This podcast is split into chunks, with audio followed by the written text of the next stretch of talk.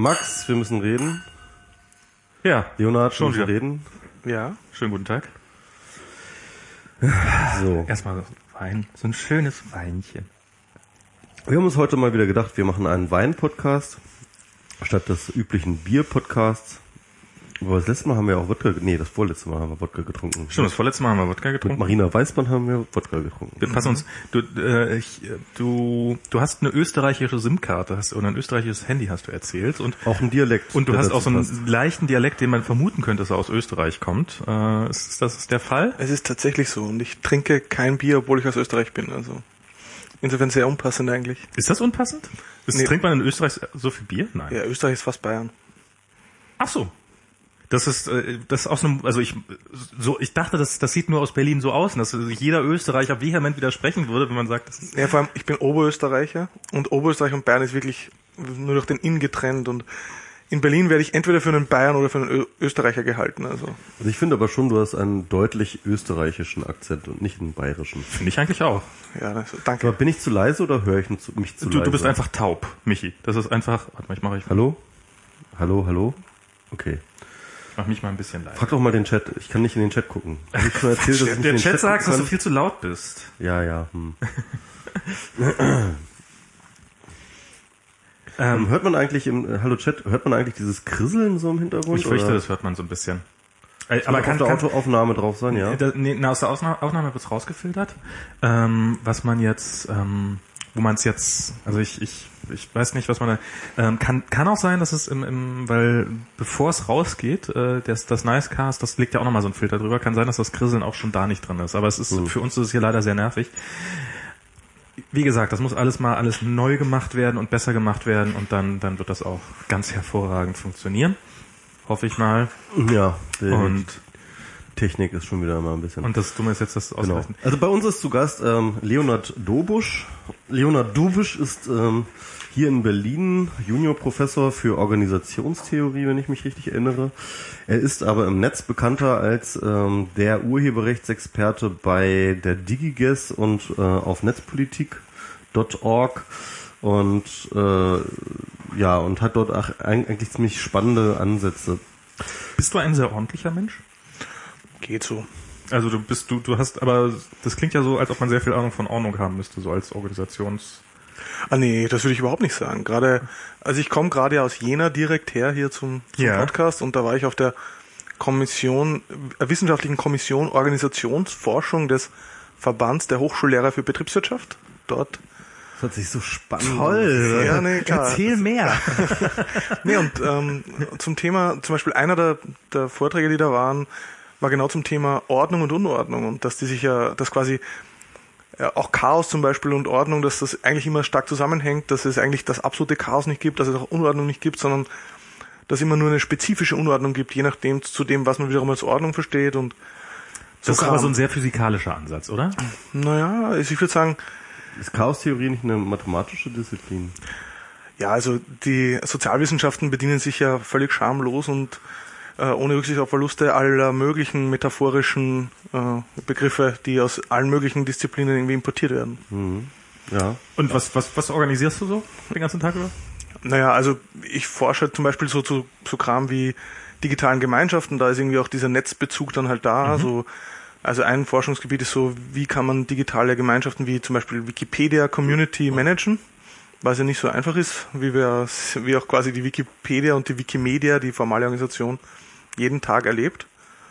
Und das ist eine Frage, die stellt sich jetzt nicht nur für Wikimedia, die Foundation hinter der Wikipedia, sondern auch Unternehmen, die mit irgendwelchen Communities zu tun haben im Netz.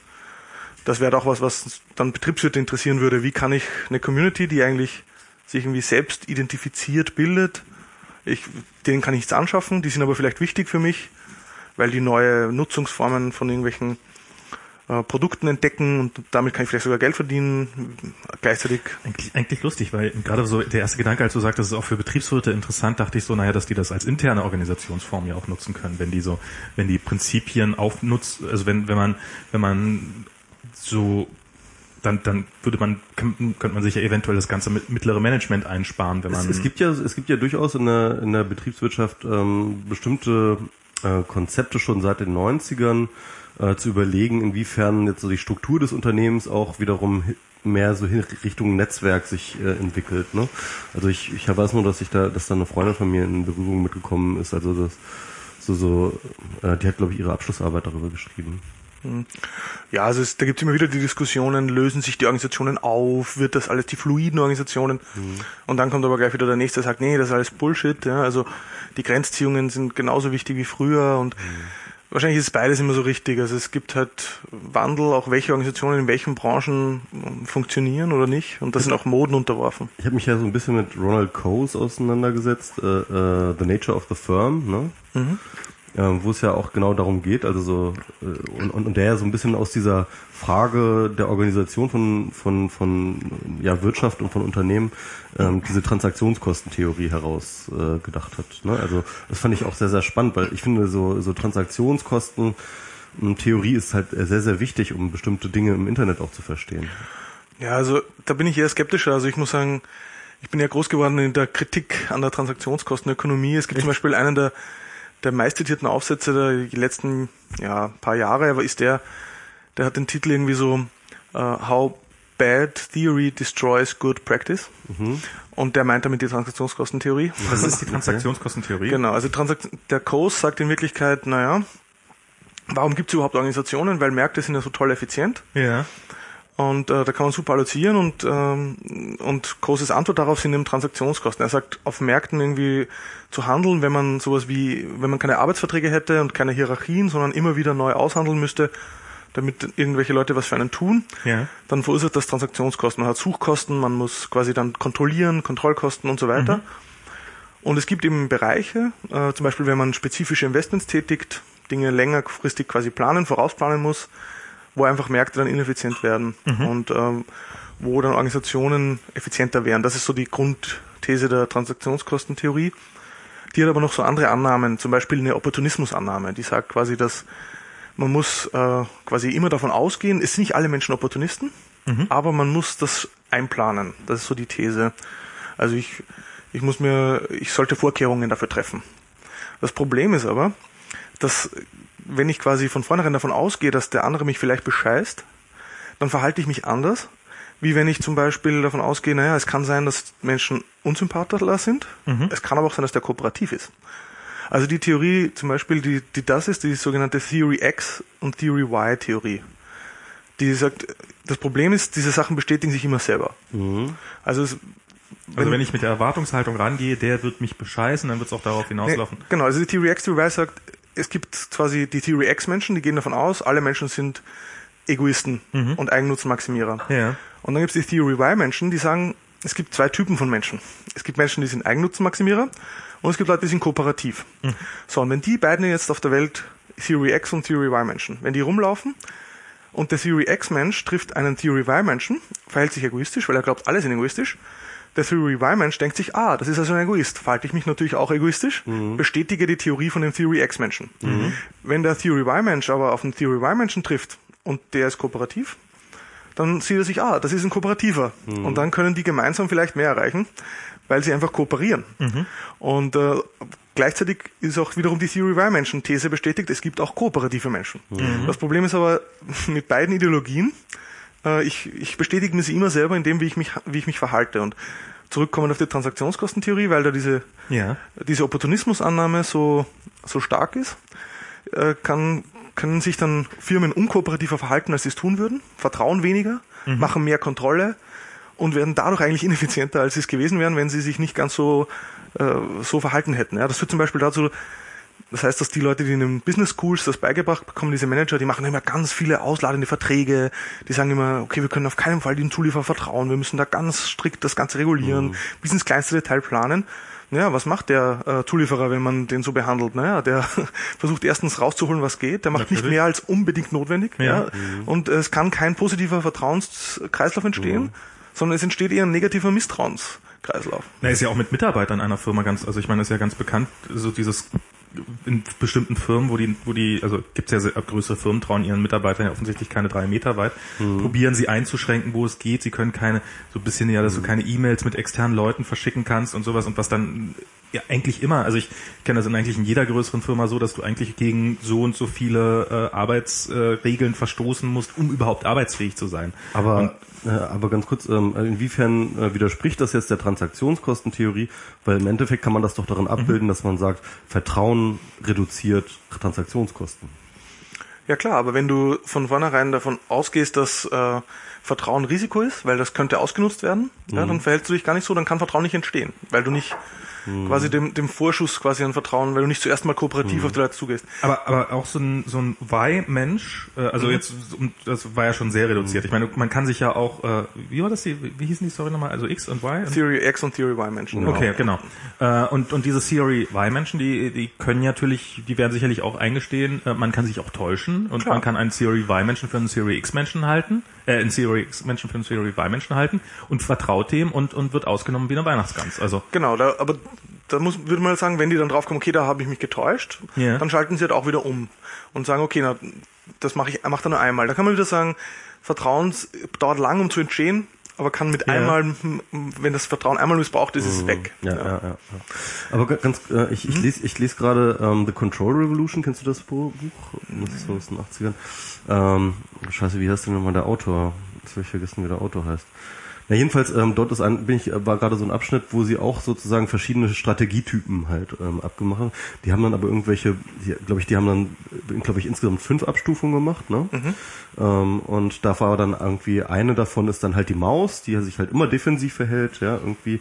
Und dann gibt es halt irgendwie den Adler, der sich halt super offensiv und dazwischen gibt es dann aber auch irgendwelche Leute, die dann halt sagen, okay, also wenn ähm, ähm, ich auf jemanden, also so Mischform, ne, mhm. so wie der Theory Y-Typ, der halt, wenn er auf jemanden trifft, der nicht aggressiv gegen ihm gegenüber ist, dann ist er auch, dann ist er auch mhm. kooperativ und genau, ja. sozusagen, aber die hatten dann insgesamt fünf verschiedene mhm. Typen sozusagen und dann haben sie festgestellt, dass in so Planspielen, also so, so mhm. spieltheoretischen Planspielen, ähm, ähm, am erfolgreichsten immer diejenigen sind, die so, so ein bisschen Theory Y-mäßig sind, die halt ähm, genau. abwarten, wie ist man gegenüber und sich mhm. dann entsprechend verhalten, entweder halt auch aggressiv, äh, äh, äh, ähm, äh, eigennutzvorteilhaft oder ähm, ne, also, also nee, die berühmtesten Studien da, und das dürfte dir sicher gefallen, äh, nachdem du ja dem äh, dem Schirmacher, Schirmacher so viel so so viel Zeit gewidmet hast in deiner Rezension, ja. äh, die ich äh, das das bekannteste die bekannteste Studie da ist ja die Axelrod Kooperationsstudie. Der hat zwar nicht fünf Studienstufen gemacht, mhm aber Gefangenendilemma, das kennt ihr ja. ja. Ne? Und was äh, die Geschichte von dieser Explore-Studie, und die ist schon toll, ähm, der hat einen Wettbewerb ausgeschrieben für Programmierer. Und zwar, äh, die Leute sollten ein Skript einreichen, um Gefangenendilemma zu spielen, und zwar iteratives Gefangenendilemma. Also mhm. Also nicht einmal, sondern 200 Iterationen. Mhm. Ähm, und äh, welches mit Skript, einem lernenden ähm, nee, mit einem nee, nee, nee, Simple Script, wie man sich verhält mhm. und die Skripte hat er gegeneinander antreten lassen genau. in Wettbewerben. Ah, okay. Und das heißt und es kam dann halt und dann war halt so äh, wer am Ende am meisten quasi Punkte sammelt mhm. im Gefangenendilemma mit der ganz normalen Ausführungsmatrix, also nochmal mhm. ganz kurz erklärt, Gefangenendilemma mhm. heißt zwei Gefangene werden, äh, zwei Verbrecher werden gefangen, vermeintliche Verbrecher, wie auch immer, und getrennt voneinander befragt. Wenn sie quasi beide schweigen, dann bekommen sie eine ganz geringe Strafe und profitieren davon. Wenn sie, mhm. wenn einer singt, bekommt der eine ganz niedrige Strafe, aber der andere viel. Wenn beide singen, bekommen beide eine hohe Strafe. Sie wissen es aber nicht, sie können nicht miteinander kommunizieren. Mhm. Wie verhält man sich? Klarerweise wäre Kooperation das Beste. Mhm. Das Problem ist aber, wenn du nicht weißt, ob der andere dich verrät, würde jetzt die neoklassische Ökonomie sagen, beide defektieren heißt das, also beide kooperieren nicht, damit sie quasi nicht dann ganz mhm. lang reingehen, wenn ja. der andere singt. Ja, und ähm, die haben diese Algorithmen gegeneinander antreten lassen, diese Skripte. Aber eigentlich ist doch die, ähm, die Erkenntnis aus dem Gefangenen-Dilemma, dass, äh, äh, dass äh, der spieltheoretisch sinnvollste Zug tatsächlich äh, sich zu verraten ist. Also genau, das wäre so die, ne? die, genau. die, die, ja genau, aber bei der iterativen Version ist es ein bisschen anders, weil da, du weißt nicht, du spielst ja wieder. Du spielst mhm, das halt wieder genau. und wieder aber und so. die gleichen Akteure spielen das Die gleichen mal. Akteure okay. wieder und... Was sie lernen. Ja, oder das Problem ist halt, du weißt nicht, wenn du jetzt einmal nicht kooperierst und triffst zum nächsten wieder, mhm. der wird sich vielleicht gemerkt haben. Und mhm, ja. Auf jeden Fall das Spannende bei der ist, die haben dann diese gegeneinander antreten gelassen und man denkt sich, okay, vielleicht irgendein kompliziertes Skript gewonnen. Nee, gewonnen hat das Skript Tit for Tat. Genau. Wie du mir, so ich dir. Das ist genau das, was du gesagt hast. Wenn quasi, und zwar ein kooperatives Ich, Tit glaub, for das, ich glaube, äh, wie alt ist diese Studie? Ält- 80er Jahre, Axel Ja, genau. Dann, dann, dann, dann ist das die Studie, auf die er Was, sich was ist wahrscheinlich auch. kooperatives Tit for Tat? Kooperatives Tit for Tat ist, du gehst kooperativ rein. Und nur Also wenn du der sagst andere, erst, du gehst erstmal davon aus, okay, ähm, der andere ist auch kooperativ. Und Genau. wenn der andere nicht kooperativ ist, dann wirst du auch nicht kooperativ. Tit Okay. for Tat. Wie, Ja. wie du mir, so ich dir. Und äh, wenn der andere aber kooperativ ist, dann ist das super, weil dann hast du quasi bis zum Schluss eine Kooperation. Ja. Wenn du aber quasi, wenn der andere nicht kooperativ ist, hast du am Anfang einmal zahlst du rein, aber dann bestrafst du ihn auch mit Nicht-Kooperation. Das Lustige ist, die haben diese Studie dann nochmal wiederholt. Also die haben das publiziert, haben gesagt, Tit for Tat ist die beste Lösung, hat gewonnen, hat alle anderen Skripte geschlagen. Äh, daraufhin haben die Leute zweite Runde, so, ihr, wusst, ihr wusstet, das war der Sieger vom letzten Mal. Vielleicht schafft ihr es jetzt nochmal Skripte einreichen. Die Leute haben nochmal Skripte eingereicht. Am Ende wieder Tit for Tat der Sieger. Weil nämlich Tit for Tat auch, wenn es gegen sich selbst spielt, das haben sie natürlich auch gemacht, Ja. auch da immer gut ausstieg, wenn du kooperativ reingehst und besser waren nur noch sogar die Skripte, die sogar noch einen Tick kooperativer waren, also die sozusagen zweimal verziehen haben. Okay. Also die quasi gesagt haben, okay, ich, ich gebe ihm sogar noch eine zweite Chance. Und das ist eigentlich ein, finde ich, nettes spieltheoretisches Ergebnis mal. Du, wenn man sozusagen länger spielt als einmal, dann kann sich Kooperation meistens auszahlen. Ja. Das ist, ähm, ja, das ist eine spannende Sache. Mhm. Ja, ja. Ja, das äh, äh, fand ich auch interessant. Aber äh, äh, nochmal zurück zu der Kritik an der Kon äh, Transaktionskostentheorie. Ich finde die jetzt immer noch Stimmt, wir, waren jetzt haben, wir haben jetzt gerade nur das, äh, das, das war jetzt nur eine, äh, das war jetzt so ein totaler. Ausflug in die, ja, äh, aber Gott, das wird heute ein sehr theoretischer Podcast. wird halt aber ich finde den, ich Nee, liebe das. Ja, Tut mir leid. ich, Nee, ich finde das gut. Ich finde das gut. Ich bin kannst, ja kannst großer na, Äh, äh, ach, ist das, jetzt gerade so, bist du, gibt's bist schon du jetzt erste- gerade in der gibt's schon- Tit for Tat Situation, dass du jetzt, Gibt es schon erste Hate-Kommentare auf Twitter? Nein, nein, nein, nein, nein. na, ach, Quatsch, nicht mehr als sonst. Na, Quatsch, so schnell. Die Leute, also ich hoffe doch, dass die, also wenn wenn jemand wenn jemand unseren Podcast nicht mag, dann dann, kann, dann hat er jederzeit das Recht abzuschalten. Also wir freuen uns natürlich, wenn die Leute länger dabei sind und länger kooperativ sind und sagen, ich habe ihm zwar jetzt schon fünf Chancen gegeben, aber ich gebe ihm trotzdem noch eine sechste. Aber äh, wer wer wer wer nicht will, der wird einiges verpassen heute und wird dann abschalten. Um Himmels Willen. Ja, also Transaktionskosten wolltest du noch Ja, was sagen? Du, du, du kannst Genau. nicht umgehen, dass ich, das nicht so toll finde. bin, ja, ich, ich bin, ich bin, ich finde die Theorie, ich finde die Theorie gut. Sie erklärt mir ziemlich viel, was ich vorher, ähm, äh, äh, was ich, was, was, also ich, ich habe das Gefühl, dass ich mit der Theorie mehr verstehe, auch gerade was im Internet funktioniert. Ja, also ich, ich, ich, ich würde mal so sagen, ich bin großer Freund von Theorienpluralismus und ich glaube, keine Theorie kann alles erklären. Mhm. Sowieso nicht. Und du, und du, und du brauchst diese verschiedenen Theorien. Das Theorie- ist, das ist aber auch mal wieder eine Theorie. Nee, aber das ist, ich würde sagen, zum Beispiel bei uns an der Uni, an der Freien Uni Berlin, da gibt's im Gang, äh, sind da so in, in Metall gekarfte Sprüche an der Wand, die die Studierenden sich merken sollen. Wenn sie nichts merken, sich an der Uni-Zeit das nicht merken. Und mein Lieblingsspruch, der da an der Wand irgendwie so eingekarft ist, ist, uh, the map is not the territory. Ja, also die Karte ist nicht das Gelände. Und das ist in mehrfacher Hinsicht instruktiv, weil ne- die Karte steht dann natürlich auch für die Theorie. Und du brauchst halt unterschiedliche Karten für unterschiedliche Zwecke. Also wenn du im Flugzeug unterwegs bist, brauchst du eine Luftkarte. Da hilft dir die Straßenkarte nichts. Wenn du im Wandern bist, bringt dir die Autobahnkarte nichts. Und so ist es mit Theorien auch. Ja, also je nachdem, was du erklären willst, ist manchmal die eine Theorie besser geeignet und manchmal eine andere. Und nur mit mehreren, und wenn du die dann gemeinsam, äh, wenn du die alle zulässt auch und wenn damit dann gearbeitet werden kann und die gegeneinander auch ausspielen kannst, dann kannst du wahrscheinlich vielleicht ein bisschen besser sehen. Und wenn du die Flugkarte nimmst, obwohl du eigentlich besser eine Wanderkarte brauchst, dann wirst du halt nie ankommen. Also, also äh, zum, zum, Macht eigentlich- zu- zum ursprünglichen da Beispiel von Ronald Coase, also das heißt, also warum gibt es Organisationen ja, als wirtschaftliche Entitäten, als, äh, als Akteure, die sich intern eigentlich planwirtschaftlich organisieren, ja? Ähm, warum, warum, warum gibt es das? Ähm, das ist doch, ist die Transaktionskostentheorie doch durchaus eine richtige, ähm, ähm, eine richtige Feststellung. Ja, das würde ich, das Problem ist immer, dass es halt äh, dann am Ende doch relativ schnell fast tautologisch wird, weil das Problem ist, äh, diese äh, wo dann du die Grenze ziehst und was dann quasi, du hast quasi Kontrollprobleme bei Verträgen. Dadurch entstehen Transaktionskosten. Du hast aber auch Kontrollprobleme bei Unternehmen. Ja? Dadurch stehen, also Hierarchie ist nicht kostengünstig automatisch. Hierarchie kann auch teuer sein. Das wissen wir, wenn wir an große Bürokratien denken. Und deshalb, am Ende ist die Frage, äh, wenn es dann wirklich darum geht, okay, make or buy. Ja? Also soll ich es selber machen, in, in-house, in meiner Firma, Ja. oder soll ich es zukaufen von einer anderen Firma am, am Markt quasi. Ja? Die konkrete Entscheidung, da hilft mir die Transaktionskostentheorie dann auch wieder nicht viel weiter. Mhm. Ja, also das muss ich mir Nö, dann nö, anschauen. nö, das ist klar. Also ich, ich würde es auch eher als deskriptive Geschichte, nicht als ähm, Handlungsanleitung nehmen. Ähm, aber ich würde beispielsweise schon sagen, dass wenn wir uns jetzt zum Beispiel den, das Agenturbusiness anguckt, dass in zunehmendem Maße ähm, sich äh, durch, über externe eingekaufte Ressourcen äh, ähm, organisiert. Also das heißt, ähm, se- sehr, sehr viele freie Leute beschäftigt, immer mal wieder projektbezogen und so weiter und so fort. Das hat schon auch mit dem Internet zu tun, weil es sehr, sehr viel einfacher ist, halt ähm, mal eben schnell den Experten hier, mal eben den schnell Ex Experten dort zu buchen. Und äh, also das durch die durch die vereinfachte Kommunikationsmöglichkeiten, die wir heutzutage haben, ähm, äh, äh, kannst du äh, ist das etwas, was den Trend befeuert? Das Witzige ist, es gibt einen US-amerikanischen Transaktionskostentheoretiker, ein bisschen zumindest, äh, Dick Langlois, der ist an der University of Massachusetts, glaube ich.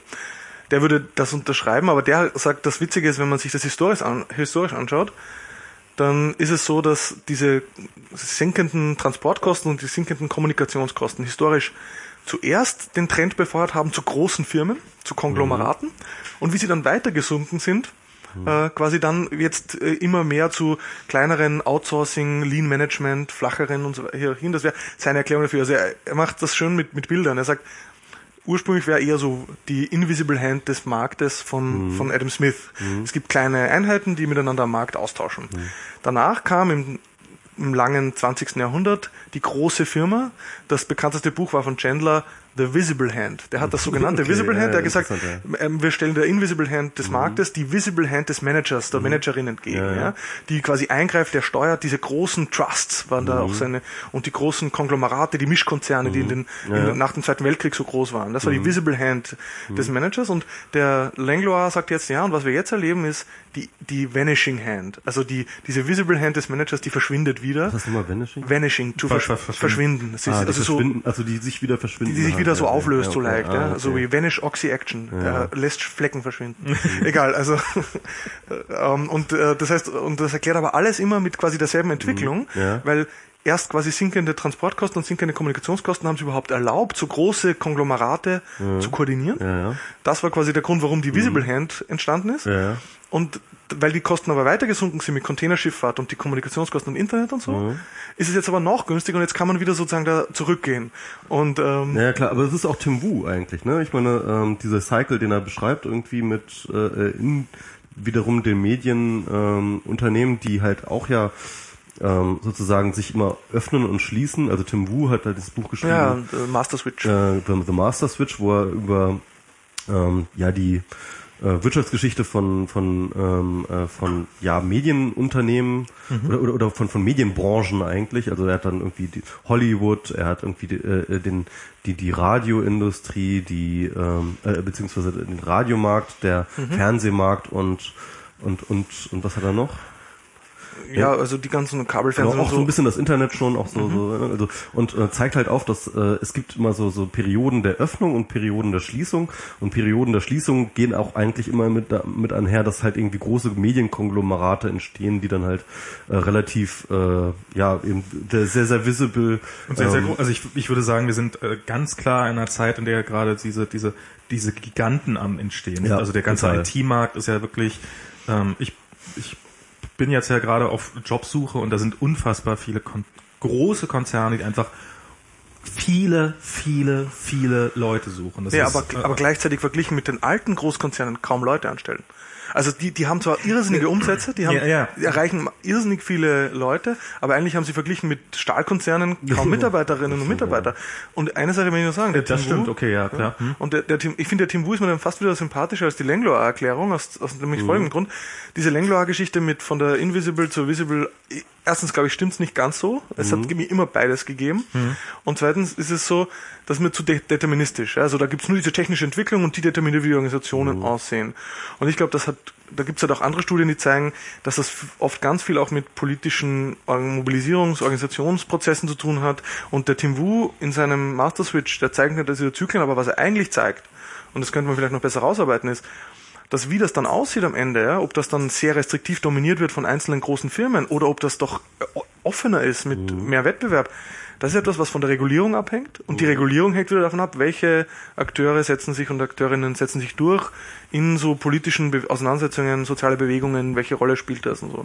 Und ich finde, das ist sozusagen ein offenerer Ansatz äh, und das, das erklärt, glaube ich, mehr als so dieser Transaktionskostendeterminismus, wenn die sinken, dann kommt dies, das hier raus. Ja?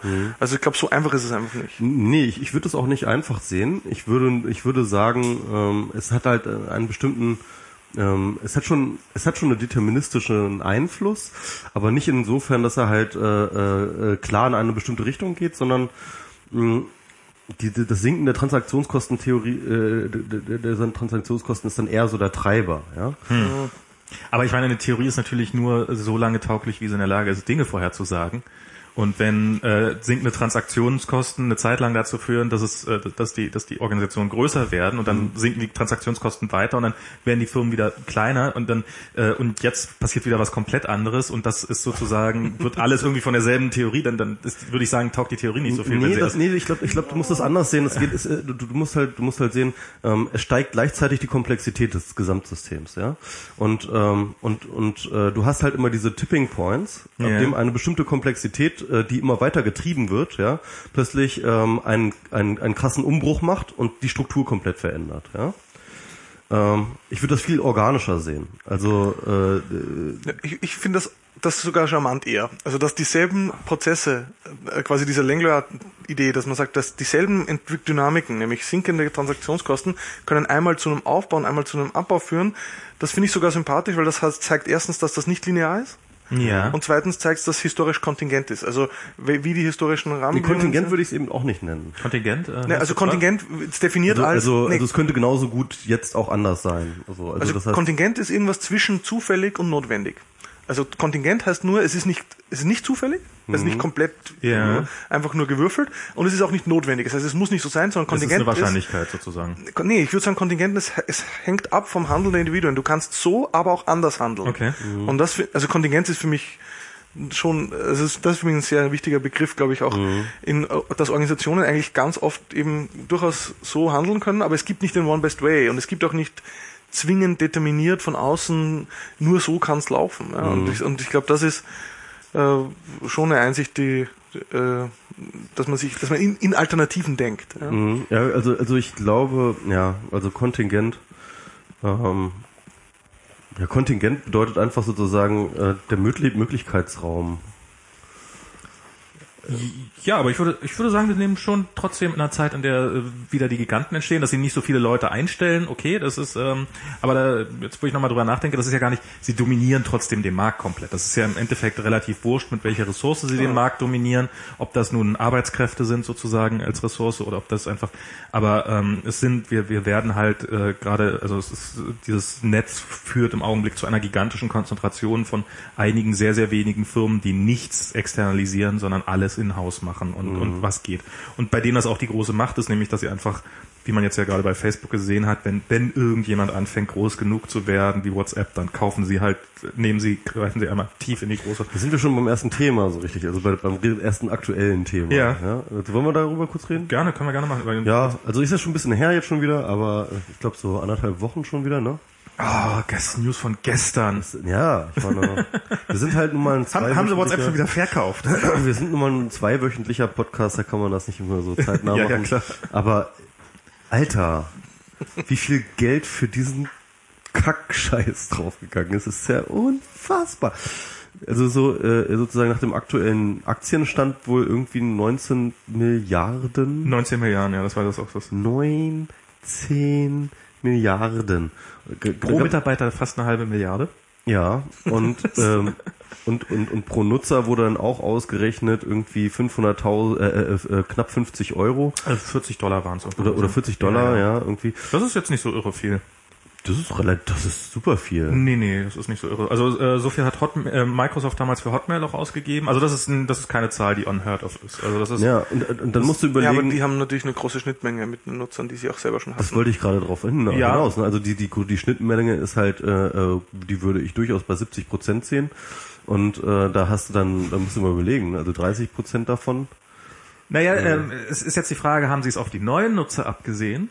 Das ist oder halt- oder geht es Ihnen darum, die Nutzer, die sie schon haben, zu behalten? Also sozusagen geht es darum, einfach nur den das das System, was das Ganze er, also Genau. das Ganze, was das Ganze ergänzt, äh, aufzukaufen? Oder geht es darum, den Konkurrenten, der einem vielleicht gefährlich werden könnte, vom Markt wegzuschießen? Ja, ich ich habe da, ja- ich hab da was zu geschrieben und ich habe Ja. und, und, und, und ich halte auch diese These, die ja dann immer dauernd kolportiert wurde, besonders von den ganzen Datenschutzheinis wieder, so ja, ja, da wollen sie die ganzen Nutzer da kaufen und dann halt irgendwie ausnutzen. Das heißt, das also, also halt so die, die, die, diese einfache Überlegung, sie haben so und so viel Geld für die Nutzer gezahlt, dieses Geld müssen sie jetzt an Daten rauspressen aus den Nutzern. So, das ist halt irgendwie, das halte ich halt für für so Quatsch, weil ich glaube ehrlich gesagt, sie werden es nicht schaffen, die ähm, restlichen WhatsApp-Nutzer, die noch nicht keinen Facebook-Account haben, durch diesen Deal jetzt zu Facebook-Nutzern zu machen. Das wird einfach nicht passieren. Ja. Ähm, Ich glaube auch ehrlich gesagt nicht, dass das. Ähm, äh, also du hast ja geschrieben in deinem Artikel, dass du, dass du vermutest oder dass du es für möglich hältst, dass sie WhatsApp jetzt dicht machen. Das halte ich. Nein, das, also ich habe ich hab geschrieben, ich, es würde mich nicht komplett wundern. Okay, das, das Also halte ich für, das halte ich für komplett ausgeschlossen. Ich glaube auch nicht, dass sie es tun. Also, Also ich, das ich sage nur, dann ich sage nur, es geht ihnen nicht darum, dass sie jetzt irgendwie diese Nutzer haben wollen. Darum geht es nicht. Na, es geht, also woran, worum's, also ich, ich habe keine Ahnung, worum es ihnen geht. Was auf jeden Fall an WhatsApp spannend ist, was ich daran, ähm, und zwar, es ist ja eine Diskussion, die wir auch, äh, die, die ja gerade unter Nerds auch beliebt ist, so dieses, äh, if you don't pay the product, you are the product.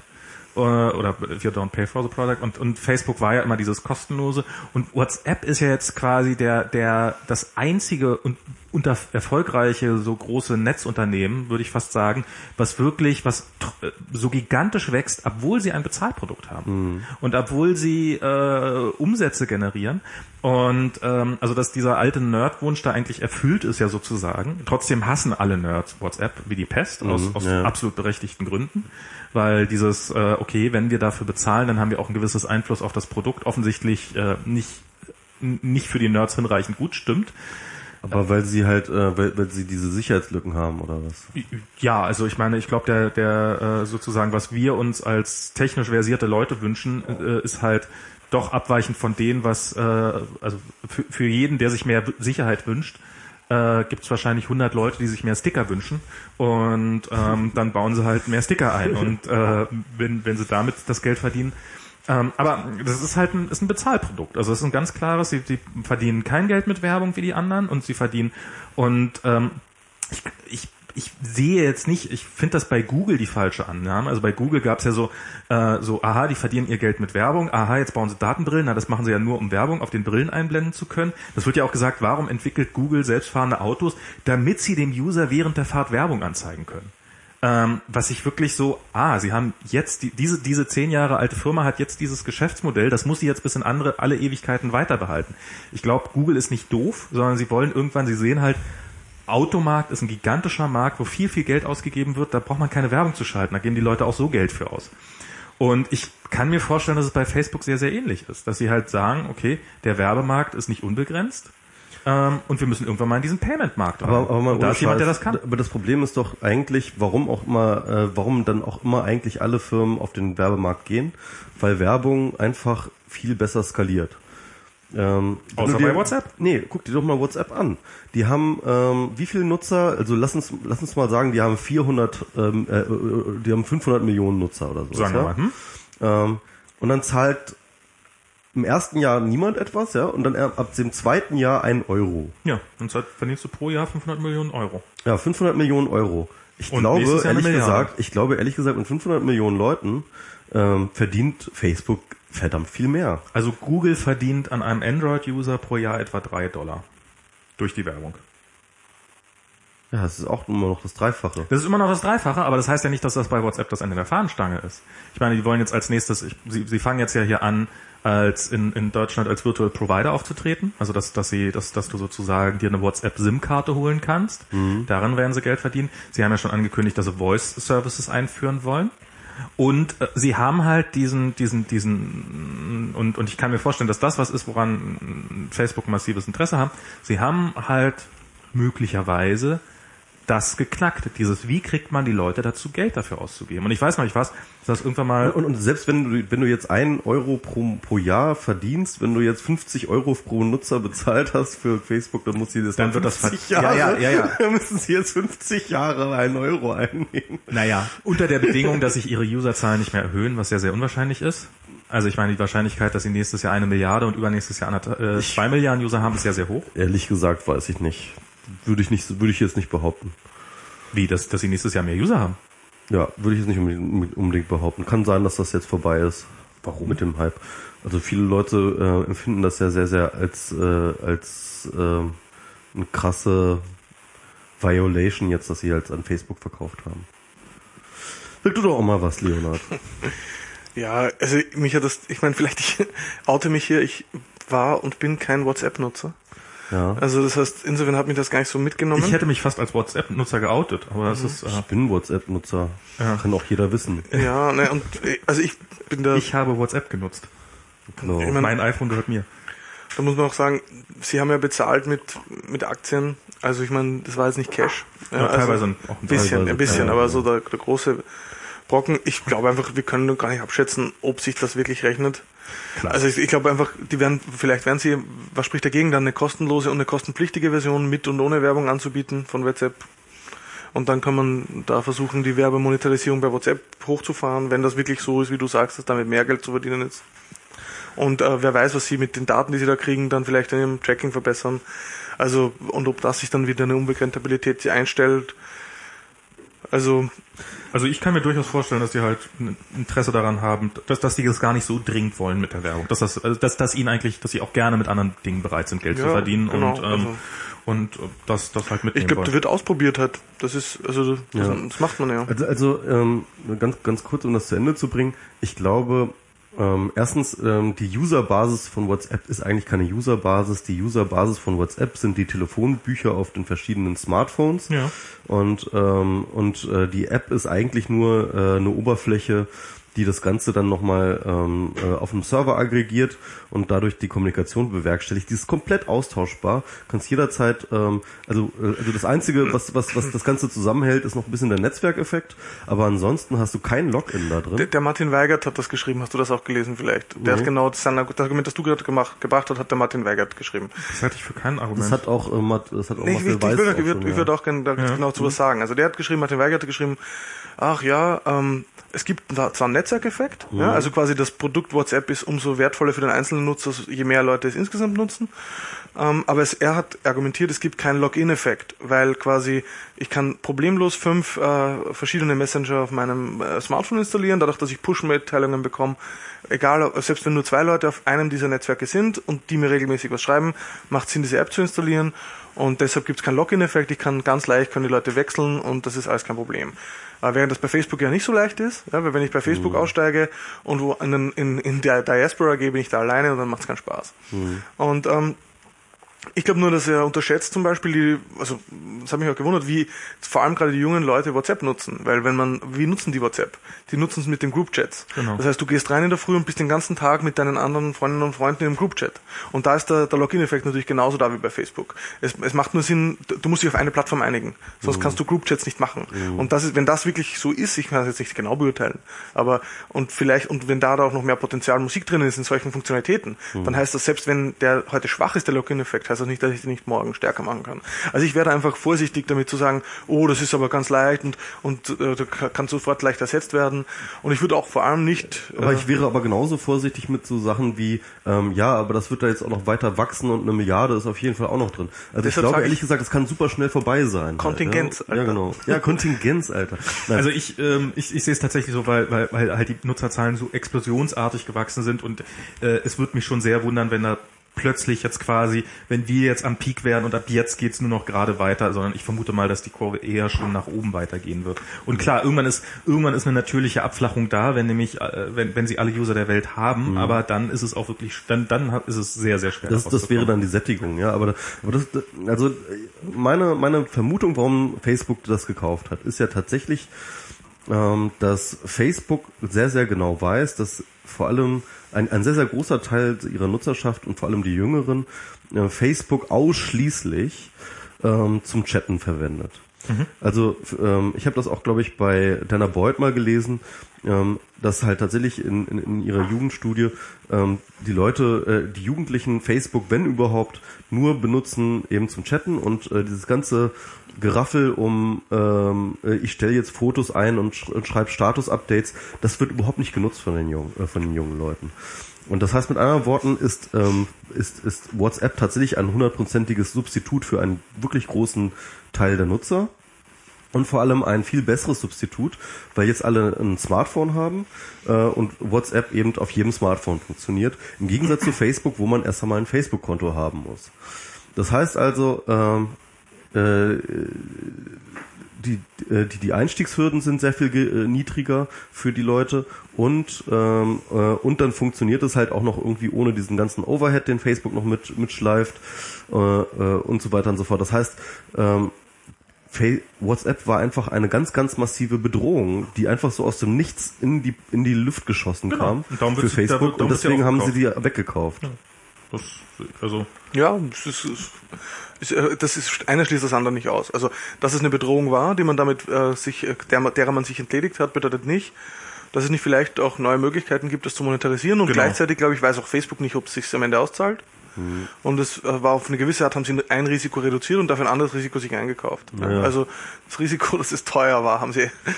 Ich, ich glaube wirklich, ich, ich glaube wirklich, sie haben diese, diese, diesen Kauf getan, ohne wirklich damit zu rechnen, dass sich da, dass da ein Revenue, also dass da ein Return on Investment kommt, sondern wirklich nur um dieses Risiko zu minimieren. naja, auch dann, das ist dann ein Return of Investment, das wäre wenn dann du dieses Risiko vermeidete Verluste. Ja? Also Ja, ja, klar. Mhm. Also- ja, Also klar. ich, ich glaube schon, dass sie sich das, also ich weiß nicht, sie werden, vermiedene übrigens. Ja. äh, sie werden Ja. sich, sie werden sich nicht äh, komplett durchgerechnet haben, weil sowas kann man nicht komplett durchrechnen, aber ich glaube, sie rechnen schon damit, dass sie das Geld wieder reinkriegen, ansonsten hätten sie sich nicht ausgegeben, dann wäre es wäre es keine sinnvolle Investition. Und das äh, für so also so dumm schätze ich Mark Zuckerberg nicht ein. Also ich, ich glaube, es ist ein Panikkauf gewesen tatsächlich.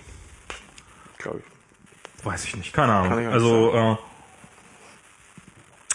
äh, ja, Gut, aber dann haben wir jetzt das Thema auch erledigt. haben wir WhatsApp Okay, hinter gut. uns. Gut. Wie war's mit wie sind wir darauf gekommen mit großen Unternehmen, die Genau, wir haben eigentlich über, äh, äh, wir haben eigentlich über, genau, also den, den, den allgemeinen Trend zu großen Konglomeraten und zu großen äh, Firmen und so weiter und so fort. Wie bricht man die denn auf? Wie bricht man denn große Konglomerate auf am sinnvollsten? Kongl ich finde Konglomerate sind nochmal was anderes wie, Ja, okay. diese, Nee, wie, die, wie diese Netzeffekte, die wir, die, von denen wir gerade gesprochen haben. Und das ist ja die These, dass die Netzeffekte im Internet auch in Branchen jetzt quasi auf einmal wichtig werden, wo sie vorher nicht wichtig waren. Das ist das Amazon-Argument. Ja. Also, Mhm.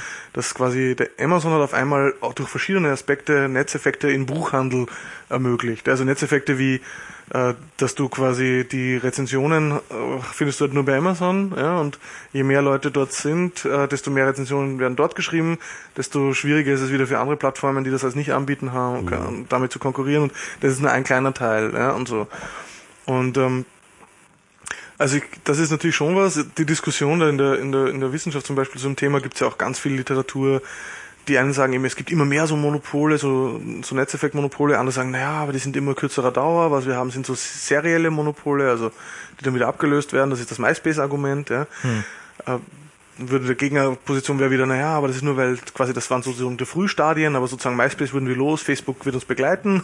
Also äh, das heißt, ich, ich glaube, das kann sich, also so, das ist das eine, was man glaube ich schwer abschätzen kann mit dem Aufspalten. Wenn wenn man sagt, okay, das sind Probleme, das ist Monopolstrukturen. Ähm, und ich meine, ich habe meine meine Dis zum Beispiel habe geschrieben zu ähm, Windows in groß und versus Linux in großen Stadtverwaltungen. Also ich habe mir angeschaut, die Linux-Migration oder besser Nicht-Migration in Berlin, München, Wien und Frankfurt. War die nicht in München? Gab es da nicht sogar eine relativ... Nee, in München sind sie jetzt fertig nach zehn Jahren Okay. oder zwölf. Äh, Und das ist aber trotzdem eine Pionierleistung, würde ich sagen. Aber da war halt auch die Debatte. Ich meine, in den USA gab es ein Antitrust-Verfahren gegen Microsoft und so. Und heute würden ja Leute sagen, ja, und richtig war es, dass wir es nicht aufgespalten haben, weil schaut euch an, bei in all diesen neuen Märkten haben sie äh, sind sie nicht dabei, also sind nicht mobil, sind sie nicht stark, P- iPads haben sie verschlafen und so weiter. Ja. Ja, ich, gleichzeitig muss man natürlich trotzdem sagen, dass Microsoft immer noch mitspielt im Mobilmarkt und da jetzt wieder so viel Geld in die Hand genommen haben. Das können sie alles nur machen, weil sie es quersubventionieren von den Einnahmen, die sie im Desktop immer noch erzielen, also mit Office und Aber Windows. ist es nicht auch wünschenswert, dass Microsoft immer noch mitspielt?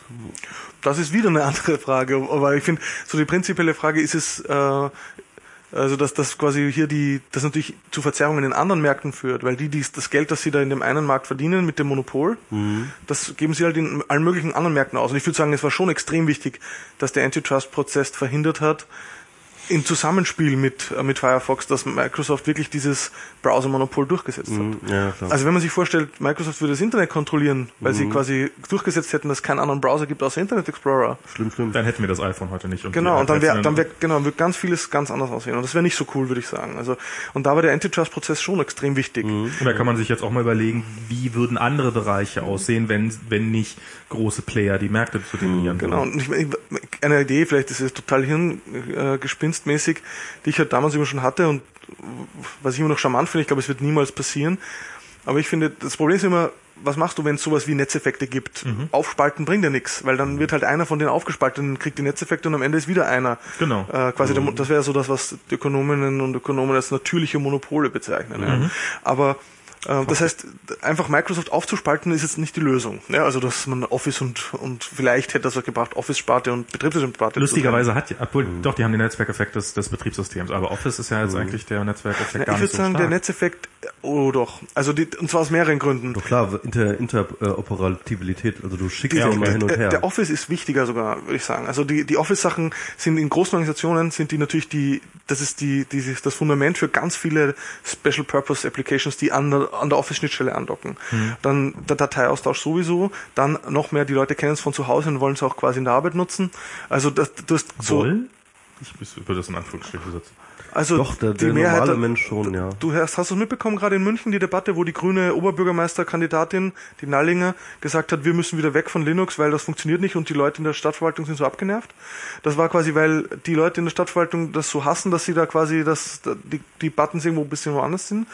Und da gibt's einfach bei vielen Leuten Frust. Und das, das Fiese an der Geschichte ist aber, dass da was auf Linux projiziert wird, was vielleicht bei Windows 8 genauso wäre. Also wenn die quasi von Windows NT auf Windows, wie es ja damals noch war bei München, umgestiegen wären auf, auf Windows äh, Vista im schlimmsten Fall, dann äh, hätten die Leute, hätte es auch total abgenervt, aber sie hätten es als unausweichlich hingenommen, weil es ist halt Windows und Microsoft vielleicht doof. ja, aber wenn es jetzt Linux ist, dann, oh, Linux ist schuld. Also das ist halt schon, was man erlebt. Ja, aber um nochmal zurückzukommen Ja. auf diese auf diese Sache mit was könnte man tun, ja? Und ich glaube, im Aufspalten ist dann nicht die Lösung. Also was man halt bei Standard Oil gemacht hat oder bei AT&T, ja, wo man die ganzen Babybells produziert hat. Man sieht immer heute, Verizon ist eins dieser Töchter und äh, ist immer noch scheiße. Genau, die Ja, Babybells. AT&T sowieso, ja. Die sind Genau. ja alle, alle mächtiger Ja, ja. als, äh, Ich, ich denke mir zum Beispiel, eigentlich wäre doch das Geilste gewesen, wenn der Antitrust-Behörde gesagt hat, okay, Microsoft muss Windows als Open Source äh, quasi releasen. Und das, Ja, das ist, finde ich auch Das, gut, das wäre ja. doch eine Maßnahme, Ja, wo man ja, sagt, ja. okay, damit ist das Monopol weg. Dann kann, kann jeder auf Basis dieser Open Source Basis anbieten und dann gibt's einen Standard, der quasi halt ein Aber, hässlicher. äh, sorry, aber sorry, sorry. Die Codebasis, die würde niemand mit, auch nur mit der Pinzette anfassen, wenn sie, wenn die sie irgendwo.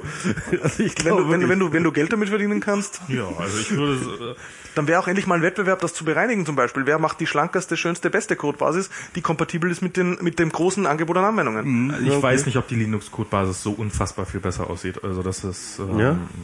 Nee, Ich, ich, nicht, nicht, also ich meine, es ist, ich will, ich will weder die eine als die andere als schlecht bezeichnen aus Entwicklern. Also ich meine, klar, das ist, ist Wir kennen die Microsoft Codebasis nicht, aber wir kennen, wenn wir uns beispielsweise mal, ähm, wenn du, wenn du dich, äh, ja, ich habe mich da mal ein bisschen mit beschäftigt, musste ich mich beschäftigen mit den Microsoft-Formaten, mit den Office-Formaten. ja,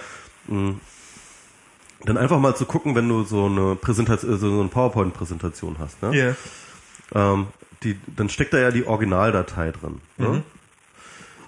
Ähm, dann steckt dann, ähm, dann hast du dann eine, äh, du hast dann halt, pass auf, du hast, du hast dieses Folienobjekt, ja. In dem Folienobjekt steht dann eine Datei. Diese Datei ist aber eine äh, heruntergerenderte ähm, ähm, äh, äh, Bild, äh, ein Ja. heruntergerendertes Bild von dem Dings, ja.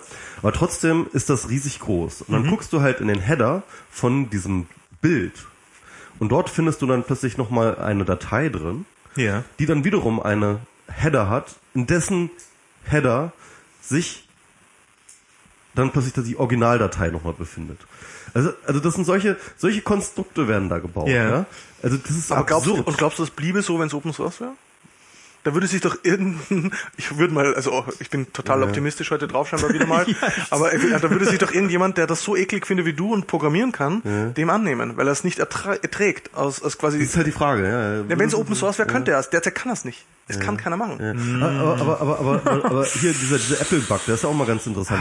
dieser Apple-Bug. Der Go-To-Bug. Go-To-Fail. Der Go-To-Fail. Ja. Ähm, ist ja in einem Protokoll, das Open Source ist, soweit ich weiß. Das ist in der Open Source. Ja, ja, klar. Das ist äh, darum, da, darum kann. Ich kann sage nicht, dass, verlinkt dass du keine Fehler hast. Ich sage nicht, dass Open Source jetzt immer schöner ist oder so. Das ist gar nicht mein Argument. Also ich, will- ich will, wa- wa- was ich eigentlich nur sagen wollte, ist, Microsoft Windows, das ist wahrscheinlich ganz, ganz furchtbarer Code und da wird uralter Code drin stecken, da wird ein bisschen modernes Zeug oben drauf sein. Aber man muss halt auch sagen, die Scheiße läuft auf allem, was nicht bei drei auf den Bäumen ist. Sobald es einen Prozessor hat, läuft da ein Windows drauf. Und das muss man, und das muss man auch erstmal hinkriegen. Und wenn du halt sowas hast, was auf 120 Plattformen läuft und auf in so und so vielen Sprachen und rückwärtskompatibel bis 1983 ist, dann wird es in jedem Fall aussehen wie die Pest, weil das kann nicht mehr schön sein. Ja, klar. und insofern ist also etwas, was, was diesen Funktion, Funktionsgrad und, und die Komplexität von Windows hat, wird immer hässlich sein. Aber das muss man erstmal, das, das ist ja gerade die Kunst, dass es, äh, dass es unfassbar komplex und kompliziert und scheiße ist und trotzdem noch funktioniert. Das ist, das ist, die, das ist die große Kunst bei es gibt halt. Leute, die würden sagen, es funktioniert ja nicht. Aber, Ja, ja, ja. Naja, es ist, sie, sie verkaufen es immer noch und es ist halt nee, aber da würde ich ja sagen, sie verkaufen es, weil, weil halt, es gibt halt keinen Wettbewerb. Das- also, also- das ist halt schon das Problem. Und Ja. wenn du, Ich finde ja immer noch, Microsoft Office ist auch das beste Argument gegen die technologische Singularität. Weil- Was meinst du mit, dass das alles auf das eine, auf Also, die- also die, die Idee von wegen, äh, wir haben, weil die Prozessorleistung dann und dann irgendwie so und so weit ist, haben wir dann äh, zwangsläufig die künstliche Intelligenz, die uns ebenbürtig ist, also die These der äh, technischen, technologischen Singularität, ja, die kannst du eigentlich äh, mit einem einfachen Verweis auf Microsoft Office komplett zerlegen. Also wenn irgendwas sich dahin entwickeln wird. Also ich meine so von wegen schöne Open Source Software, die schön einfach wird. Also ich, das ist, das finde ich ja gerade immer sozusagen so dieses, da nimm doch mal die Komplexität raus. Das ist ja das, was gerade Open Source Software eigentlich immer sehr, sehr schlecht gelingt. Also ich meine so Emacs und VI und sowas, die sind alle Biester, die äh, unfassbar schwer zu lernen sind, die, die, äh, also wenn, wenn ich irgendwas sehe, was irgendwann mal eines Tages die Singular, äh, die, äh, eine künstliche Intelligenz plötzlich entwickeln wird, dann wird es wahrscheinlich Emacs sein. Ähm, und das ist also gerade das gerade das Weglassen und gerade das Sagen, das Feature brauchen wir jetzt nicht mehr. Das sieht man jetzt bei, bei Ubuntu, die es äh, sehr stark probieren, also die die offensichtlich mit einer großen Arroganz rangehen und so ein bisschen wie Apple und Features wegschmeißen ohne Ende und dafür selbstverständlich, genauso wie jetzt auch Apple dafür gehasst wird, dass sie in Pages die Zahl, die Zeichenzahl äh, geändert haben. Weiß nicht, ob ihr das mitbekommen habt. ja, ja, doch, das habe ich mitgekriegt und da haben sich ganz viele Leute drüber Da haben sich sehr viele Leute darüber aufgeregt und zwar, dass äh, bei Pages werden jetzt die, die Leer- Leerzeichen mitgezählt werden Nee, oder die nicht? Leerzeichen Ja. werden nicht mehr mitgezählt, Genau, ja, ja. wenn man die Zeichenzahl. Vorher gab es beide Anzeigen, jetzt gibt es nur noch eine Anzeige, nämlich die ohne Leerzeichen. Und offensichtlich, das ist absurd. Also das zu machen ist wirklich gestört. Nee, es ist, ist äh, nee, es ist, ist, also das ist nämlich die, die spannende Frage dabei. Ist, ist das tatsächlich, also entweder du hast das ist deshalb schlimm, weil ganz, ganz viele Zeichenzahlangaben im Bereich des Journalismus inklusive Leerzeichen vielleicht im sind. Bereich des deutschen Journalismus. Ja, das ist, Und also, das ist in Amerika was anderes. Also ich glaube, dass sie, also ich glaube nicht, dass sie einfach ene mene mu und wir löschen eins von beiden gesagt haben, sondern sie werden sich schon dabei was gedacht haben. Sie haben aber, also sie haben halt die Möglichkeit zu sagen, ähm, okay, wir lassen das Ganze jetzt immer komplexer werden und wir bauen immer nur Features ein und probieren die irgendwie noch unterzubringen und ob das jemand bedienen kann oder nicht, ist uns scheißegal. Das ist die eine Möglichkeit, die sie haben. So, so der Microsoft Office Approach. Oder sie gehen hin und wieder mal hin und schmeißen Sachen, die, von denen sie hoffen, dass sie überflüssig sind, äh, einfach raus. Und das ist der Weg, den Apple gerne geht. Und, ähm, und das führt dann aber dazu, dass Leute plötzlich Features vermissen, äh, die, die, auf die sie angewiesen sind. Und das ist, also es ist, ich, ich, ich finde es Ja, sch- schwer, die richtige Lösung dafür aber zu mein finden. Argument wäre immer nur, wenn du Open Source hast, dann kannst du zwei verschiedene äh, Versionen auf unterschiedlicher Codebasis haben. Downgestrippte, simplifizierte und von mir aus so äh, komplett kom komplizierte für irgendwelche Nerds. Aber wenn du das nicht hast, dann musst du das nehmen, was dir gegeben wird von deinem Anbieter. Und das ist halt schon die, und ich sage, das Problem ist halt, wenn es heißt, ja, aber Open Source erfüllt, erfüllt viele dieser Dinge nicht. Ich glaube, man muss halt schon aufpassen, dass man da nicht, äh, also was da, man, Open Source erfüllt diese Dinge nicht bei einer Nutzerbasis, die mikroskopisch klein ist verglichen mit dem, was halt Microsoft an Nutzerbasis hätte. Und jetzt, also die Überlegung wäre ja, was ist, wenn sozusagen der Mainstream Open Source wäre? Und dann würde es auf einmal, dann wird genau das das Geschäftsmodell sein, ja? dass ich mir äh, So, ah, Mist, das war, vielleicht sollten wir uns einfach, sorry, ich probiere es irgendwie. Also wenn das, wenn quasi Mainstream Open Source wäre, dann, dann wird das, glaube ich, dazu führen, es wird auch nicht dann hunderte Anbieter geben, ja, oder vielleicht aber nicht, die wäre nicht wichtig. Es wird trotzdem zwei, drei geben, ja. Und dann wäre wirklich die Frage, was wäre dann Produktdifferenzierung. Wo äh, gibt's wirklich so die, die die einfache Version haben wollen und kann ich damit auch realisieren. Aber diese Art von Wettbewerb auf derselben Codebasis ist mit geschlossener Software nicht möglich. Hm. Und ich glaube, dass wir wissen nicht, wie das aussehen würde, wenn wenn es diesen großen Markt gäbe. Derzeit ist das Problem bei Linux ja, das ist nicht groß genug. Und, und, und Ubuntu hat genau das Problem. Selbst Ubuntu wurde halt nur von Nerds äh, quasi wirklich äh, benutzt und sozusagen die, und sie versuchen ja gerade da wegzugehen, um in Wirklichkeit den Markt zu wachsen. Und das haben sie ja bisher nicht hinbekommen. Hm. Ja, also äh, klar, das würde nochmal ganz andere Effekte zeitigen, glaube ich, wenn, wenn ja. ähm, mach ruhig. Ja, ja, ich bei dir, ja. aber ich wollte. Ähm, aber, aber ich wollte noch mal ganz kurz auf diese auf diese Entwicklung zu den großen äh, zu den großen, sag ich mal, Datensilos auch hin. Ne? Also das das geht ja auch einher mit ähm, mit so einer äh, dass halt immer mehr ähm, große Player da sind, die auch ihren Content hermetisch verriegeln. Ja? Mhm. Ähm, bei Facebook sieht man das, bei Google sieht man das zunehmend, äh, bei Twitter sieht man das. Mhm. Und ich bin gerade dabei, mir ein paar Gedanken dazu zu machen, woran das wohl liegt. Und dann hatte ich letztens diesen Podcast mit dir gehört, äh, bei Neunetz, mit mhm. Marcel Weiß. Und ähm, da hattest du ähm, sehr, sehr interessante These geäußert, ich weiß nicht mehr, ob ich das so zusammenkriege. Auf jeden Fall hast du über die Content ID, mhm. das Konzept der Content ID bei YouTube geredet. Mhm. Ne? Also YouTube kennt man ja, ähm, die haben äh, ein ziemlich gut funktionierendes äh, DYMCA, also jedenfalls aus der Content-Industrie Sichtweise heraus gut funktionierendes äh, äh, DMCY, äh, nee, DMCA. DMCA, DMCA-System. Und zwar äh, kann YouTube relativ automatisch erkennen, ob äh, beispielsweise du in deinem Video Urheberrecht über urheberrechtlich geschütztes Material drin hast, also Musik oder Film oder vor allem Musik. Ähm, und dafür hat äh, YouTube eben auch ein technisches System am Laufen, das, äh, glaube ich, ziemlich viele ähm, ja, also ziemlich komplex und ziemlich, ziemlich, ziemlich äh, äh, fortgeschrittenes System, das heißt sich Content ID, ähm, die einfach automatisch, äh, also wo, wo Unternehmen sozusagen sagen können, hier diesen Song, da, auf den habe ich die Rechte und ich möchte, dass du automatisch erkennst, wenn dieser Song irgendwo vorkommt und dann, und dann wird er weggestimmt. Also man kennt ja, das und dann so hast du die Wahl, ob du sagst, okay, das will ich sperren lassen, das Video, mhm. oder du kannst sagen, ich will, es soll, es soll, es soll monetarisiert werden mhm. und ich mhm. will Werbung eingeblendet haben, oder ich toleriere es einfach. Genau. Und diese Wahl hast du auf Basis von Content ID. Und damit hast, haben die das geile Ding geschafft, dass sie äh, Rechtsdurchsetzung kombiniert haben mit Monetarisierung. Ja. Und das führt im Effekt dazu, dass ganz viele Videos online bleiben, was mhm. wiederum gut ist für YouTube, mhm. äh, weil, die Leute, weil die Leute jetzt sagen, okay, dann akzeptiere ich halt die Werbung, äh, mhm. äh, sonst könnte ich es gar nicht hochladen. Mhm. Und die Leute, die sagen, okay, dann akzeptiere ich, dass oben ist, weil ich verdiene ja dran ja. und ver verkaufe deshalb wahrscheinlich nicht irgendwo anders weniger. Im Gegenteil, die können auf einmal wieder Dinge monetarisieren, an denen sie schon lange nichts mehr verdient haben. Also ja. irgendwelche uralten äh, Musikstücke, die keiner mehr kauft, die keiner mehr findet äh, und die du, mit denen sie keinen Cent mehr verdient haben, aber jetzt auf einmal sind sie auf YouTube und auf einmal wird es monetarisiert. Mhm, genau. Also das heißt also, mh, ähm, die andere Sache ist aber auch die, dass eben ähm, YouTube äh, auch einen Rechtsstandard damit definiert, zu sagen, okay, wir haben jetzt dieses technische System und wenn jetzt ein ähm, äh, Wettbewerber von YouTube äh, ankommen wollte und äh, äh, beziehungsweise von allen Mitbewerbern von YouTube wird dann automatisch auch erwartet, dass sie denselben ähm, Kon äh, Rechte-Durchsetzungsmechanismus ähm, entsprechend auch haben wie YouTube, weil das jetzt einfach so der Standard ist. Ja, sie, sie haben damit den Standard gesetzt und damit auch die Markteintrittsbarrieren äh, extrem hochgesetzt, ja, äh, für diesen Markt äh, ja. von, von Videoplattformen. Ich habe das und? bei Firmen erlebt, die äh, nach quasi Content-ID-Providern gesucht haben, die mhm. nicht genau diese automatische Erkennung äh, hinkriegen. Mhm.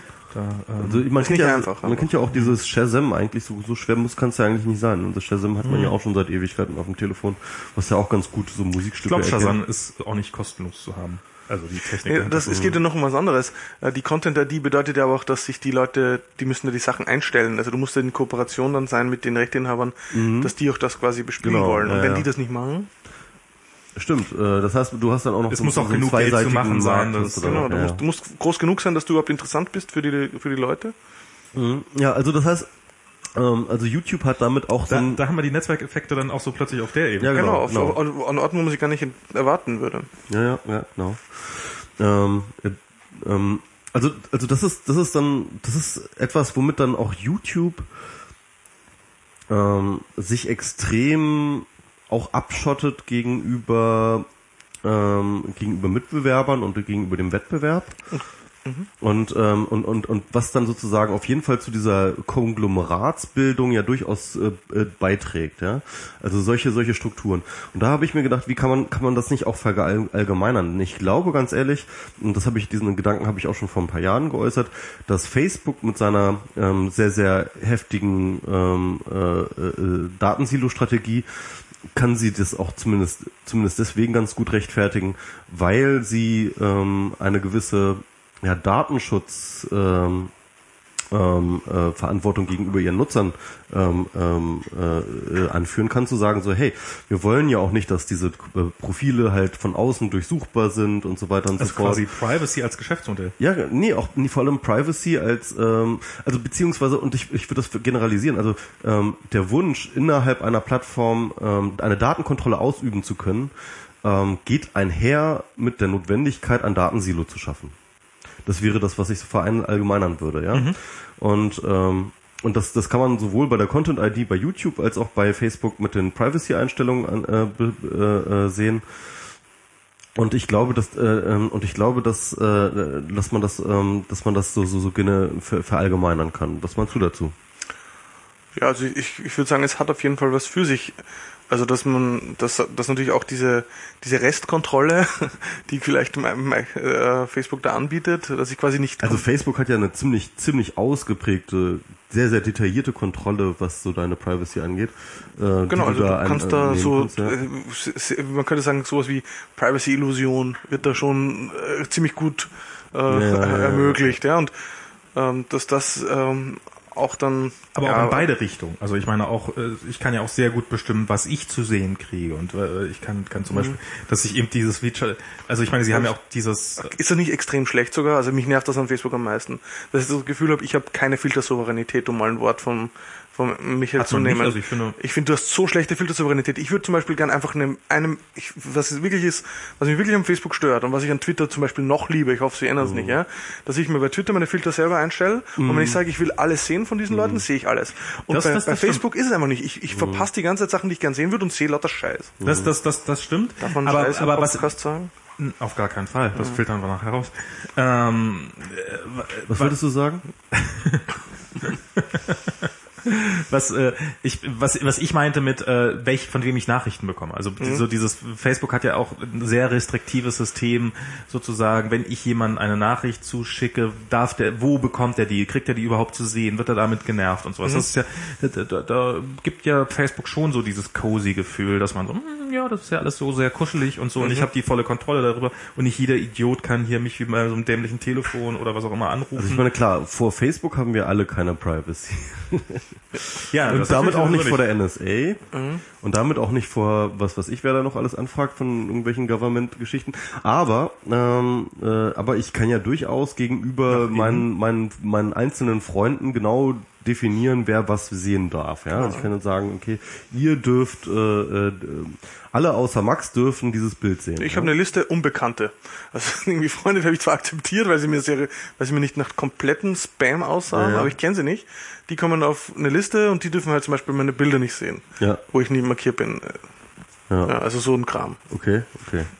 Das ist also das sind ja schon irgendwie so so Dinge, das sind ja schon das ist ja schon eine gewisse Kontrolle, die du beispielsweise jetzt im normalen Leben ja nicht hast, ja. Das ist ja schon irgendwie äh, äh, das kannst du jetzt nicht sagen. So, ich gehe jetzt mal über diese Straße, aber jeder, aber keiner, der mich kennt, darf mich jetzt nicht sehen. Das ist jetzt auch ein etwas merkwürdiger. Aber das, aber es ist eigentlich, aber es ist, Das finde ich witzig. Aber ne? eines der Und dann wirst du überfahren. Weil weil er dich halt nicht sehen kann.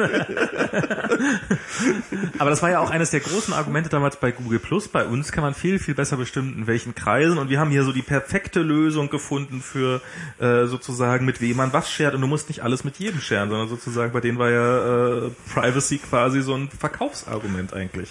Aber wie gesagt, ich meine, ich glaube, und das haben- handhaben wir dir alle so, oder? Wir, wir gehen nicht davon aus, was wir da reinstellen, dass das, dass wir stellen da nur Sachen rein, wo wir eingehen, okay, wenn es im Netz ist, ist auch okay und ich habe eigentlich, ich share alles immer auf öffentlich, weil, Ja, ja. weil, weil das ist mir noch viel zu mühsam. Also deshalb glaube ich, sicher auch einer der Gründe, es war doch nicht so ein Feature, wie alle gedacht haben, irgendwie da ganz genau zugeschnitten mit Kreisen zu teilen.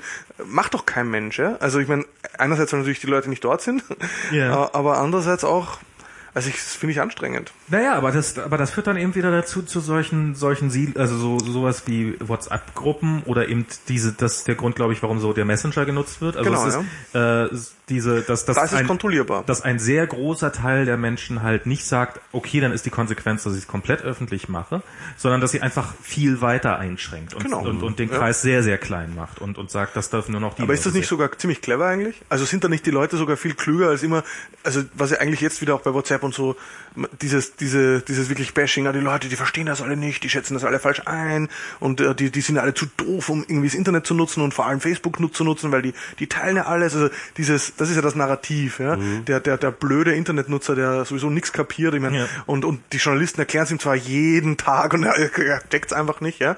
Und äh, ich finde, eigentlich merkt man doch, dass die sogar die Kids, ja, wenn man so will, sogar die Kids, die ja sowieso alles von sich preisgeben, wisst ihr Leute? Also die, die, die, die sind sowieso verloren, also ihre Privatsphäre for, forever. Und was machen die? Die sind im WhatsApp-Chat, weil sie, weil das können sie halbwegs kontrollieren. Da sind ihre fünf bis zehn Freundinnen und Freunde drin. Und äh, also auf Facebook teilen die nix. Äh, Auf Facebook teilen die, die, die, die Eltern. Die teilen den Schwachsinn mit allen. Ja? Also eigentlich vielleicht sind ich, ich, mein Problem ist, ich habe so einen Optimismus-Bias. Der wird natürlich dann, der artet leicht in Naivität aus. Ja, ich bitte das zu entschuldigen. aber äh, so, ich, ich glaube, so doof sind die Leute. Aber das, aber das, das ist, ähm, äh, aber da, da muss ich dir absolut recht geben. Wir sind, wir sind eines der anpassungsfähigsten Wesen auf diesem Planeten äh, und wir sind bis wir uns ausgelöscht haben. äh, bis wir uns ausgelöscht haben. Aber bisher, man muss schon sagen, wir haben auch schon äh, härtere Klippen, Klippen als, äh, als, als Facebook erfolgreich umschifft. Und äh, ich bin optimistisch, dass, dass uns das weiterhin gelingen. Also ich glaube, auch die, die, die nächste Generation, die geht so, so selbstverständlich damit um und wird, wird es schon schaffen, ähm, darin sich sich sozusagen äh, so diese Privat, also zumindest den Schutz vor, also dass dass ein Teenager es schafft, sich weiterhin ähm, vor seinen Eltern zu verbergen. Ich glaube, darüber da, darum brauchen wir uns keine Sorgen zu machen. Das ist ähm, Und dass er natürlich dann trotzdem manchmal irgendwelche Fehler macht und dann trotzdem auffliegt. Klar. Aber das war früher auch immer so. Das war früher auch immer so. Worum wir uns Sorgen machen müssen, ist, wird er die ganze Zeit dabei vom Staat überwacht, weil er es einfach nicht bemerkt. Äh, Das, das, das sehe ich, äh, und ich glaube, das sehen wir alle als das wesentlich größere Problem an. Also das, ähm, ja. Außer Michi, der gerade nur nachdenklich nickt. Nee, ähm, nee, sehe ich, nee, sehe ich ähnlich.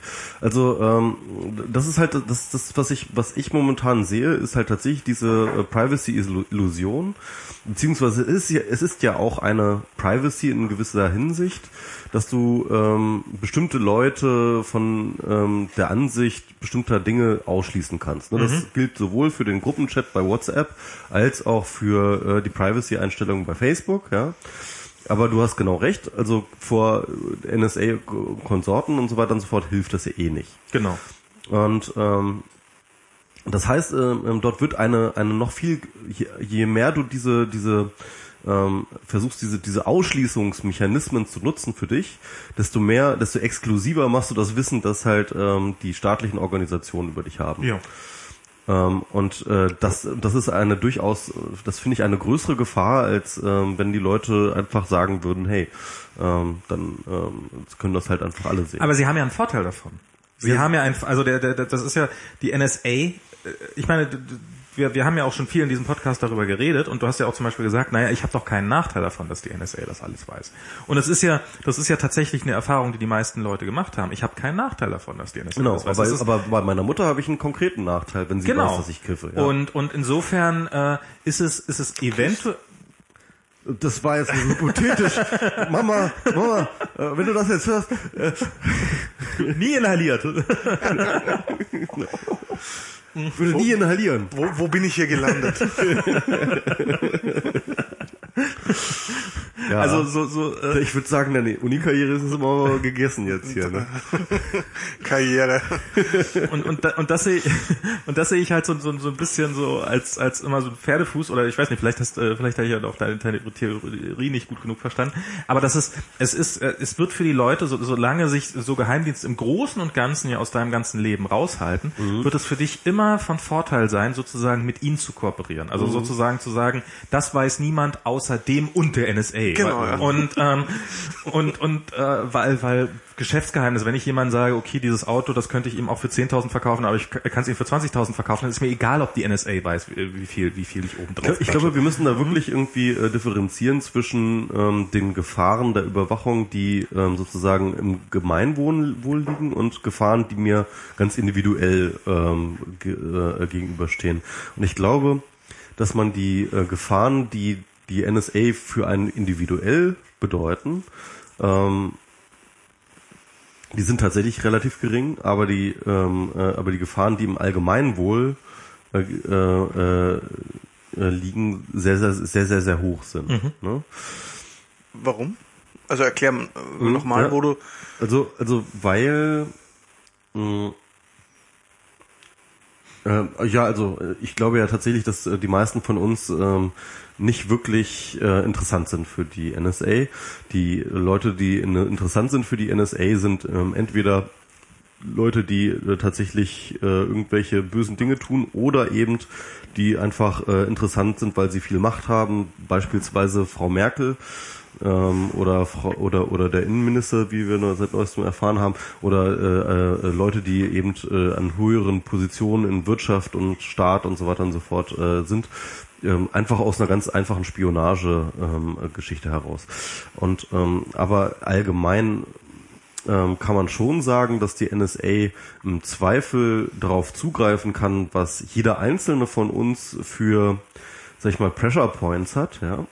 Das ist dann wiederum eine sehr, sehr nachhaltige Macht, die man da akkumulieren kann, ja. Wenn ich halt weiß, ähm, äh, was der Max für Leichen im Keller hat, dann ist das jetzt erstmal egal, aber falls ich dann doch mal irgendwo in eine Stelle kommen sollte, wo der Max mir weiterhelfen kann oder der Max mir im Wege steht oder der Max irgendwie mir gefährlich wird oder wie auch immer, ähm, äh, habe ich das halt im, in der Hinterhand und da kann mir dann halt nichts. Ne? Also ich glaube, es gibt es gibt noch viel viel mehr Punkte, an denen äh, die die Geheimdienste durchaus gefährlich werden können und wo es wo es wieder dann äh, über Bande einen Einfluss auf mein Leben hat. Ich meine jetzt mal so, so so billige Sachen wie Protest gegen einen Castortransport.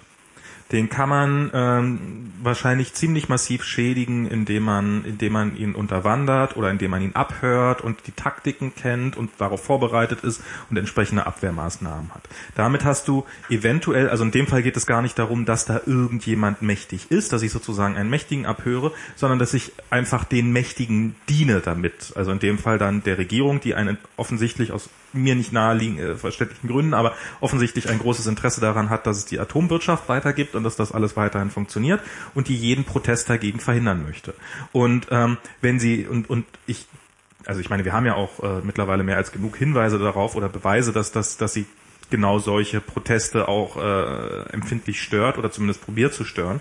Und das ist natürlich dann, wenn dadurch GCHQ hat ähm, äh, diese äh, diese Zersetzungstaktiken, das war doch irgendwie ne. Genau, das Genau, ist das ist, ist das nicht der Grund, warum die Piratenpartei im Bach runtergeht? Ja, genau. Da gibt's ja, da gibt's ja, also ich, ich, ich erwarte ja auch immer die ganze Zeit die, die, die, äh, die Verschwörungstheorien, die da jetzt irgendwie um die Piratenpartei ranken, wie die GCHQ, die Piratenpartei für die deutsche äh, Politik gerade fertig macht. Naja, aber sagen wir es mal so, jetzt in Bezug auf Ich dachte, es, es war lange Zeit was ja der Feminismus und jetzt ist es doch der GCHQ, oder? Nee, der Feminismus ist ja vom GCHQ. Ah, na, Das das, ist ja eine Erfindung vom GCHQ. Aber- Eigentlich sind die Frauen in unserer Gesellschaft sehr, sehr zufrieden. Es sind ja nur diese, äh, diese paar Agenten vom GCHQ, die äh, hier immer Stress machen. Ne? Und, da, und die deswegen, den leicht beeinflussbaren Frauen einreden, dass sie unglücklich Also, sind. also ich sag mal so, äh, das war ja so, der GCHQ hat damals Light Medium als seinen Hauptagenten Ah, okay. installiert. Ähm, er hat damals ja dann damals die Spackeria halt aus der Taufe gehoben als äh, das erste Mittel, mit dem er die Netzszene spalten wollte.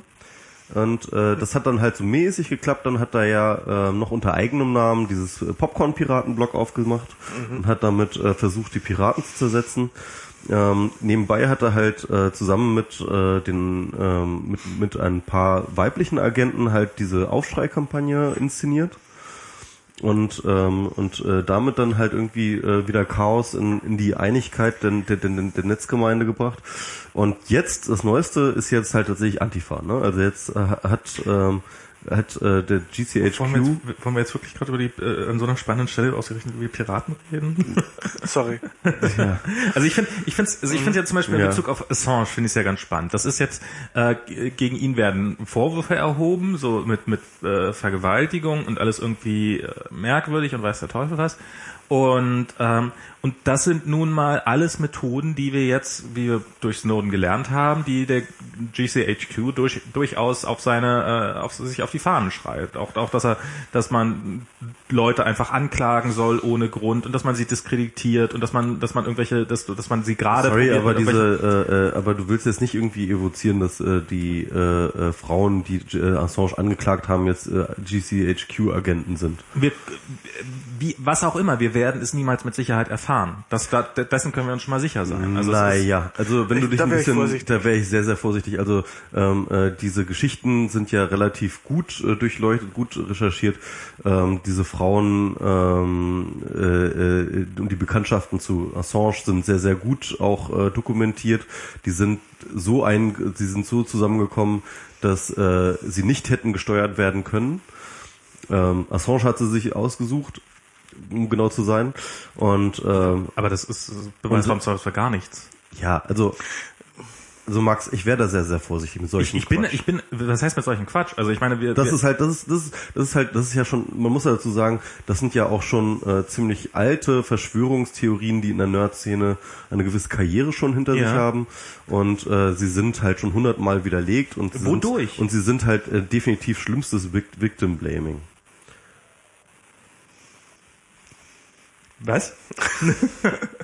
Ja, also, äh, Also es, also sagen wir mal so, es gab äh, es gab bisher äh, es gab keinen Prozess, also es gab äh, also ich meine klar ja, weil sich einer von diesen Beteiligten Ja. einem Prozess nicht äh, stellt. Genau. Ähm, aber aber wie hoch ist die? Also ich Wer meine, war das noch mal? Aber also wir wissen wir wissen jetzt, dass dass die Geheimdienste äh, sich vorgenommen haben, WikiLeaks zu bekämpfen. Das ist das ist jetzt das ist jetzt wirklich fernab von jeder von von von jeder Verschwörungstheorie, sondern das ist einfach das ist das können wir als als Wissen hinnehmen.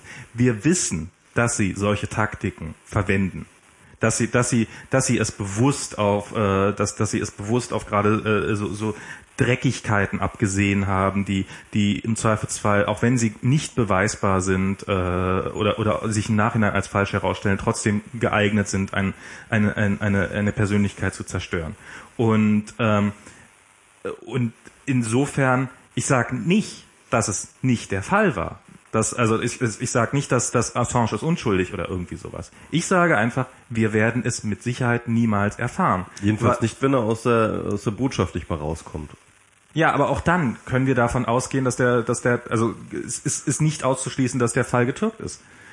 Weil, äh, weil die Geheimdienste offensichtlich so vorgehen. Und ähm, Ja, aber das ist, finde ich, man, also ich will jetzt nicht den Wissenschaft raushängen lassen. Ja. Es gibt kein sicheres Wissen. Nix. Also das ist Sowieso das, nicht, ja. Wir wissen Ja, nix- klar. nichts mit Sicherheit, also wissen wir auch das mit Sicherheit, aber es gibt doch, äh, aber wir, wir, wir müssen deshalb versuchen, damit um, mit, mit irgendwie Näherungsweisen, mit äh, sozusagen robusten, äh, quasi mehrfach irgendwie getesteten Theorien irgendwie zu arbeiten. Und ähm, ja, und damit kommen wir eigentlich in ganz vielen Dingen ganz gut durch. Also ja, also ich, ich finde das nicht so spannend, diese Verschwörungstheorie da jetzt da gerade am Assange durchzudeklinieren.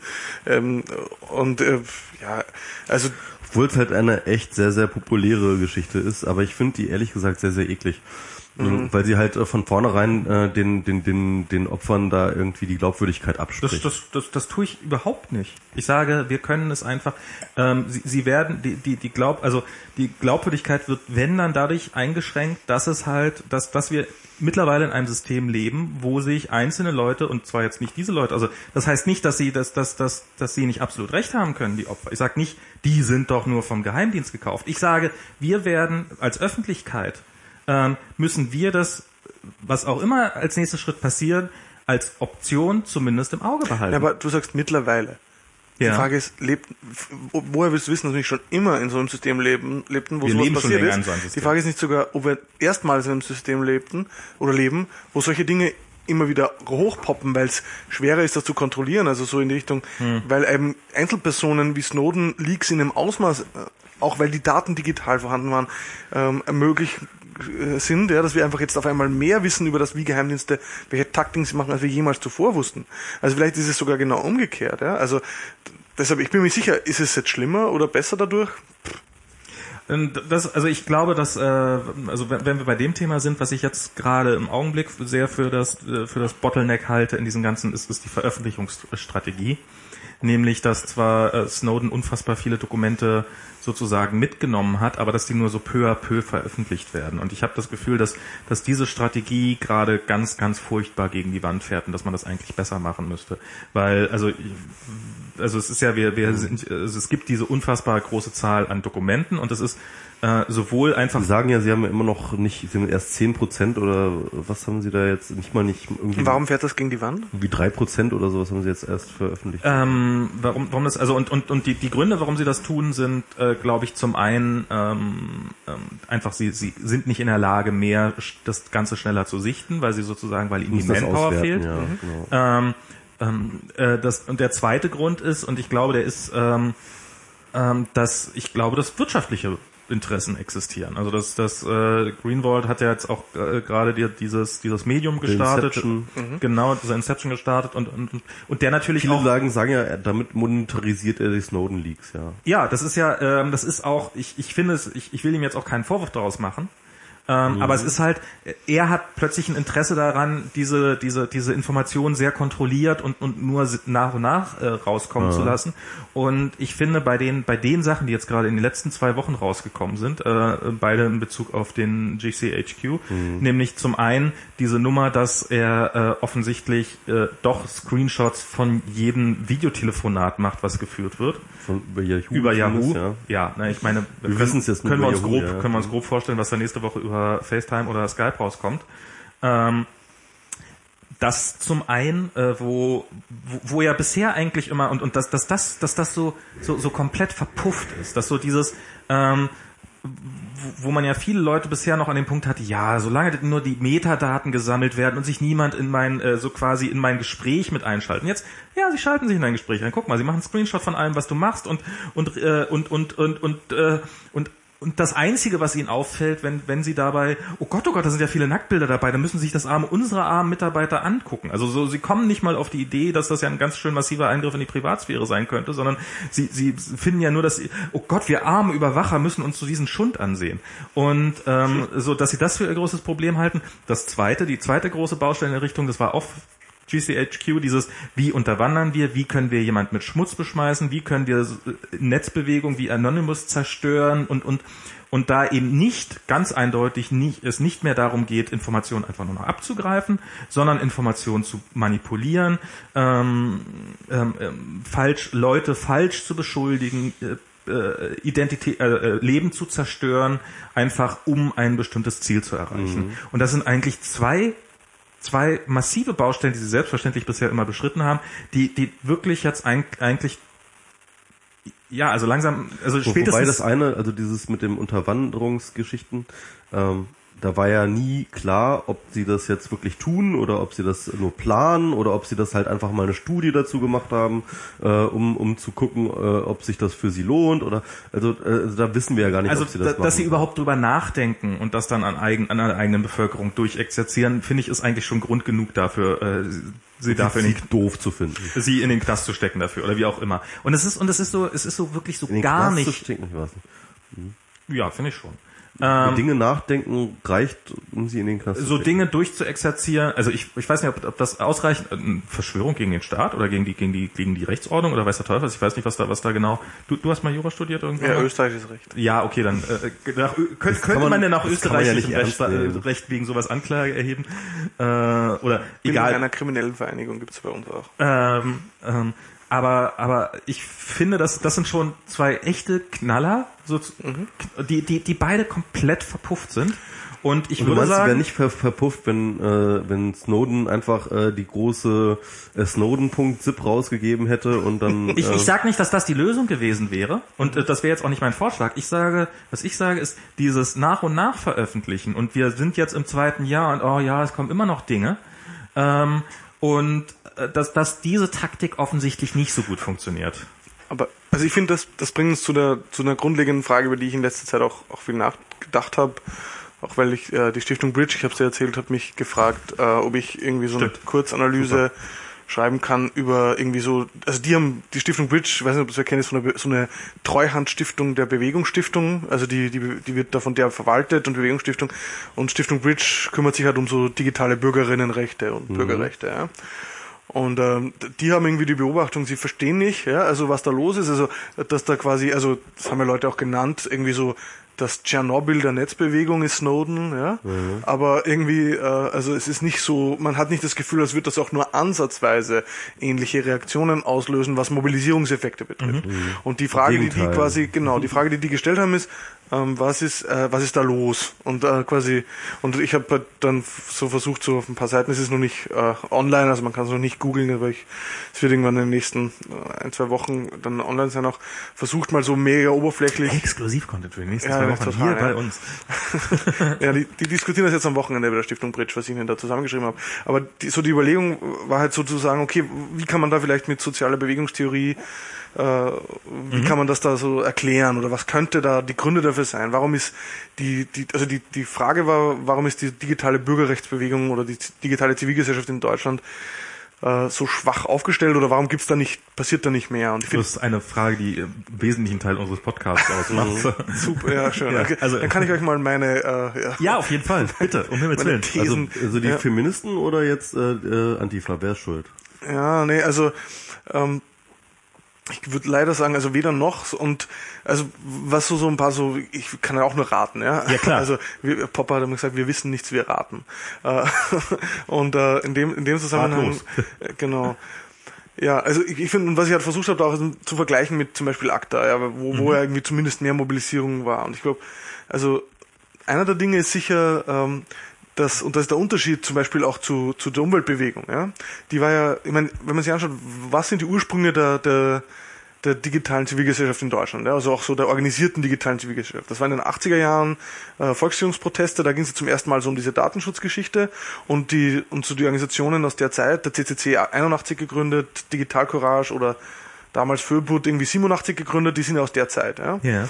Und äh, dann gab lange nichts. Die nächsten Organisationen, die eigentlich gegründet wurden, waren dann erst Ende der 90er Jahre. Also 1999 wurden dann irgendwann mal die, dann kam das FFII, das war aber dann schon softwareorientiert, also diese äh, der Verband, die haben so diese Anti-Software-Patente-Kampagne geleitet und dann der FSFE und äh, Wikimedia wurde dann gegründet 2004, ja. Aber alles eher so spezifisch Wikimedia schon. Deutschland, okay. Wikimedia Ja, Deutschland, ja, genau, ja. Die. Foundation wurde 2003 gegründet. Ähm, und dann die dritte Welle von Organisationsgründungen war dann irgendwann zuerst so, äh, so 2010, 2012, also 2010 die DigiGes und 2012 dann die ganzen politischen Vereine, also so D64. C-Netz, D64 und äh, jetzt vor dieses Jahr Load von den Liberalen. Echt? Ähm, Load. Load, ja. Aua. Okay. Load 8,1. Ja, wie immer. nee, aber, aber wenn man sich, wenn man das jetzt Load mal, 18 Prozent. genau, wenn man sich anschaut, ist es so, dass das aber eigentlich gar nicht, 5% ist gut. Der Ladebalken bleibt ja mal bei 18% immer stehen. Nicht schlecht eigentlich, ja. Dann hat das eigentlich schon eine ziemlich lange Geschichte.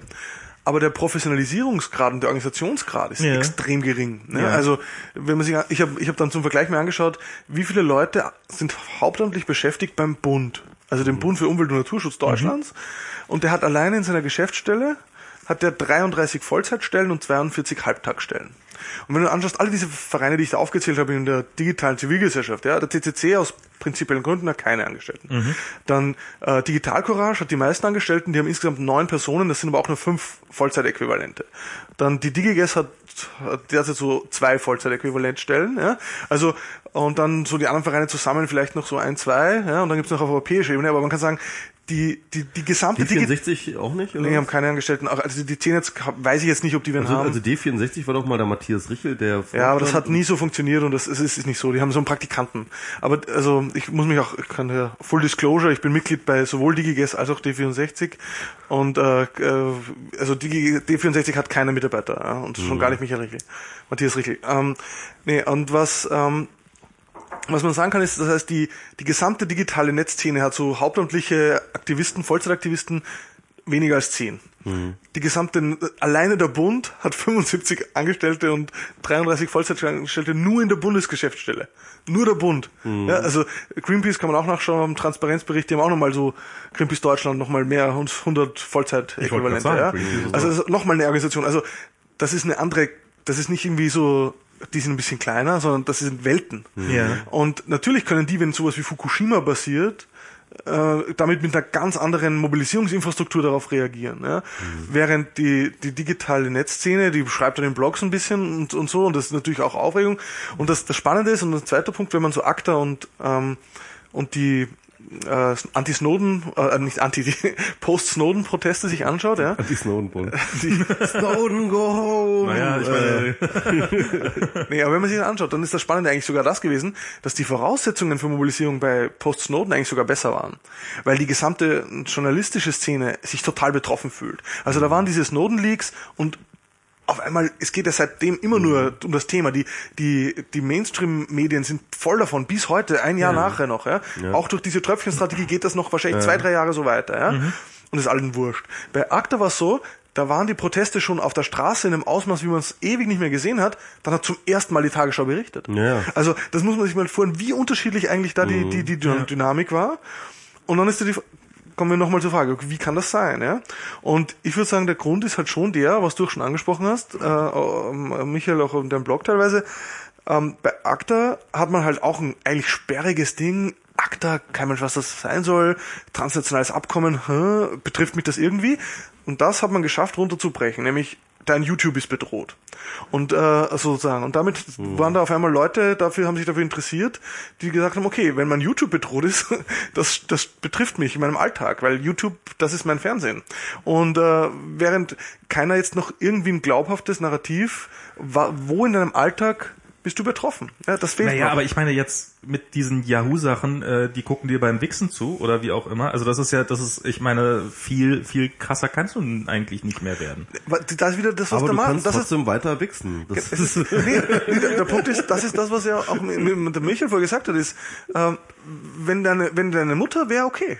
Oder dein Arbeitgeber oder die, die, die Schulkollegen, das wäre doof, ja. Aber die NSA, das ist so ungreifbar. du müsstest den NSA-Stream ablenken und dann zu deiner Mutter auf den Stream machen. Dann hättest du ein... Ja, ich, ich sage gar nicht, aber ich würde, mein Argument wäre jetzt gar nicht so sehr, dass das jetzt ähm, objektiv so ist. Ich sage nur, es ist bisher nicht gelungen, das in einer Art und Weise anschlussfähig zu machen an Alltagspraktiken, an Alltagsbedrohungsszenarien, die, die für die Leute angreifbar sind. Das ist bei ACTA, wo es eigentlich auch nicht klar war. ACTA ist lauter schwammiges Zeug steht da drin. Ja. Ja. Keiner wusste eigentlich, was das bedeutet. Das war auch natürlich Strategie. Das war sowas, man spricht davon Strategic Ambiguity. Also es war strategische Ambiguität. Man hat bewusst nicht genau reingeschrieben, was man will, weil man gesagt hat, okay, was wir wollen, das lobbyieren wir uns dann auf nationaler Ebene. Die, ich meine, die das ist ja ganz witzig, also ähm, die meisten Leute, die dort gegen ACTA auf der Straße war, waren, waren auch wegen den falschen Gründen. Auch wegen ACTA gegen. Aber das, äh, ne? Aber Ähm, man- und, und jetzt gerade bei Tipp scheint sich das gleiche wieder zu, zu wiederholen. Ne? Also jetzt bei Tipp ist es ja irgendwie das Chlorhähnchen und, äh, und der Genmais und so weiter und so fort. Dabei steht das gar nicht drin. Ja, aber der Punkt ist, es steht natürlich dann doch drin. Also ich finde, das muss man halt, das ist halt, finde ich, die, das, es mag sein, dass das nicht drin steht, so wörtlich. Aber zwischen den Zeilen, und deshalb ist es, finde ich, nicht, es war, ist nicht mal so, was da, das war so dieses, bis heute das Narrativ der Content Lobby ist, ACTA, da wurden die Leute belogen, da gab's dieses falsche Video von dem Brunogramm und das, das hat die Leute auf die Straßen gelockt, da wurden ja die Lügengeschichten erzählt von einer alten Version von ACTA und das stimmt, es hat alles gar nicht gestimmt. Jetzt war es natürlich nicht komplett korrekt, aber na, warum auch? Weil man eben das entschärft hat mit strategischer Ambiguität, Wörter reingeschrieben hat, die schwammig waren, weil man gedacht hat, okay, auf der unteren Ebene, scha ich schaffe mal quasi Grundpfeiler ja, und ermögliche damit dann in der nationalen Umsetzung eine Verschärfung. Und das ist das, was wir bei all diesen internationalen Verträgen gesehen haben. Das ist ja, was uns den DMCA eingebrockt hat. Das ist das, was uns die letzten Urheberrechtsreformen und die Verschärfungen eingebrockt hat, war ein schwammiges TRIPS-Abkommen. Das ist schwammig, aber es war, es war hart genug, ja, dass quasi dann auf den unteren Ebenen die Umsetzung das alles nochmal wieder verschärft hat und Also die Botschaft ist sozusagen angekommen. Man, man, man, brauchte, Genau. man brauchte gar nicht so spezifisch zu Genau. werden auf der oberen Ebene, weil da, wo es dann nachher Nee, umgesetzt man- wird, ist nee, es und vor allem schon. die, alleine, dass die Umsetzung notwendig ist. Es gibt ein Abkommen und das muss wieder umgesetzt werden. Ja. Und, und das heißt, dann gibt es Das wieder eine Runde an Verschärfung. Genau, ja. und dann Ja. muss, Wieder- das muss gemacht werden. Das ist ja auch, was wir bei der VDS sehen. Und dann will man natürlich auch, dann will man natürlich auch nicht äh, irgendwie, man, man will ja nicht untererfüllen, man will ja nicht nachher, sondern im Zweifelsfall will man lieber ein bisschen übererfüllen, Nee, um auf der das, sicheren das, Seite da zu geht's sein. gar nicht, sondern da gibt's dann die Lobbyauseinandersetzungen und dann gewinnt der, Genau. der, der, der, der das größte Interesse hat. Und da hat natürlich die ganz kleine Minderheit, die extrem von der Verschärfung des Urheberrechts profitiert, enormes Lobbyinteresse. Die große Ja. Mehrheit, die nur marginal, aber doch betroffen ist, die kriegst du viel schwerer mobilisiert. Mhm. Und wenn man dann sagt, okay, das war jetzt vielleicht dann nicht ganz korrekt, mag das sein, aber was man Also eigentlich ich will ja auch überhaupt nicht in Frage stellen, dass ähm, ähm, das ACTA zurecht ge gekippt wurde. Ich bin total froh, dass wir ACTA gekippt haben. Ja, schon klar. Ähm, aber wir müssen halt bedenken, dass ähm, äh, bei der Mobilisierung es nicht mit rechten Dingen zugeht. Und das ist die Frage, inwiefern das halt ähm, äh, nachhaltig ist. Und da gab es dann halt tatsächlich ähm, einen guten Taz-Artikel zu, zu, zu dem TIP-Abkommen, ähm, die halt gesagt haben, so, dass äh, das eigentlich auch ein ziemlich gefährliches Spiel ist, was man da spielt. ähm, rein, rein, wenn, wenn man halt diese Narrative um Chlorhähnchen und Genmais und so weiter und so fort irgendwie stark macht, weil dann plötzlich ähm, die, die, man muss halt sehen, die Gegenseite ist ja auch nicht dumm, die hat ja auch seit ACTA gelernt und zwar zu kommunizieren gelernt. Und ähm, das heißt mit anderen Worten, die sind sehr, sehr alert, was da ähm, für für äh, äh, was da für Narrative gestreut werden. Und dann, um dann halt äh, zu, zu sagen so, ey Leute, pass mal auf, hier Journalisten, ähm, hier ist es äh, schwarz auf weiß, da steht nichts mit Chlorhähnchen und so weiter und so fort. Und das heißt mit anderen Worten, ähm, also auch wenn Tipp wahrscheinlich, also also Mhm. beziehungsweise das sagt auch der Taz-Text, ja, dass dort halt definitiv Dinge drin sind, die äh, die bekämpfenswert sind. Unter Ich habe anderem den Artikel auch gelesen. Also sie hält das, das Ganze, sie, sie seht nur die Aufhänger als die falschen an. genau. Also der Punkt geht halt der, der Punkt geht halt darum, dass ähm, dieses Tipp-Abkommen vor allem eine einen ständigen Aushandlungsprozess für alle möglichen Dinge sozusagen, ja, also so eine Art ähm, ähm, ähm, so eine Art Stream, ja, irgendwie installiert zwischen äh, den USA und Deutschland, wo halt äh, äh, wo halt ständig Dinge nachverhandelt werden können. ich, ja? ich finde, Und damit ist dann wiederum tatsächlich ein Einfallstor für alle möglichen Geschichten. Ja, Das- erstens das. Ich Mhm. finde das Zweite, was halt finde ich das Allerschlimmste an der, an, sind die Investitionsschutzbestimmungen. Oh. Ja, die ist ja, also die haben in verschiedenen Abkommen immer wieder drin sind jetzt und so und die einfach darauf hinauslaufen, Mhm. Ja. dass irgendwelche Unternehmen dann den Staat verklagen können, wenn der ein Gesetz ändert und eine Bestimmung. Und ich meine, das ist einfach kom- komplett Mhm. Ja. grotesk und schränkt die Handlungsfähigkeit ein und macht jede Umweltschutzregulierung noch teurer, als sie sowieso Aber ist. damit kriegst du wiederum keine Leute auf die Straße. Ne? Also- Ja, und ich meine, ich bin, ich würde sagen, sagen wir mal so, wenn, wenn du, wenn du weißt, du weißt, was ich auf, wie ich auf Netzpolitik blogge und ich habe da, glaube ich, eher den Ruf, äh, zu seriös zu sein. Ich bekomme immer von Markus oder von anderen äh, gesagt, ah, so mehr zuspitzen oder äh, Porno muss in die Überschrift. Ohne Scheiß, Aber, ey. nee, Also ehrlich gesagt, mir geht Netzpolitik genau deswegen aber voll auf den Sack mittlerweile, weil sie mir zu populistisch sind. Also letztens Ich zum finde, dass Beispiel, viele Themen auch verschenkt werden, die, die ein bisschen zugespitzter sein dürfen. Nee, es kann, Also ich, ich, ich würde, und andererseits sage ich eben trotzdem, ich würde sagen, es hört sich jetzt wieder ganz böse an, und wir sind ja live, man kann das, also Mhm. ich, ich, es wird nicht rausgeschnitten, aber manchmal äh, denke ich mir schon, mehr Populismus wagen, ja. Also die, wir, wir sind äh, so verkopft und, äh, und können, äh, und die, die anderen äh, quasi spitzen so zu auf, auf eine brutale Art, ja, Mhm. und, äh, und es, und sozusagen, ich, ich bin nicht der Meinung, dass der Zweck die Mittel heiligt. Also das ist, das, will- das ist nicht meine, meine Position.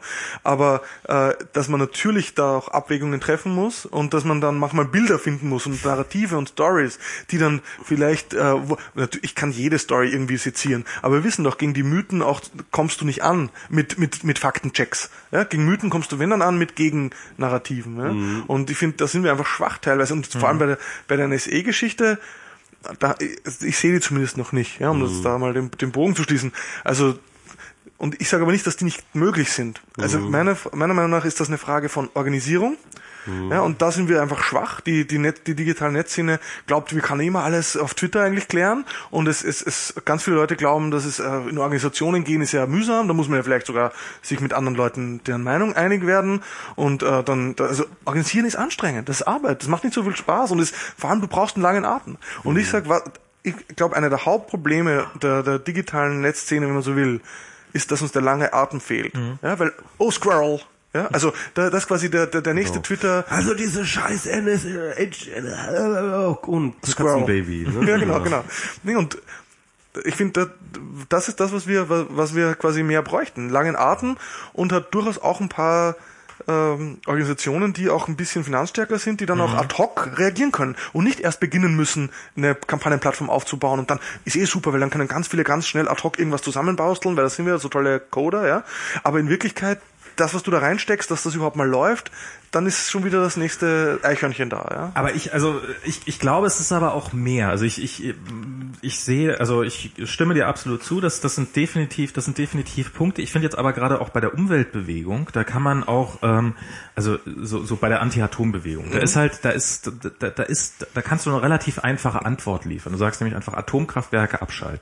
Atomkraft, nein, danke. Äh, genau. Und das ist und das ist das ist so ein Satz. Bei der NSA-Affäre. Internetkraft, nein, danke. Äh, äh, da, da ist halt da ist halt die Antwort. Nee, aber, aber da ist die Antwort, okay, also da gibt's halt halt die, äh, die, die, die, die äh, FAZ-Leserbriefschreiber von Hand, die, hahaha, hatte ich doch recht, dass ich mir damals keinen äh, kein Telefonanschluss zugelegt habe. Das sind, das sind halt die, die du, äh, die, die du hast. Oder, äh, aber, aber wir haben ja keine Antworten. Nee, das, so das völlig, ja, nee, aber, aber nicht, weil sie nicht möglich wären, welche zu geben. Also, ich sage mal so, ich finde, du hast völlig recht. Bei ACTA war es halt auch klar. ACTA nicht ratifizieren. Es war ein klarer Adressat, EU-Parlament ja. oder die nationale Regierung. Und das Jetzt Ziel handeln. war klar, äh, nicht ratifizieren ja, und damit mhm. scheitern lassen. Ganz, also das macht es natürlich extrem leicht. Und genau das fehlt noch, weil mhm. die einen sagen, äh, Geheimnisse abschaffen, die anderen sagen, stärkere demokratische Kontrolle. Die Dritten sagen wieder, wir, wir, wir müssen uns vor allem um die VDS kümmern, ja, genau. weil, weil, weil mehr Daten sammeln ist wiederum gefährlich. Ja?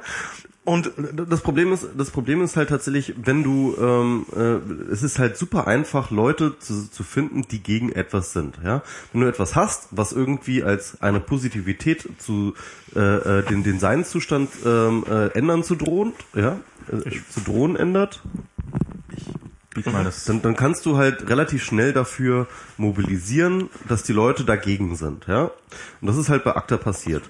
Ähm, du musst halt aber sehen, dass die Totalüberwachung der Welt und des Internets halt, äh, das ist der Ist-Zustand seit zehn Jahren. Genau, das ist und äh, das heißt mit anderen Worten, wenn du, hier, du kannst jetzt nicht einfach nur dagegen sein, sondern du musst eine alternative Welt, du musst einen Alternativentwurf einer Welt jetzt, äh, ähm, und den musst du konsensfähig bekommen. Das, und das, das heißt, das heißt mit anderen und und das ist das, mhm. was du andeuten willst. Dieser Alternativentwurf ist nicht alternativlos, sondern davon gibt es dann halt mögliche, möglicherweise zehn verschiedene Varianten. Nee, und dann hast du das Problem, dass du Bündnisse schmieden willst und das ist für ein dagegen leicht. Also da gibt es ein schönes Paper eben, das ich da auch zitiere von dem Gerz und Rucht heißen die, das waren so soziale Bewegungsforscher, mhm. die haben sich angeschaut, die Mobilisierung für die Anti-Reagan-Demo in den 80ern mhm. und wie die den Bündnis zusammengebracht haben.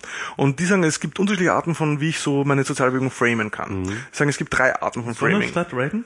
Bitte? Sonne statt Reagan, dieses, dieser grandiose. da war eine riesen Mobilisierung, total gut funktioniert, ja. ja.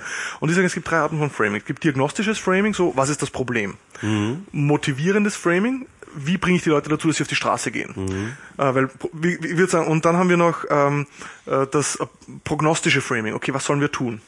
Und was die gemacht haben für diese Anti-Reagan-Demo, wo sie dann zusammengebracht haben, sozusagen die, die DKPler gemeinsam mit dem katholischen äh, mhm. Studierenden, ja?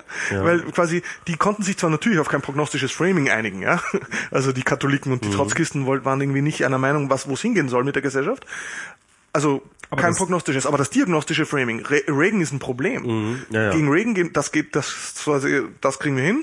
Und äh, das motivierende Framing nämlich, und wir, es gibt eine Demo, der kommt zu Besuch und wir, wir sagen dir mal die Meinung. Das ging auch noch hin. Ja? Und so hatten, haben die es geschafft, eine extrem breite Koalition zu schmieden.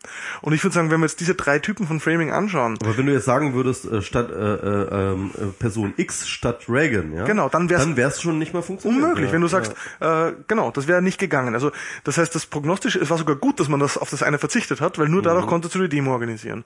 Und ich glaube, wir stehen derzeit bei in all diesen drei Fragen vor einem Problem. Unser diagnostisches Framing funktioniert schon nicht bei der NSA, weil wir sagen, wie du sagst, zehn Jahre werden wir total überwacht und äh, sind wir und die Leute fühlen sich aber nicht unfrei.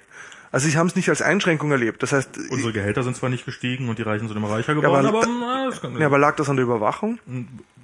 Man könnte zumindest behaupten, also nee, also da, da können wir, da würde ich gerne noch drüber reden. Ich glaube, da habe ich ganz viele andere Theorien, woran es liegt, aber die Überwachung ist das Wurstigste.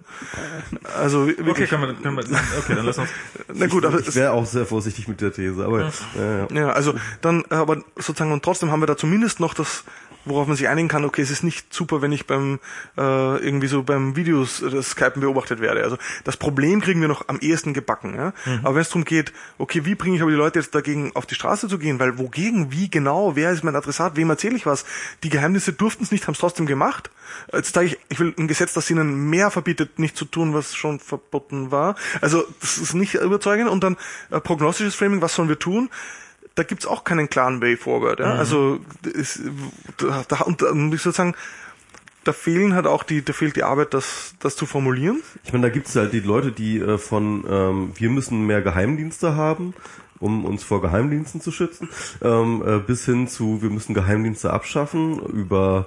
Äh, Weil dann hat die andere Seite bestimmt auch keine Geheimdienste mehr? Ja, äh, von, ähm, wir müssen, ja, also... also ich finde es ja, ich find's ja selbst an Punkten, wo es jetzt, also ich meine, jetzt ist, jetzt hat Facebook hat WhatsApp gekauft, darum wollen jetzt offensichtlich unfassbar viele Leute WhatsApp nicht mehr nutzen. Das ist jetzt... Äh, das fand ich jetzt auch interessant, ne? also weil, weil ich meine, jetzt, äh, warum ist jetzt eigentlich dieser Wechselimpuls ähm, ähm, also ich sag mal so, ja, meine persönliche Erfahrung war, als diese Snowden-Geschichten losgingen, habe ich mich tatsächlich mehr für Kryptographie interessiert, habe ich tatsächlich ja. gedacht, okay, jetzt äh, jetzt wird es mal Zeit, sich damit zu beschäftigen und habe da äh, ähm, E-Mail und äh, Messenger und alles Mögliche irgendwie für mich eingerichtet, irgendwie, dass ich halt zumindest die Möglichkeit habe, halt irgendwie mhm. äh, äh, ähm, äh, verschlüsselt zu kommunizieren. Mhm das war für mich irgendwie ein, äh, das, das war für mich ein Impuls. Ich finde, der ist irgendwie so ein bisschen nachvollziehbar logisch. Ähm, das jetzt ausgerechnet an der Facebook-Abnahme von WhatsApp, dass dort jetzt gerade aber für die meisten der Impuls ist, ich finde das erstaunlich. Finde find ich, also ich find, sehe jetzt auch den guten Grund dahinter nicht, aber ich finde den Impuls jetzt prinzipiell nicht, also ich kann da nichts Falsches dran finden. Ich finde, auf verschlüsselte Kommunikation umzusteigen und jetzt haben offensichtlich sich viele Leute für Streamer entschieden, ist erstmal ein Schritt in die richtige Richtung. Und auch da ist dann, und, und, ja auch absolut zu Recht, dann kommen halt die Nächsten, die sagen, ja Moment mal, das ist aber ein Closed Source Produkt. Mhm. Ähm, damit kannst du niemals sicher sein, du brauchst ein Open Source Produkt, was hinreicht, also dann nehmen die Leute Telegram, ne? Telegram, ah, die sind ja nicht vernünftig audited. Das ist so, und das ist, und das ist ein, und, und plötzlich bist du in einer Ebene drinne, wo du, wo, wo selbst ich als Softwareentwickler sage, okay, das ist, das ist, das ist zu hoch für mich. Wie soll ich, wie soll ich meinem, also wie soll ich der meiner Schwiegermutter erklären, welchen äh, Client sie in Zukunft anstelle von WhatsApp benutzen soll. Und ähm, aber da würde ich, ich finde zum Beispiel, das wäre zum Beispiel der Punkt, wo ich finde, da sollte man trotzdem mehr ansetzen. Wenn die Frage ist, vielleicht doch mehr wenn, wenn man sagen könnte, okay, wie, was ist wirklich jetzt die Antwort auf diese Verschlüsselung, ja. äh, auf, auf diese, auf diese Überwachungsgeschichte, ja? Und ich finde, was sind die Dinge, die die NSA am meisten eigentlich nicht mag? Dann ist das PGP, ja, dann mhm. ist das, dann ist das halbwegs äh, äh, asymmetrische äh, Verschlüsselung, das Ganze mit Open Source Programmen, wo eben die Sicherheit nicht durch Obscurity kommt, sondern durch Transparency. Und, ähm, äh, und ich finde, das, da, da könnten wir doch Win-Win-Sachen machen. Ja? Also ich meine, ich finde es doch grotesk, dass gerade angesichts der derzeitigen Situation die äh, wieder in München, um zurückzukommen auf diese Open Source Debatte, ja, zu sagen, gehen wir doch zurück zu Windows. Eigentlich mhm. müsste es, doch jetzt gibt es ein zusätzliches Argument. Ich meine, wie, wie, wie Anfang der 2000er Jahre zum ersten Mal diskutiert wurde, stärker im öffentlichen Bereich auf Open Source Software zu setzen. Mhm. Da war das eine total reduzierte, enge und von Anfang an zum Scheitern verurteilte Debatte mit, oder sparen wir uns ein paar Euro Lizenzkosten. Mhm. Das war von Anfang an verkehrt und zwar doppelt verkehrt. Erstens, weil man sich nicht so viel spart, zumindest nicht kurzfristig und die Sachen, die man sich spart, die kann man nicht messen. Weil dass ich zum Beispiel eine stärkere stärkere Verhandlungsmacht habe und dass die Steigerungen vielleicht dann quasi geringer ausfallen in der langen Frist, wie will ich denn das jemals beweisen? Mhm. Kann ich nicht. Das zweite ist, man hat aber durch diese Kostenargumentation, ja, die auf Kosten reduzierte, ich habe da viele Interviews geführt mit auch so Leuten aus SPD, SPÖ, Grüne, die haben alle sich unfassbar bemüht zu betonen, wir sind das aber nicht ideologisch wir sind, also die haben sich distanziert vom politischen äh, Charakter von Open Source, von der mhm. politischen Bedeutung von Open Source, weil das, weil, oh mein Gott, dann könnten sie als Ideologen. Bezeichnet werden. Ganz gefährlich. Ja? Das heißt, man, die haben erst recht nur wieder mit der Kostenkeule argumentiert, die aber wie gesagt nicht nicht nachhaltig ist. Mhm. Und ich finde, jetzt werden noch eine, jetzt ist sozusagen klar, wenn es um Sicherheit geht, wenn das uns wichtig ist, dann ist Open Source und Verschlüsselung und so weiter einfach besser. Das heißt nicht, dass es die Lösung auf alle Probleme ist, aber es ist, es ist zumindest eine Antwort, die man geben kann. Mhm. Und, äh, die, und zum Beispiel so eine diskursive Verknüpfung herzustellen zwischen Überwachung und Open Source, das könnte zum Beispiel etwas sein, wo man sagen könnte, da könnte man auch äh, Leute dafür interessieren, die Interesse an Open Source haben, aus verschiedensten Gründen. Vielleicht Firmen, die das wollen. Vielleicht äh, Leute, Programmierer, die das und Programmiererinnen, die das äh, besser finden. Äh, und so weiter. Also das wäre zum Beispiel so ein Weg, wo das wäre offensiv. Wir sagen, wir wollen Open Source, weil das auch besser gegen, ist gegen Überwachung. Und wir wollen Verschlüsselung, die da eingebaut ist. Wir wollen dezentrale Systeme, die offen sind. Wir wollen Peer-to-Peer. ja, in mancher Hinsicht. Ja. Ich glaube ja tatsächlich, dass, ähm, äh, dass, äh, dass ich mir das gut vorstellen könnte, dass man das wirklich äh, allein aus Sicherheitsgründen verpflichtend macht für Behörden, ausschließlich mit Open Source Software zu, Also- zu arbeiten. Weil der, der, der Punkt ist ja äh, tatsächlich mittlerweile, dass man sagen kann, dass die NSA die äh, ihre, ihre Software- und Hardwareanbieter ähm, so sehr unter Druck setzt, dass äh, hinter, hinter äh, Türen und so weiter und so fort Und auch Unternehmen. Also, aber, aber ich meine, das ist ja, da, da sind wir noch wirklich noch ganz am Anfang. Wenn ich höre, dass jetzt, dass ich im Nachhinein rausgestellt habe, dass da die Verhandlungen in Dänemark, als als da als als da äh, der, was war es, irgendein Klimaabkommen sozusagen, dass, dass die USA das, ja. in Kopenhagen, dass die USA das abgehört haben, bla bla bla. Sorry, aber das ist das ist wirklich Standardprogramm. Ich Nee, verstehe nee, nicht, warum die Leute sich nein, das nein, äh, nein, ja, nein, also, nee, also ich meine, sie dürfen sich das ist Spionage Sie dürfen, best, sie dürfen so sich, äh, sie- internationale nein, Konferenzen sorry, abzuhören. Sie dürfen sich gern darüber aufregen, das finde ich absolut in Ordnung. Aber dass da offensichtlich solche Verhandlungen über unverschlüsselte Mail abgelaufen sind, das ist wirklich, da, da, da, das, das, das ist, oh mein Gott, da kann man sich wirklich nur, nur ins Gesicht greifen und, und sagen, und, und das ist, und das ist die oberste Ebene. Also ich meine, da, da ist es nun wirklich, wo es, wo es, wo es, ähm, okay, da ist es im Zweifelsfall nicht schlimm, da, nicht unfassbar teuer, wenn neben dem Minister noch immer jemand daneben steht, der das für ihn eintippt und das den Computer für ihn bedient. Das, das, das ist, wenn das kostet, dann ist das uns scheißegal. Hauptsache, Hauptsache, das ist sicher. Und und dann ähm, also dass da dass da dafür keinerlei Bewusstsein existiert. Ich glaube ehrlich gesagt, da ist Bewusstsein da. Ich glaube, auf diesen internationalen äh, Regierungskonferenzen glaubt niemand, dass er nicht abgehört wird. Und es wird immer, es ist, es ist praktisch eine unausgesprochene Protokollebene, äh, zu wissen, dass du abgehört wirst und, und damit auch zu spielen und das mit einzurechnen. Aber auf welcher Ebene, auf welcher Ebene wird denn verschlüsselt? Also ich sehe es nicht, ich sehe das, ähm, Das, das ist eine gute Frage, das weiß ich auch nicht. also ich, ich meine, ich habe Ich glaube, ich glaube, Regierungen sind Post-Privacy. Das glaube ich nee, nicht. aber, aber, überhaupt aber, nicht. aber, aber das sind, ich, also ich habe zum Beispiel lange bei einer Firma gearbeitet, Also die, gegenüber den anderen. äh, ähm, die, die ein Konkurrent von eBay war. Damals gehörte Skype noch zu eBay. Die gesamte äh, kommunikationsinterne, äh, äh, äh, firmeninterne Kommunikation lief über Skype. Das ist, du, du, du, also und und da sollte man jetzt wirklich denken, okay, da sind da haben die Geheimdienste nicht so ein Wahnsinnsinteresse dran, aber eBay könnte eventuell ein Interesse daran haben, was die Konkurrenz macht. Und wenn man wenn man nicht glaubt, dass man dass das aha, eBay interessiert sich doch für uns nicht, dann unter, also dann dann kann man seine Firma auch direkt zumachen, wenn man Konkurrent zu eBay ist. Ähm, und und, und das ist, also wenn das auf der ganz oberen, oberen Ebene nicht gegeben ist, dass die verschlüsseln, es ist auf der mittleren Ebene nicht gegeben, dass die verschlüsseln.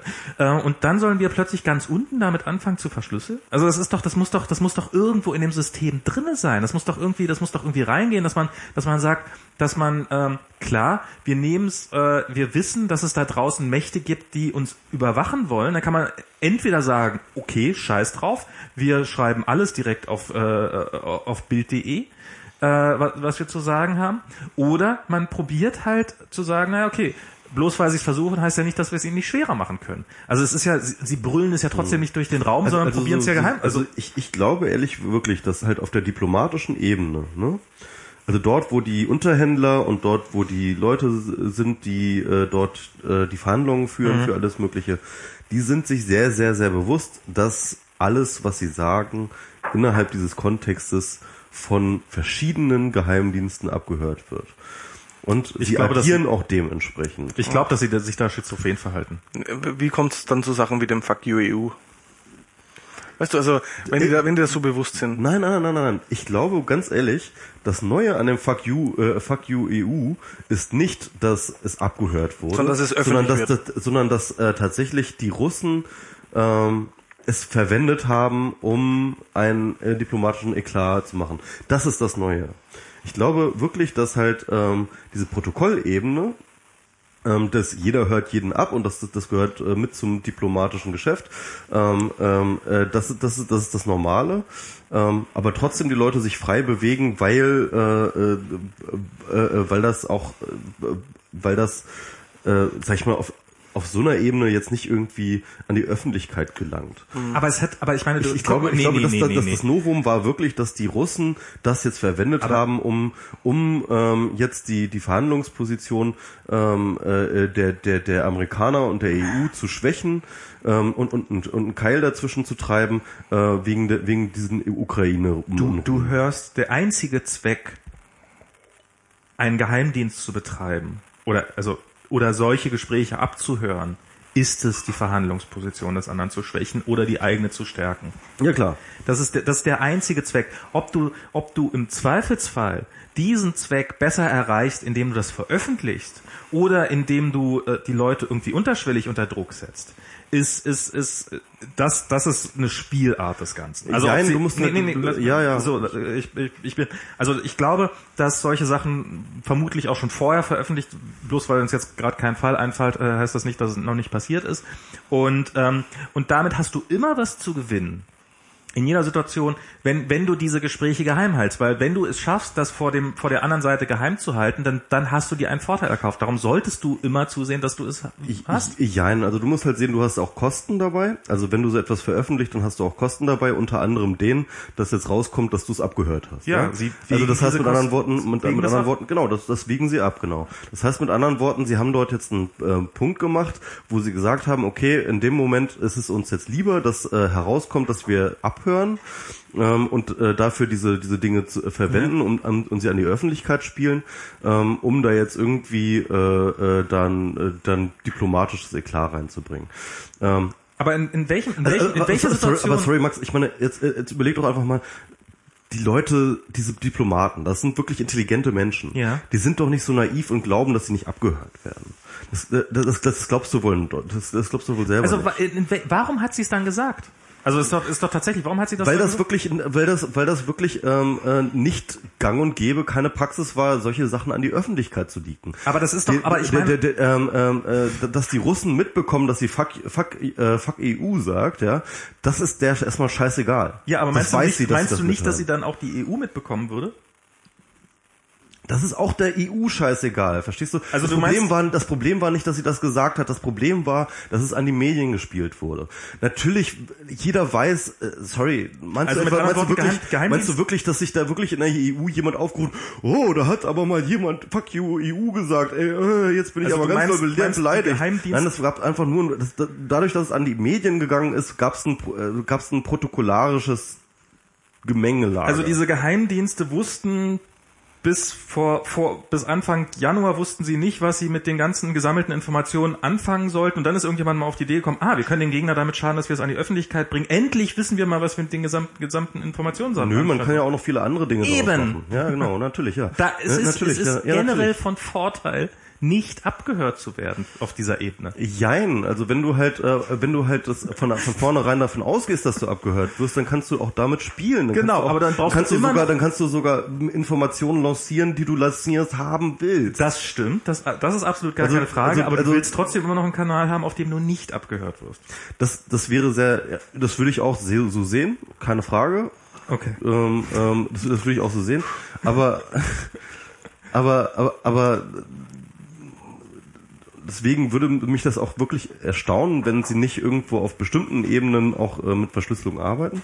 Ganz ehrlich. Ähm, äh, aber äh, aber auf jeden Fall kannst du davon ausgehen, dass wenn irgendwie äh, die Diplomaten X und Diplomaten Y ein Gespräch am Telefon führen, dass sie davon ausgehen, dass sie abgeheuert werden. Ja.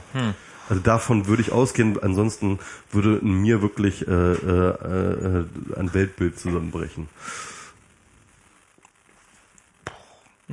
Nee, aber ich, ich glaube, du überschätzt äh, also also mehrere Dinge. Ich glaube, ähm, ich könnte jetzt nicht, ist ja auch wieder gefährlich.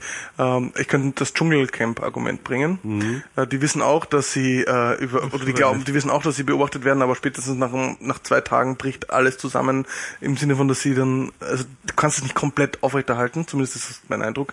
Das heißt nicht, dass die dort Ich habe es nicht geguckt insofern. nee, mein, mein, Vielleicht sollte man das als Post-Privacy. Äh, Ja, eigentlich, ähm, stimmt, sollte man eigentlich das das eigentlich, äh, Nee, aber sozusagen, ich glaube einfach, selbst wenn du, selbst wenn du das Gefühl hast, dass du immer überwacht wirst, dann ist das so problem, das ist so anstrengend, dann immer eine Fassade aufrechtzuerhalten.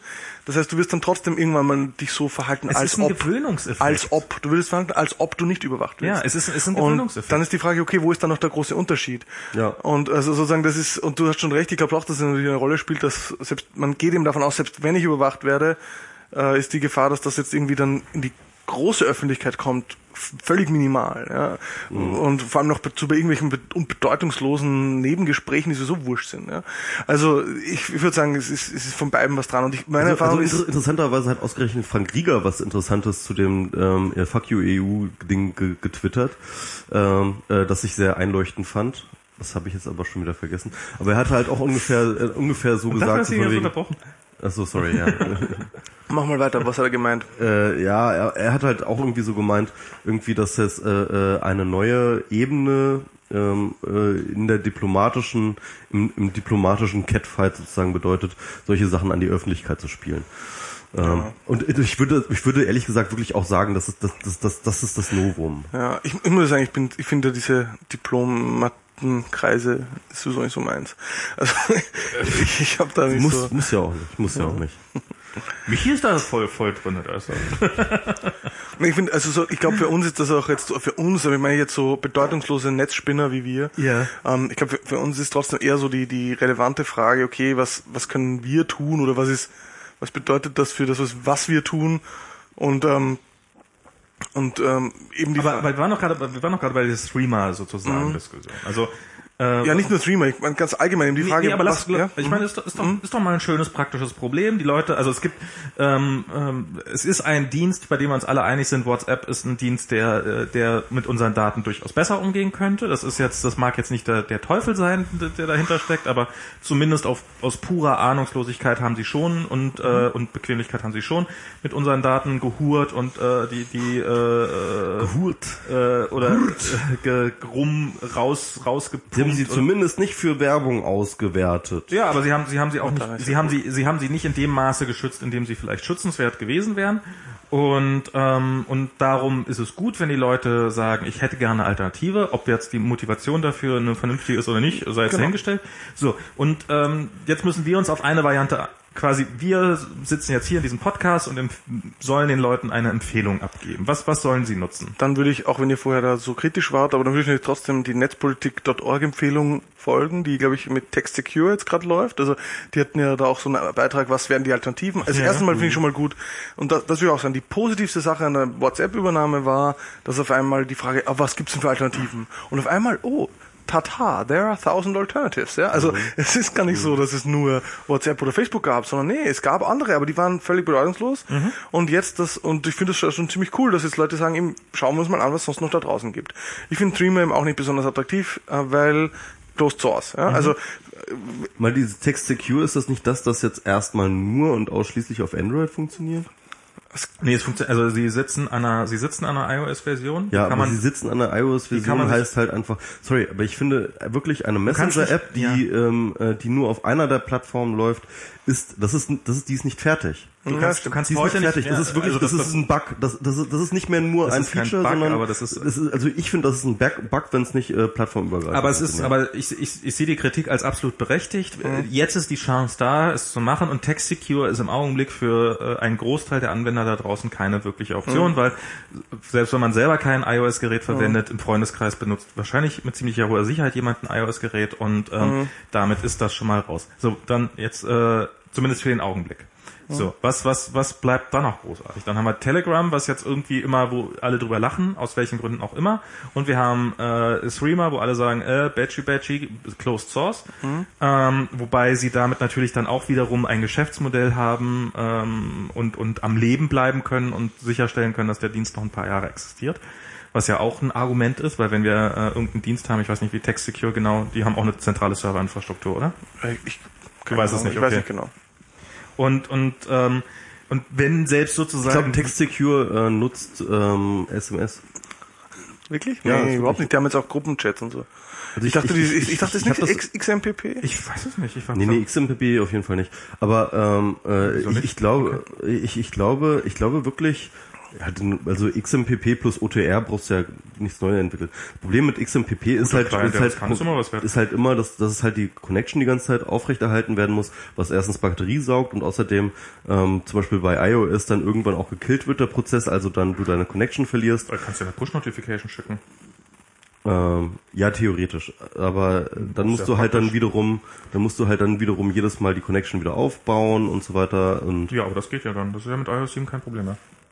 Ja, jedenfalls, äh, es, ich, da gab es diesen schönen, langen, langen, wirklich langen, langen Blogpost, wo diese verschiedenen äh, Apps einmal durchgetestet und verglichen wurden. Und da war dann auch tatsächlich zu sagen, äh, äh, da war auch tatsächlich, hat er gesagt, ja, okay, es gibt halt ganz viele ähm, Jabber-Clients Nee, auch, die du halt mit OTR laufen lassen kannst. Im Endeffekt brauchst du ja keine App für schreiben. Ja, also, ver- Das stimmt, aber es ist schwer einzurichten. Vergleichen wir es mal mit einer anderen Sache, wo ich am Anfang eigentlich auch ziemlich verzweifelt war, inzwischen aber sogar dem glaube, nämlich der Einstellung vom Google Reader. Also Google Reader, also also mein der Feed Reader ist für mich wirklich eigentlich mein wichtigstes Tool. Also Mhm. Ich lese hm? Blogs über, über über und zwar jetzt wirklich sowohl für mein einfach meine Nachrichten, also für meine Forschung. Ich folge folge ganz vielen wissenschaftlichen Blogs in meinen Themenfeldern, wo ich forsche, also Copyright, Organisationstheorie und so. Und äh, wie die den Google Reader eingestellt haben, ich dachte mir, warte, wie wieso? Jetzt muss ich mir eine Alternative suchen, ja. Ich muss umziehen, ist alles mühsam, ja. Ich meine, jetzt jetzt bin ich auf und das Spannende ist aber, was man schon beobachten kann, ist, es ist dadurch ein Innovationsschub ausgelöst Wo bist du worden. gelandet? Ich bin bei Feedly gelandet, bin jetzt auch nicht irgendwie so, äh, ich, ich finde jetzt, manche Sachen machen die trotzdem wirklich besser, als das, Mhm. als das Google Reader vorher gemacht hat. Ich habe das Gefühl, da ist auf einmal, da, die haben jetzt eine riesen Menge an Nutzern bekommen, Ja. haben jetzt diesen Premium-Dienst eingeführt. Ich weiß nicht, ob der schon für sie läuft oder nicht. Also ich will nicht zahlen, das, was sie anbieten, ist für mich interessant. Aber trotzdem habe ich das Gefühl, okay, die testen, die entwickeln, da tut sich was, das wird besser. Und auf einmal ist wieder äh, Innovationskraft in einem Markt drinnen, der tot war. Also ich bin, ich bin jetzt zu Ist Feedbin gewandert. Du, du als Open Source Vertreter könntest das vielleicht nochmal. Das kostet, äh, es gibt da bei denen keinen Kostenlos, sondern du zahlst zwei Euro im Da Monat. ich kein Problem. ähm, äh, ist der komplette Dienst, aber was der Typ halt macht, das steckt eine Person dahinter und Feedbin ist komplett Open Source. Also Mhm. Okay. wenn, du- wenn du willst, dann kannst du auch den gesamten bei GitHub dir klonen und auf Mhm. deinen eigenen Server installieren. Du kannst es aber auch als Hosted Service nutzen, dann zahlst du halt deine zwei Euro im Monat. Mhm. Funktioniert mit allen besseren Clients, also zum, also hier mit Reader auf iOS, es funktioniert mit Press unter, ich weiß nicht, äh, unter Android, Mhm. ich weiß nicht welchen Reader du nutzt. Es funktioniert bei mir hier mit Press Newskit auf dem, auf dem Mac. Das ist eher das Schade. Feedly hat, glaube ich, derzeit noch keinen Export. Das nervt mich zum Beispiel das, das haben die alles. Also das ist, Mhm. nee, nee, äh, das würde ich, also sobald Feedly der Export hat, schaue ich mir das nochmal an. Derzeit bin ich irgendwie da wieder gelockt. Ah. nee, es ist, es, ich, ich sage gar nicht, dass Feedly jetzt die gute Ja, ja. Lösung ist. Es war jetzt keine Empfehlung für Feedly. Ja. Aber was schon stimmt ist, dass auf einmal durch dieses Ende, das für mich eigentlich zuerst mal anstrengend Ja. war, ähm, jetzt da eine Innovationsdynamik in diesen Markt für, für Reader irgendwie gekommen ist. Mhm. Was eigentlich positiv ist. Und vorher waren irgendwie alle bei Google Reader und eigentlich, aber Google hat das nicht entwickelt, da war nichts. Ja, und die Frage ist halt, sozusagen dieser Kauf von WhatsApp hat auch unintendierte Konsequenzen. Nämlich, dass auf einmal, äh, weil eben auf einmal vielleicht zumindest eine kritische Masse die groß genug ist, ja, dass es sich lohnt, auf einmal in diesen Markt wirklich wieder vielleicht zu investieren, ja, und, äh, und mit, und, mit, und du musst dich differenzieren. Und was sind die Arten? Du kannst dich differenzieren durch andere Usability oder eben durch Verschlüsselung oder eben durch Open Source.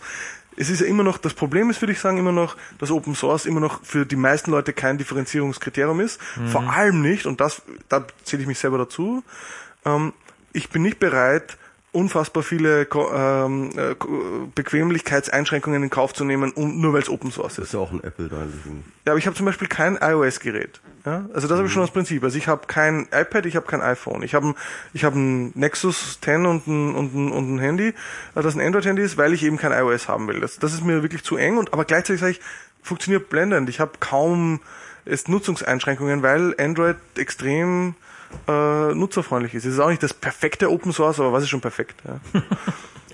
Also was, was, äh, ja, das stimmt. Was ich, was ich jetzt halt bei, ähm, also bei, bei so einer, zum Beispiel bei, bei Streamer finde ich, ähm, äh, oder oder bei das, das ist halt, das ist halt eine kleine Bude und die, die entwickeln, also da sehe ich, da habe ich neulich äh, in meiner Twitter-Timeline Beschwerden darüber, warum kann ich eigentlich, warum habe ich keine Ansicht im Kon Adressbuch äh, mit wer ist jetzt neu hinzugekommen? Weil das ist jetzt gerade bei Streamer eigentlich eine total spannende Frage. Oh, die sind jetzt auch dabei. Und das wäre natürlich, äh, bei Telegram kriegt man jedes Mal, wenn sich da jemand anmeldet, kriegt man so eine kleine äh, Push-Notification Notification und dann äh, wird man darauf hingewiesen.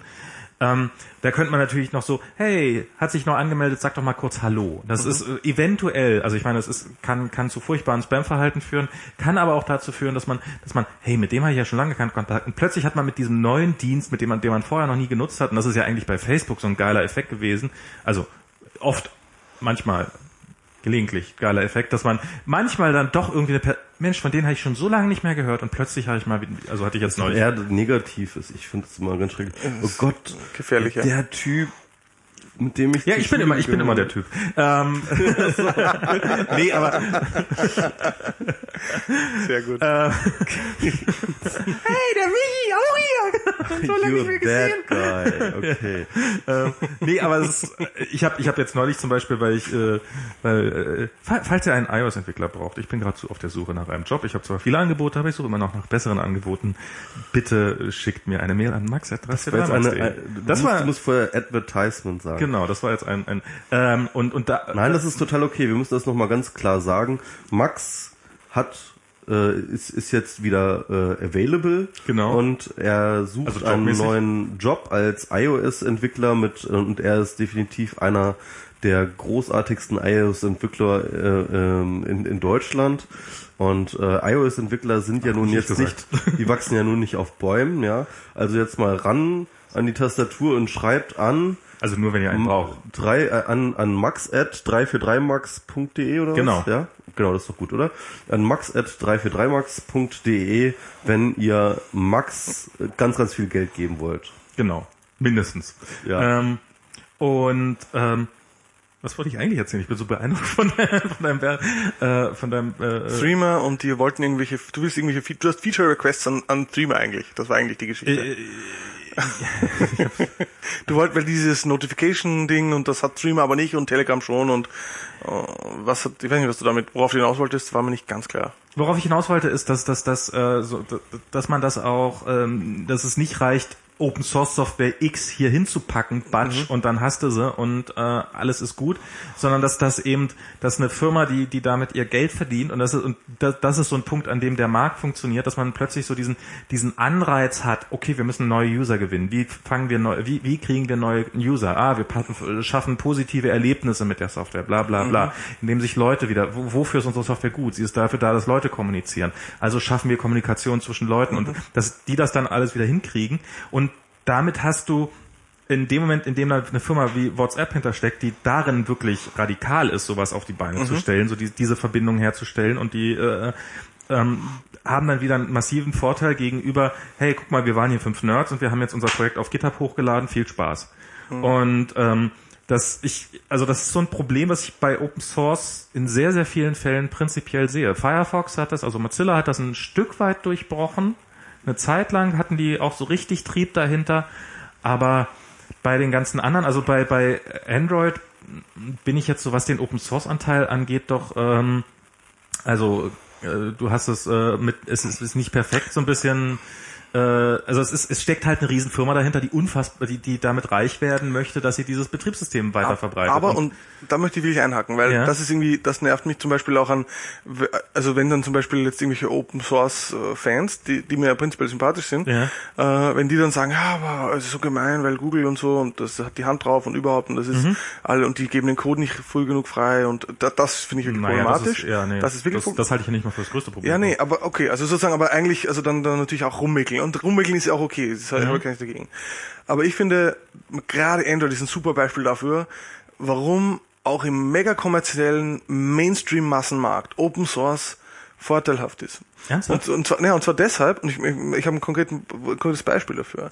Das merkst du, wenn du anschaust, dass eine Firma wie Amazon zum Beispiel den Kindle auf Android basiert, Google rausschmeißt. Ja. Also quasi nur natürlich komplett aus Eigeninteresse. Also Ja, die, die machen ja. das ja nicht, weil sie nett sind. Im Gegenteil, Google ist das ziemlich, nervt das sicher ziemlich. Ja.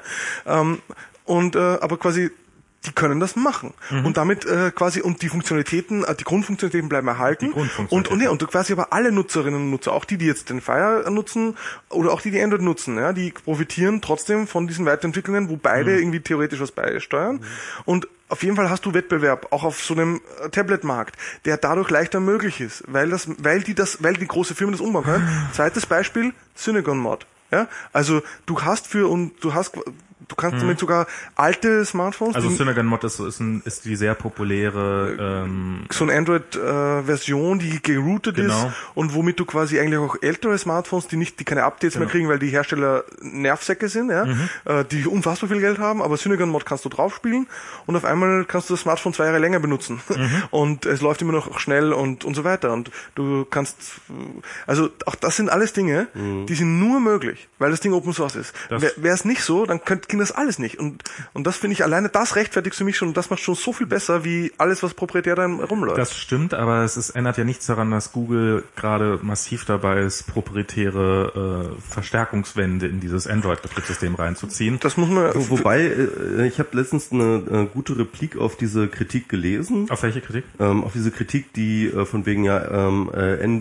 Google äh, schottet Android immer weiter ab. Ja. Ne? Ähm, das gilt ja vor allem auf diese, ähm, sag ich mal, auf diesen Applications Layer, wo sie halt äh, beispielsweise ihre ganzen ja Maps Application und diese ganze äh, und, und und und und und die ganzen ähm, und und und und die ganzen ja, eigentlich, eigentlich die, sag, sag ich mal, sehr, sehr wichtigen Apps für Smartphones und so weiter. Also wir so gehen jetzt, wir gehen jetzt Die, die nehmen sie ja raus aus diesem, aus diesem Core, ja. Na, nicht nur, nee, nee, nicht nur das. Also das ist, also ich, ich, worüber ich gerade rede, Mhm. ist, also wenn du, wenn du, ähm, äh, Android ist komplett Open Source und du kannst es dir runterladen, du kannst es dir installieren auf deinem eigenen Telefon und wenn du da ein bisschen Arbeit reinsteckst, dann, dann funktioniert das auch. Und du wirst ein komplettes Betriebssystem vorfinden, was bestimmt, was leider über bestimmte Funktionalitäten nicht verfügt, zum Beispiel eben über Google Maps, über Mhm, genau. äh, diese ganzen Google-Dienste, aber darüber hinaus eben auch über eine, diese Google Play Store, ich weiß nicht, wie das heißt, Play Store Genau. Service Ja, oder sowas. Und das ist eine API, ähm, die, die ähm, von Google zur Verfügung gestellt wird und ähm, die, die weitere Funktionalitäten ermöglicht, die standardmäßig nicht in deinem Telefon drinne sind. Und das sind zum Beispiel so Sachen wie, ähm, also natürlich, also wenn du als Third-Party-App zum Beispiel Google Maps nutzen willst, dann brauchst du diese, diese Apps im Play Store genau. API. Aber auch wenn du sowas, äh, wenn mich nicht, also zumindest wurde es mal angekündigt dafür, wenn du den Schrittzähler nutzen willst, also ein- jetzt, das ist, das braucht keine besonderen Dienste oder dergleichen, sondern es ist einfach, Google hat eine bestimmte Funktionalität und die machen wir jetzt gerade ganz bewusst gehe ich mal von aus nicht Open Source, sondern wir bauen sie halt in den in den in diesen Closed Source Teil ein. Ähm, jetzt kann man argumentieren, das machen sie nur damit, weil die, weil die ganzen blöden Hersteller ja nicht hinterherkommen, ihre Geräte zu aktualisieren. Also wenn man diese APIs halbwegs zeitnah auf seinem Gerät auch nutzen will, ist das eigentlich der einzige Weg. Genau, das war, glaube ich, auch die Replik, also Das- zu das sagen, ist- so, das ist alles, was mit Google selbst kommuniziert, machen sie, nehmen sie aus diesem Open Source Bereich raus, aus diesem, aus diesem Core- äh, Core-Bereich raus, ähm, weil sie das halt zeitnah aktualisieren müssen, weil sie halt dort, äh, weil, weil sie halt äh, diese, diese, diese Server-Client-Schnittstelle halt immer aktuell halten müssen. N- Naja, nee, aber wie gesagt, also diese, dieser Schrittzähler, äh, der, der hat nun wirklich gar nichts damit zu tun. Ähm, also das ist einfach eine API, die wollten sie halt, nicht, die ja, wollten sie halt, ähm, die wollten, kann, kann sein, dass die irgendwann auch mal wieder in den äh, Android Core einfließt sozusagen, aber wenn du bestimmte Apps nutzen willst, die äh, sowas bieten wie eben äh, eine Maps-Funktion oder auf irgendwie eine Bildergalerie zugreifen können oder dergleichen mehr, dann bist du dann, dann probieren sie dich, äh, sich äh, an ihre Google Services oder Genau. an die an diese APIs zu binden und und das möglichst eng zu machen. Und ich würde sagen, das ist Aber, aber, aber, aber da das ist schon dann- eine Abkehr von Open Source. Aber da würde ich dann auch schon sagen, so äh, äh, mit Leonard, ähm, es gibt dann zumindest die Möglichkeit, ähm, solche Dinge dann parallel zu entwickeln. Ja, du kannst es und- reverse und- engineeren, und- aber das hat nichts mehr mit Open Source zu tun. Ja, doch, Ja, doch, nicht klar. Also du kannst, du kannst du dann halt kannst wiederum es- genau. Open Source Reverse Engineeren. Also du kannst halt beispielsweise ähm, eine schöne äh, äh, eine OpenStreetMap Alternative bieten und du kannst halt dann Okay. irgendwie äh, ne? Also Da, ja, nee, okay, da, da, das stimmt. Aber ich sehe, ich sehe, was ich gerade bei Google halt sehr stark sehe, ist, dass sie an dem Teil, an dem das Open Source für sie potenziell Vorteile bietet, gerne auf Open Source zurückgreifen. Ähm, aber trotzdem, ist zumindest mein Eindruck, ähm, probieren innerhalb dieses Open Source ein schön proprietären Blob zu halten und auch da und, und da viel Zeit und Geld rein investieren, Mhm. um da den Vorsprung zu erhalten. Also sie probieren sozusagen auf der einen Seite die Vorteile von Open Source für sich zu benutzen, auf der anderen Seite die, die Vorteile von Closed Source zu benutzen. Und ich würde es, Das ich, ist- ich das sehe macht es- Android mhm. und, und diese Nexus-Geräte Würde ich nicht aber als legitim ansehen. Nee, ich würde sagen, das also, ist, also ich meine, ich halte auch Closed Source für legitim. Mhm. Aber es ist, es ist kein, es ist kein Win für, also nicht so ein, so ein, hey, Open Source hat gewonnen, weil, also sehe ich nicht. Weil, Ja, ja. Also ich würde sagen, ich, ich vergleiche es einfach trotzdem mit, mit Desktop Windows, ja. Ja. Und, und da verglichen ist mir das, was im Mobilsystem da quasi, ist mir das lieber. Also ich finde, ich muss, ich muss in Alternativen denken, und zwar in, Re- es ist, das ist für mich allgemein eine politische Frage. Es, es ist kein, das Leben ist kein Wunschkonzert, und, äh, und ich finde jetzt, wenn man sagt, okay, diese, diese großen Entwicklungen, die da vorangetrieben werden, die werden von Firmen vorangetrieben. Von Und Femen? von Firmen. Achso. und, äh, und die äh, und natürlich haben die auch Geschäftsinteressen und Ja. es wäre absurd zu vermuten, dass die quasi äh, keine Rolle spielen würden und dass wenn es nur weil es Open Source Natürlich, ist, ja, dass Firmen nicht mehr sich wie Firmen verhalten. Und es wäre auch und ich finde, es wäre auch äh, quasi absurd zu glauben, wenn jene Firma wie Microsoft, äh, wie wie wie Google Mhm. mit einem Betriebssystem wie Android so eine marktbeherrschende Stellung erreicht hat, dass sie dann nicht die auch monetarisieren wollen und daraus quasi und diese marktbeherrschende Stellung auch ausnutzen wollen. Und ich sage trotzdem ist durch den die starke den starken Anteil an Open Source dem Ausnutzen sind Grenzen gesetzt. Zum Hm. Beispiel, weil andere starke Player wie Amazon da quasi dann einfach sagen, wir schmeißen Google raus. Ja, und wir Hm. nutzen uns, und damit gibt's zwar die, und eine große Basis von Android-Geräten, ja, die Ja. total vergleichbare Funktionalitäten haben, ohne diese Google-Dinger. Und, war, und theoretisch könnte Microsoft morgen hergehen und ein Android-Gerät anbieten. Und Nokia macht machen zum sie Beispiel, ja. ja, Also, genau. Aber, aber wir, wir sehen, also das muss man auch sagen, wir sehen bisher noch keinen, äh, zumindest hier in Europa und Amerika, noch keinen Player, der ohne Google es schafft, ein erfolgreiches Android-Gerät auf den Markt zu bringen.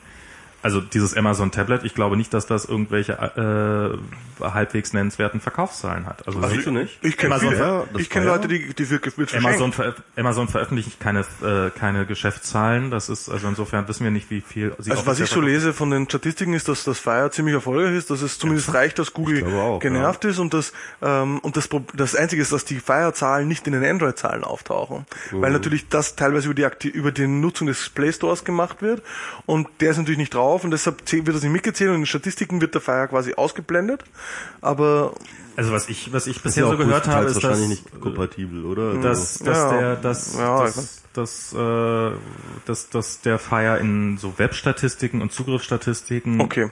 schlicht und ergreifend keine Rolle spielt. Okay.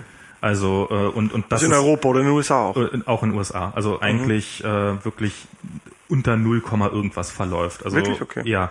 Und ähm, kann sein, dass das inzwischen was anderes ist, aber es war sehr, sehr lange Zeit so. Und ich habe das Gefühl, dass Was, was ich, was mich letztens äh, echt so ein bisschen hat schlucken lassen, war übrigens ähm, die Statistik, dass Apple mehr iOS-Geräte verkauft, als insgesamt äh, PCs verkauft werden. nee, Apple Apple verkauft mehr Computer als PCs verkauft werden. Nein, Apple kauft, Nee, verkauft mehr iOS-Geräte als Ja, PCs ja, verkauft ich glaube, das werden. waren mehr Computer. Nur iOS-Geräte. Nee, nee, ich, ich glaube, da waren Nur auch die- macOS-Geräte dabei, aber vielleicht waren auch nur Ich iOS-Geräte. ziemlich, ich bin mir ziemlich sicher, dass es nur Okay. iOS-Geräte waren.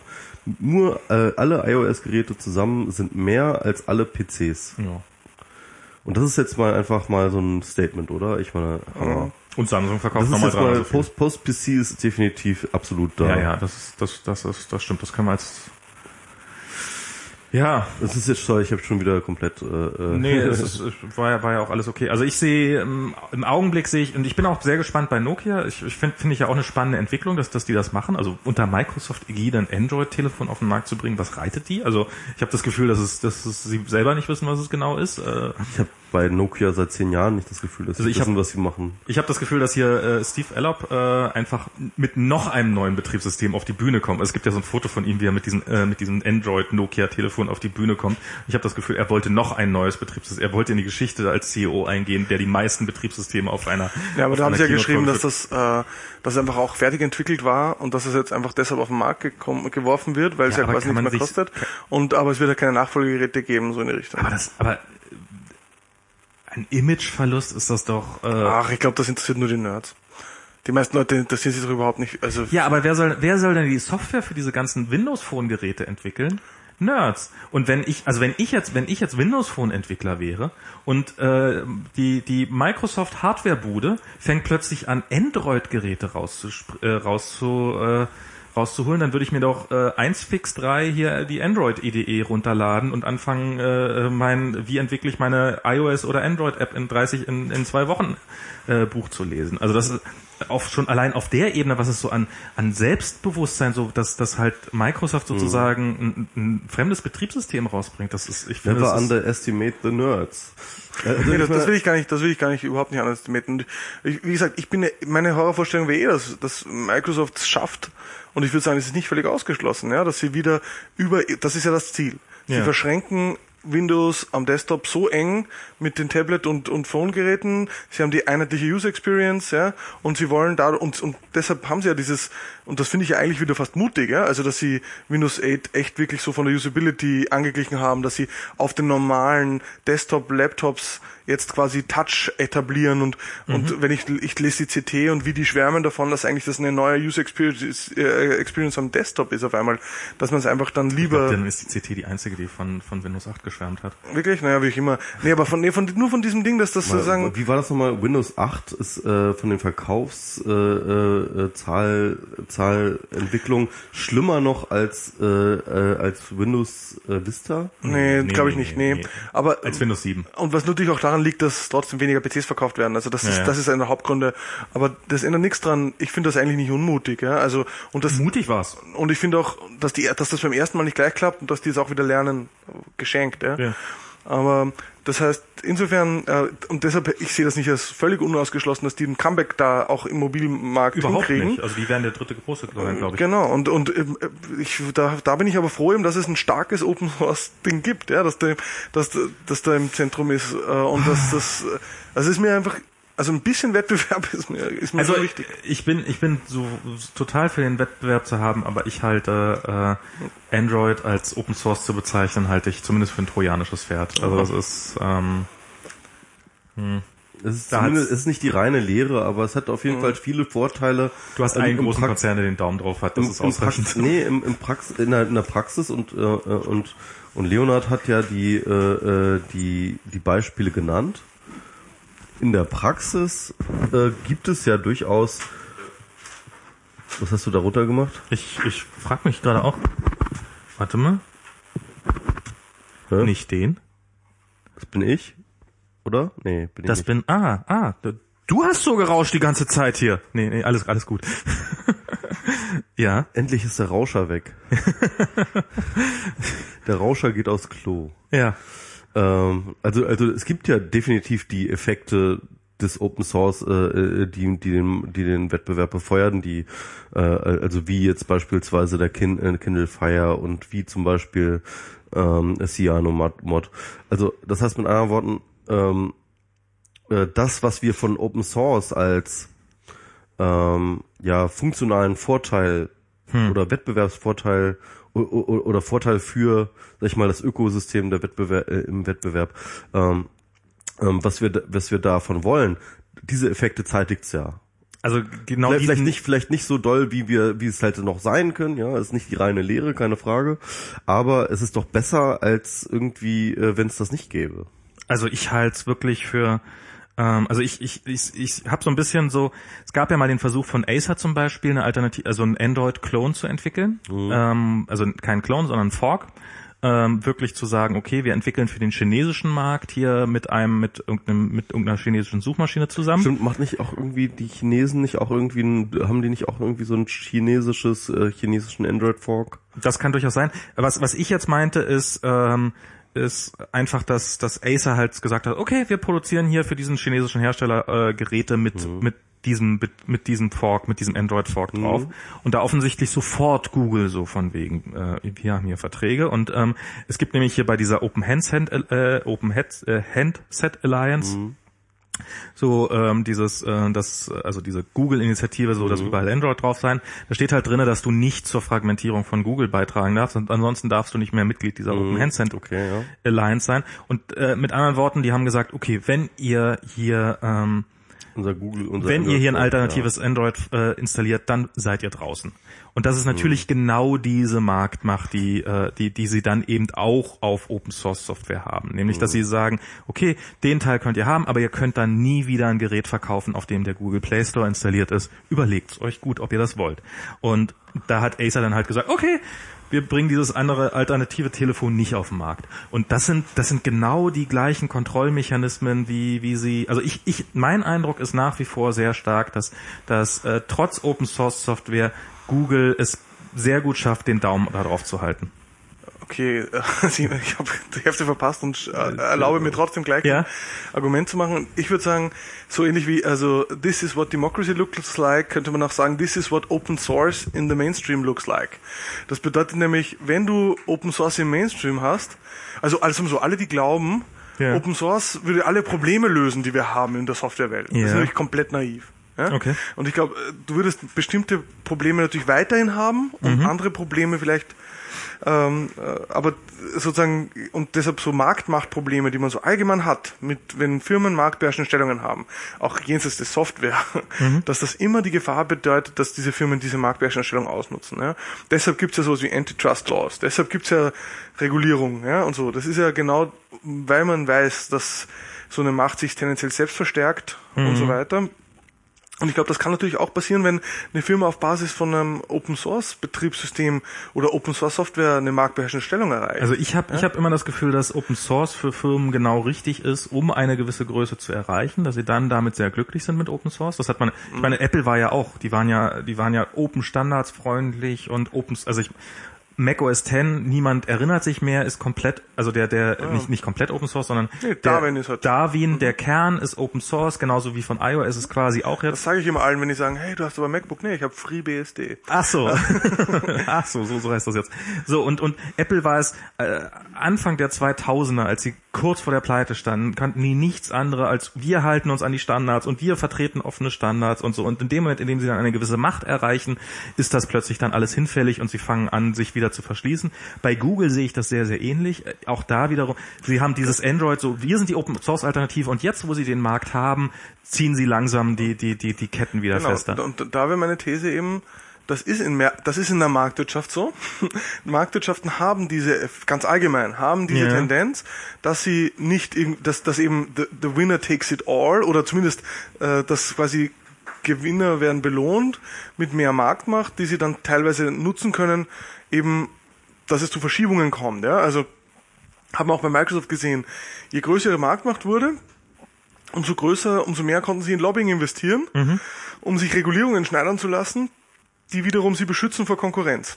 Und da Google, bei Google merkt man es auch. Je Genau. größer Google wurde, umso mehr Lobbyisten dann konnten sie leisten.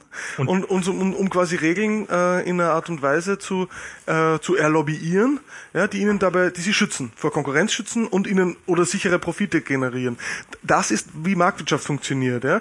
Deshalb würde ich auch sagen, Marktwirtschaften sind immer äh, und sozusagen äh, auch äh, eng verschränkt mit politischen Auseinandersetzungen, die entweder teilweise auf Märkten selbst ausgetragen werden Die oder politische Ökonomie, wie Marx sagte. ne, nicht, ja, äh, politische Ökonomie gibt's auch jenseits von Marx, was auch immer, aber ich, ich würde sagen, äh, deshalb glaube ich auch, Open Source wird uns nicht alle Probleme lösen und wir werden auch, wenn wir Open Source haben, sowas wie Antitrust brauchen äh, und wenn wird auch, Ja. wenn man Open Source hat, wird man sowas brauchen wie äh, Regulierung, wie Schutz von kleinen Wettbewerbern.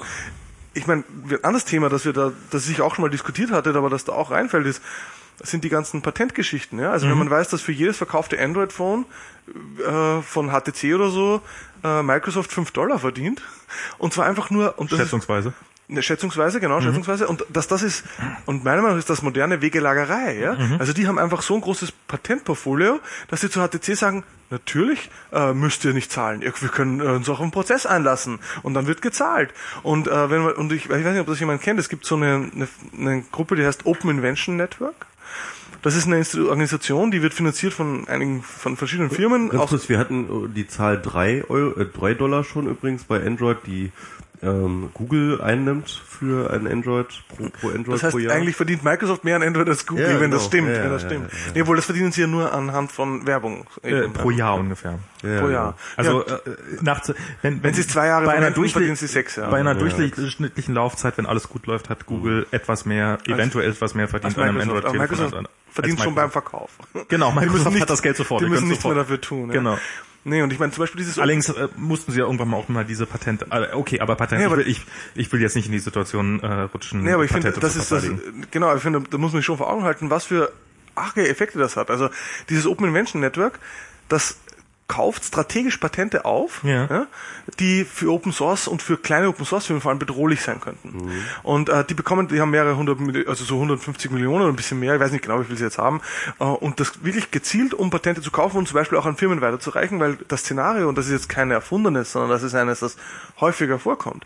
Kleine innovative Softwarefirma macht was, ähm, könnte in irgendeinem Bereich einem großen Player, der große Patente hat, in- Microsoft ist ein Beispiel, äh, in die Quere kommen, in irgendeinem kleinen Teilmarkt. Microsoft geht, äh, besucht die, sagt, hi Leute, hier ist unser Patentanwalt. Ähm, wenn ihr noch eine zweite Venture Capital Runde haben wollt, dann macht ihr jetzt entweder was anders. Oder ihr hört auf, weil wir verklagen euch. Es ist egal, ob wir gewinnen oder nicht. Alleine das Risiko, dass ihr quasi verklagt werdet von uns, verhindert jeden Venture Capitalist, dass der auch nur einen Dollar euch gibt. Ja? Und sozusagen, Also das jetzt, das, das halte ich jetzt für die populistische äh, Verkürzung von Trolltum mit äh, Patenten. Das erwischt durchaus auch große Firmen, weil die auch, nee, aber die großen überleben's. Die kleinen sterben. Du, Ja, du kriegst es nicht mal mit. Und, äh, und da ist so- und dieses Open Invention Network hat zum Beispiel das, die einzige Aufgabe ist, sowas so gut es geht einzudämmen. Ja? Also sozusagen kri- kritische Patente aufzukaufen oder eben sogar weiterzureichen an Firmen, die sich dann damit verteidigen können, was eh oftmals mehr schlecht als recht funktioniert. Ja? Also früher war es ja eine Zeit lang so, dass, ähm, dass, ähm, dass, dass Firmen sozusagen äh, im End es gab die großen Player und die haben sich damit relativ gut arrangiert, dass wir haben die Patente, ihr habt die Patente, lasst uns ein Patentaustauschabkommen machen, dann, dann, dann, dann reden wir nicht weiter drüber, dann, Nee, dann, dann ist es schon wieder für beide relativ okay. Das ist natürlich für kleine Player ist sowas natürlich tödlich, sofern sich die großen Firmen damit die, die Finger schmutzig machen können. Was aber in den letzten Jahren immer beliebter wird, ist, dass sich halt Firmen gründen, die, die selber gar keine Produktion haben, also die selber nicht in der Situation sind, verklagt werden zu können, weil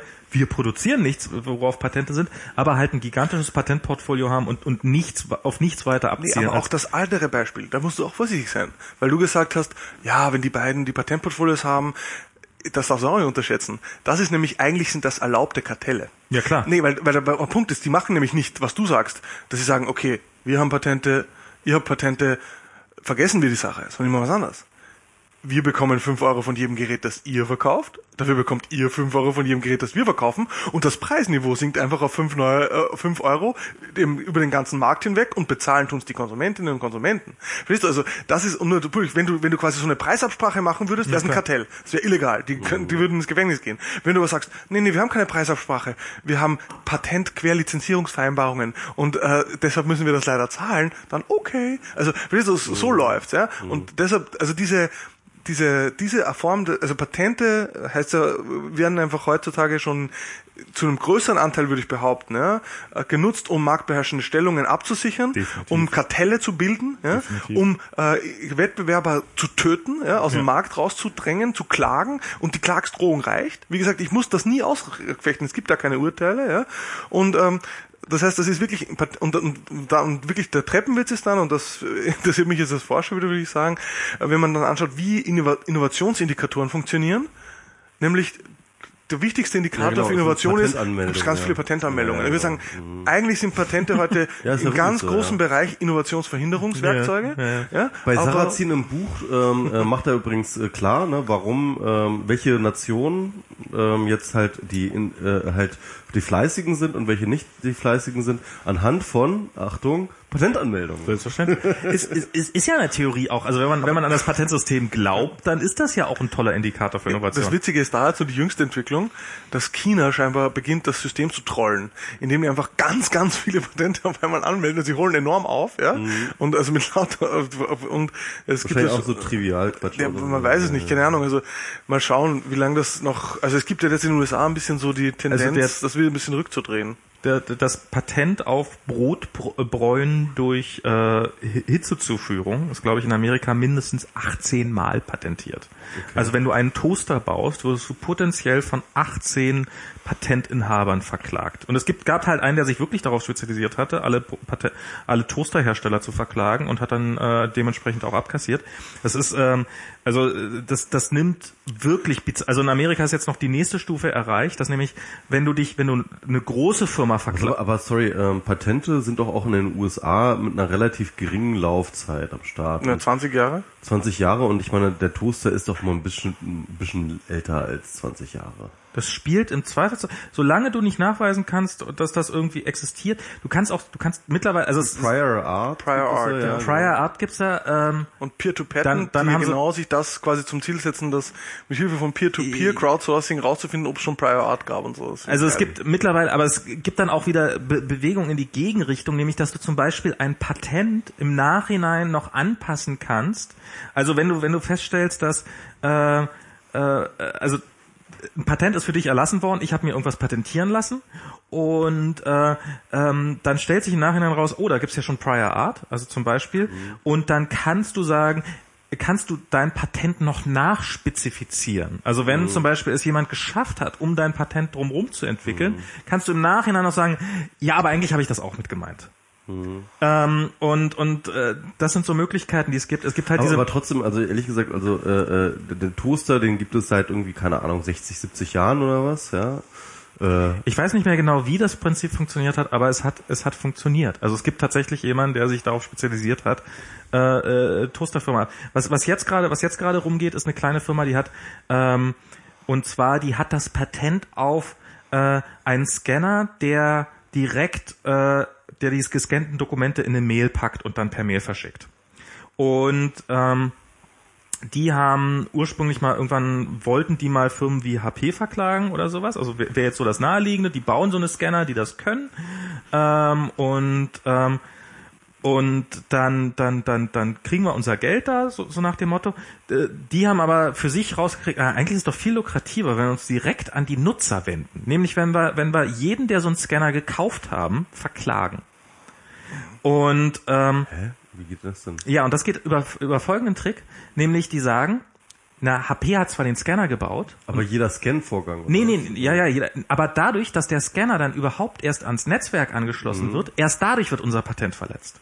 HP hat unser Patent gar nicht verletzt, sondern erst dadurch, dass da jemand ankommt und diesen Scanner dann hinten ans Netzwerk anschließt und diese Funktion dann tatsächlich nutzt. Erst dadurch ist unser Patent verletzt worden und darum gehen sie jetzt an tausende, an tausende Kunden von Scannern und verlangen pro Mitarbeiter, pro Firma 1000 Dollar pro Jahr. Mhm. Äh, ja, ich meine, ich, ich würde sagen, man muss trotzdem, glaube ich, nochmal unterscheiden zwischen so, okay, es gibt so, sowieso Patentrolle und das ist, da ja, ja. und, da, und da, da hat dann wieder jeder was dagegen. Also und da gibt es auch Versuche in den USA jetzt zum Beispiel ja, dagegen zu regulieren ich finde, das ist die eine Seite, aber das würde ich, das fällt unter so Missbrauch. Und und das alleine, da würden die, da würden die Patentbefürworter und Befürworterinnen ins und ich will jetzt nicht sagen, dass ich für Patente abschaffen komplett bin, ja, mhm. aber ich würde sagen, für eine Einschränkung in Umfang, in Schutzdauer und in, und in Anwendungsfelder schon.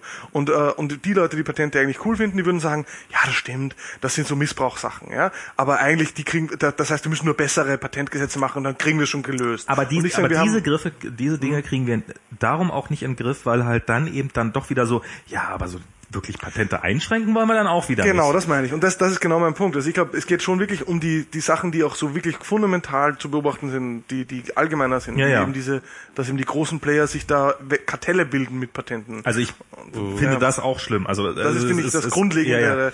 Problem, ja. Also das dann dahinter liegt. Also ich glaube ja tatsächlich, ähm, äh, dass jegliche Form von Informationskontrolle nur dazu führt, dass ähm, es sich, oh, ich will, ich kenne auch noch mehr. Ich, ich ähm, hol noch welchen. Ähm, dass, dass, dass sich immer, äh, dass ich, dass ich aus diesen Dingern immer, jetzt hast du mich rausgemacht. Jetzt habe ich dich rausgemacht. Oh, sorry, dann, dann war ich doch Ja, jetzt bist du raus. Hallo? Ja, wir sind noch drin. Wir sind noch drin, gut. Ähm, da- dass halt jegliche Form von Informationskontrolle dazu führt, dass ähm, dort eine, äh, äh, eine Akkumulation stattfindet von ähm, Kräften, die sich abschotten gegenüber anderen Kräften.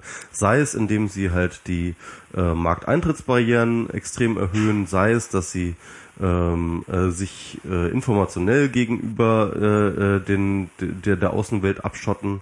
Ähm, ähm, all diese Dinge, egal ob das jetzt Urheberrechtsgeschichten sind, Patentrechtsgeschichten ähm, oder oder oder Privacy-Geschichten, Aber, aber ist das nicht ein allgemeines Phänomen von Macht, von, von Kontrolle in jeder, was auch immer? Also, jetzt sagen wir mal so, wenn du sagst, weil, wenn du sagst, okay, ich, ich schaffe die Informationskontrolle ab, Mhm. ja? wer kontrolliert denn dann? Dann gibt's ja nicht keine Kontrolle mehr. Nee, Sondern dann, dann kontrolliert halt der, der die materiellen Ressourcen kontrolliert zum Beispiel. Mhm. Und wenn, wenn du sagst, nee, wir verstaatlichen alles, ja, dann kontrolliert halt der, der quasi die politisch autoritative Kontrolle hat. Also weißt du, also du wirst die Kontrolle nicht los. nee, ich werde die Kontrolle nicht los, aber ich kann sie auf möglichst viele Schultern verteilen. Das eher, ja. Das ist halt der Punkt. Und- Aber dann ist wieder die Frage, ist, warum dann gerade die informationelle Kontrolle komplett abschalten, komplett abschaffen oder so? Oder muss ich nicht auch quasi bei der, geht es noch darauf eher um das Wie, nicht um das Ob? ähm, das Wie, was hast du mit dem Ja, Wie? wie ich diese informationelle Kontrolle wem, wie ich zugestehe. Und nicht, weil du sagst, jede Form von informationelle Kontrolle führt immer dazu und so. Und ich glaube, es macht halt schon einen Unterschied, zum Beispiel beim Urheberrecht, ja, ob die Schutzfrist jetzt 70 Jahre nach dem Tod des Autors Mhm, oder Autorin ja, und damit klar. unendlich ist, oder ob die Schutzfrist äh, 28 oder 14 Jahre ist, die ich einmal verlängern kann, die Registrierung erfordert und, und so weiter. Wenn, wenn das, Genau, also also äh, natürlich gibt es da, äh, äh, ich, ich sage ja auch nur, ähm, ich, ich würde jetzt nicht sagen, ähm, also die Radikalposition wäre jetzt, okay, ähm, wir, wir, wir, wir schaffen jetzt jegliche Form von Informationskontrolle ab. Was ich jetzt eher sagen würde, ist, ähm, aus dieser Erkenntnis heraus sollten wir ein Minimum, also sozusagen hin zu einem Minimum streben an Informationskontrolle. Ähm, weil, äh, äh, weil das definitiv ähm, Macht dezentralisiert. Da, da bin ich mir sehr sicher. Ja, ich meine, ich, ich, ich, die, die, die Frage ist, ist das, ich meine, das klingt ein bisschen libertär, was du gerade sagst. Also Macht ist unproblematisch, wenn sie total dezentral ist. Ja? Und, und gleichzeitig finde ich, haben wir aber auch ge- gesprochen, was diese Marktdynamiken betrifft, dass halt dezentrale Macht sich dann trotzdem wieder dann dezentral an ist- bestimmten Orten akkumulieren Es, kann. es ist der, es ist der, und dann, es ist der Anti, Anti-Leviathan, ja, also zu, Ja, also, aber- also, äh, die Minderheit, weißt du, die Mhm. Minderheit, finde ich, kann dann halt dadurch schon unter die Räder kommen. Also weißt du, so gerade für klar. Minderheiten oder auch für, für Leute, die einfach benachteiligt sind, die können auch benachteiligte Mehrheiten sein, ja? Mhm. ja. Aber die können halt dann, äh, die, wenn, wenn da, für die ist manchmal der Leviathan oder auch eine Art Rechtsstaat Mhm. äh, schon wichtiger. Also weil sie die, die sind eher bedroht von so einem Szenario. Also ich, ich auch, ich, ich, so sehr ich in mancher Hinsicht auch für Dezentralisierung Mhm. bin, ähm, glaube ich, ist auch nicht die the one best way. Also, weißt du, was ich meine? Also, ich Ja, glaube, man muss genau da unterscheiden, in welchen Bereichen braucht man zentral, also Grundrechte, Menschenrechte, Freiheitsrechte, Mhm. die brauchen teilweise einen Rechtsstaat, finde ich. Ja? Also, Mhm. der die auch garantiert und äh, der durchaus durchaus mega relativ zentralisiert funktioniert. Ich, ich glaube halt nur nicht, dass ähm, äh, klar, also ich, ich bin auch absolut äh, für eine Regulierung und für eine äh, und für einen Minderheitenschutz. Ich bin da sogar relativ radikal. Ich glaube nur nicht, dass er auf der informationellen Ebene stattfinden sollte. Ich glaube, äh, man sollte ähm, stattdessen viel eher äh, dafür sorgen, dass ähm, beispielsweise Diskriminierung gesellschaftlich schlechter funktioniert. Also was ich hier mal so, also das das das gut das das das plakativste Beispiel ist immer die Gesundheitsversorgung äh, Gesundheitsversicherung ja also äh, äh, es gibt immer diese Datenschützer die sagen so ja ähm, wenn wir wenn erstmal unsere äh, Gewohnheiten und so weiter und so fort äh, abrufbar sind das sind ja von uns teilweise eigentlich schon sehr, sehr gut. Man könnte, ähm, glaube ich, bei mir einfach meinen Instagram-Feed nehmen und dann die Kalorien ausrechnen, die ich irgendwie äh, für mich einnehme, ja, und dann könnte die Krankenkasse sagen, so pass mal auf, wir müssen, glaube ich, deinen Tarif mal anpassen, sonst fliegst du aus der Krankenversicherung, ähm, wenn du nicht bald mal deine Ernährung irgendwie auf gesundheitlich bessere... Ich bin immer total beeindruckt, wie du, wie viel du laufen gehst und so, da bin ich extrem eifersüchtig. Also du, du, du bist, du bist wirklich dein, also diese, diese Postings mit, ich war wieder eine Stunde laufen, für die hasse ich dich. Auf Facebook. Also das wirklich, das ist die unsympathischsten Beiträge von dir sind das. Das, das, das, das deswegen das, tue ich das. Ja, ähm, weil du einfach noch unsympathischer sein Genau, willst. ich will einfach noch ein bisschen unsympathischer So, ich habe Wein, ich habe Wasser mitgebracht und ich habe ja, Wein mitgebracht. Äh, wie, wie auch immer, auf jeden Fall, ähm, äh, es ist halt, ähm, das ist sehr schön, Max, danke. Ähm, ähm, wo, wo war ich gerade stehen geblieben? Die, genau. Ähm, wie, wie du deine Krankenkasse die, pinnst. Kranken, die Krankenkasse, ja.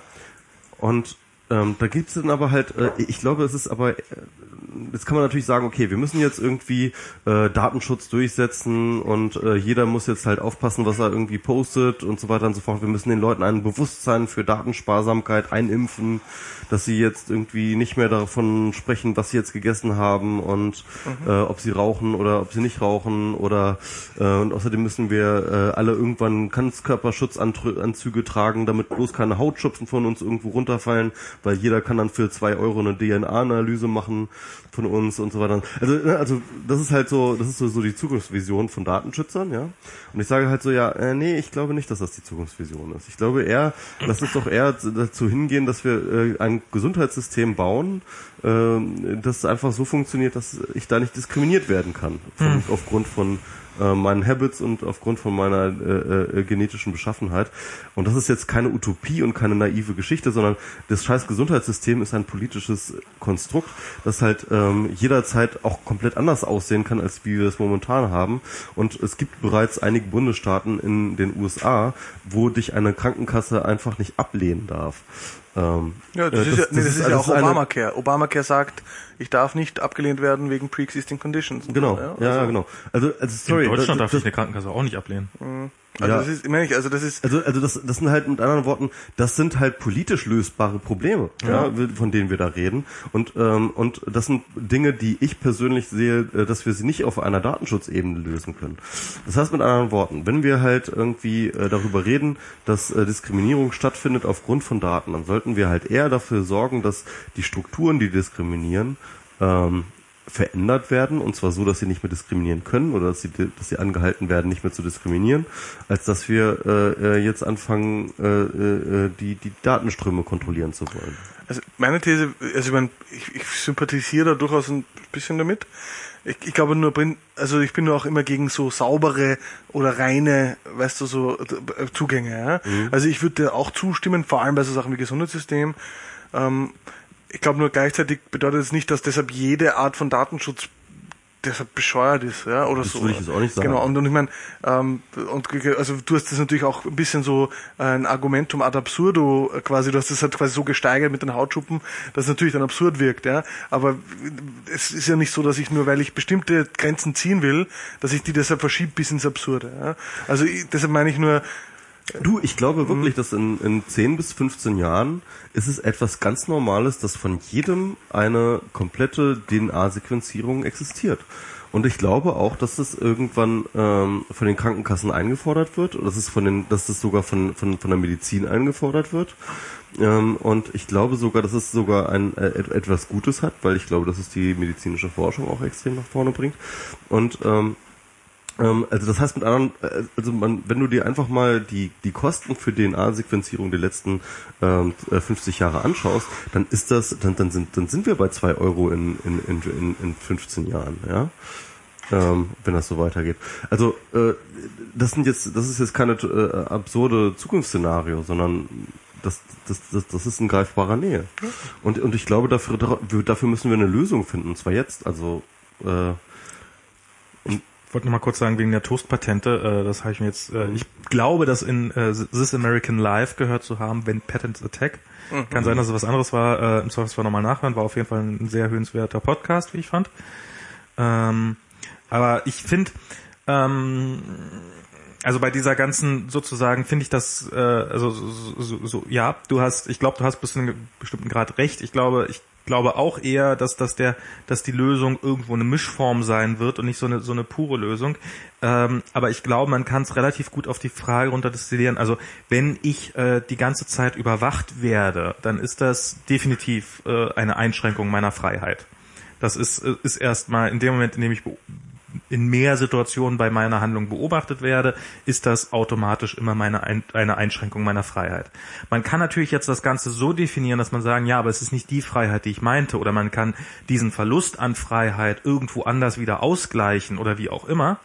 Ähm, aber auf diesen Verlust an Freiheit erstmal hinzuweisen und zu sagen, Moment mal, da büßt man Freiheiten ein und ähm, äh, so kann man sich gegen diesen Freiheitsverlust erstmal zumindest äh, prophylaktisch äh, schützen.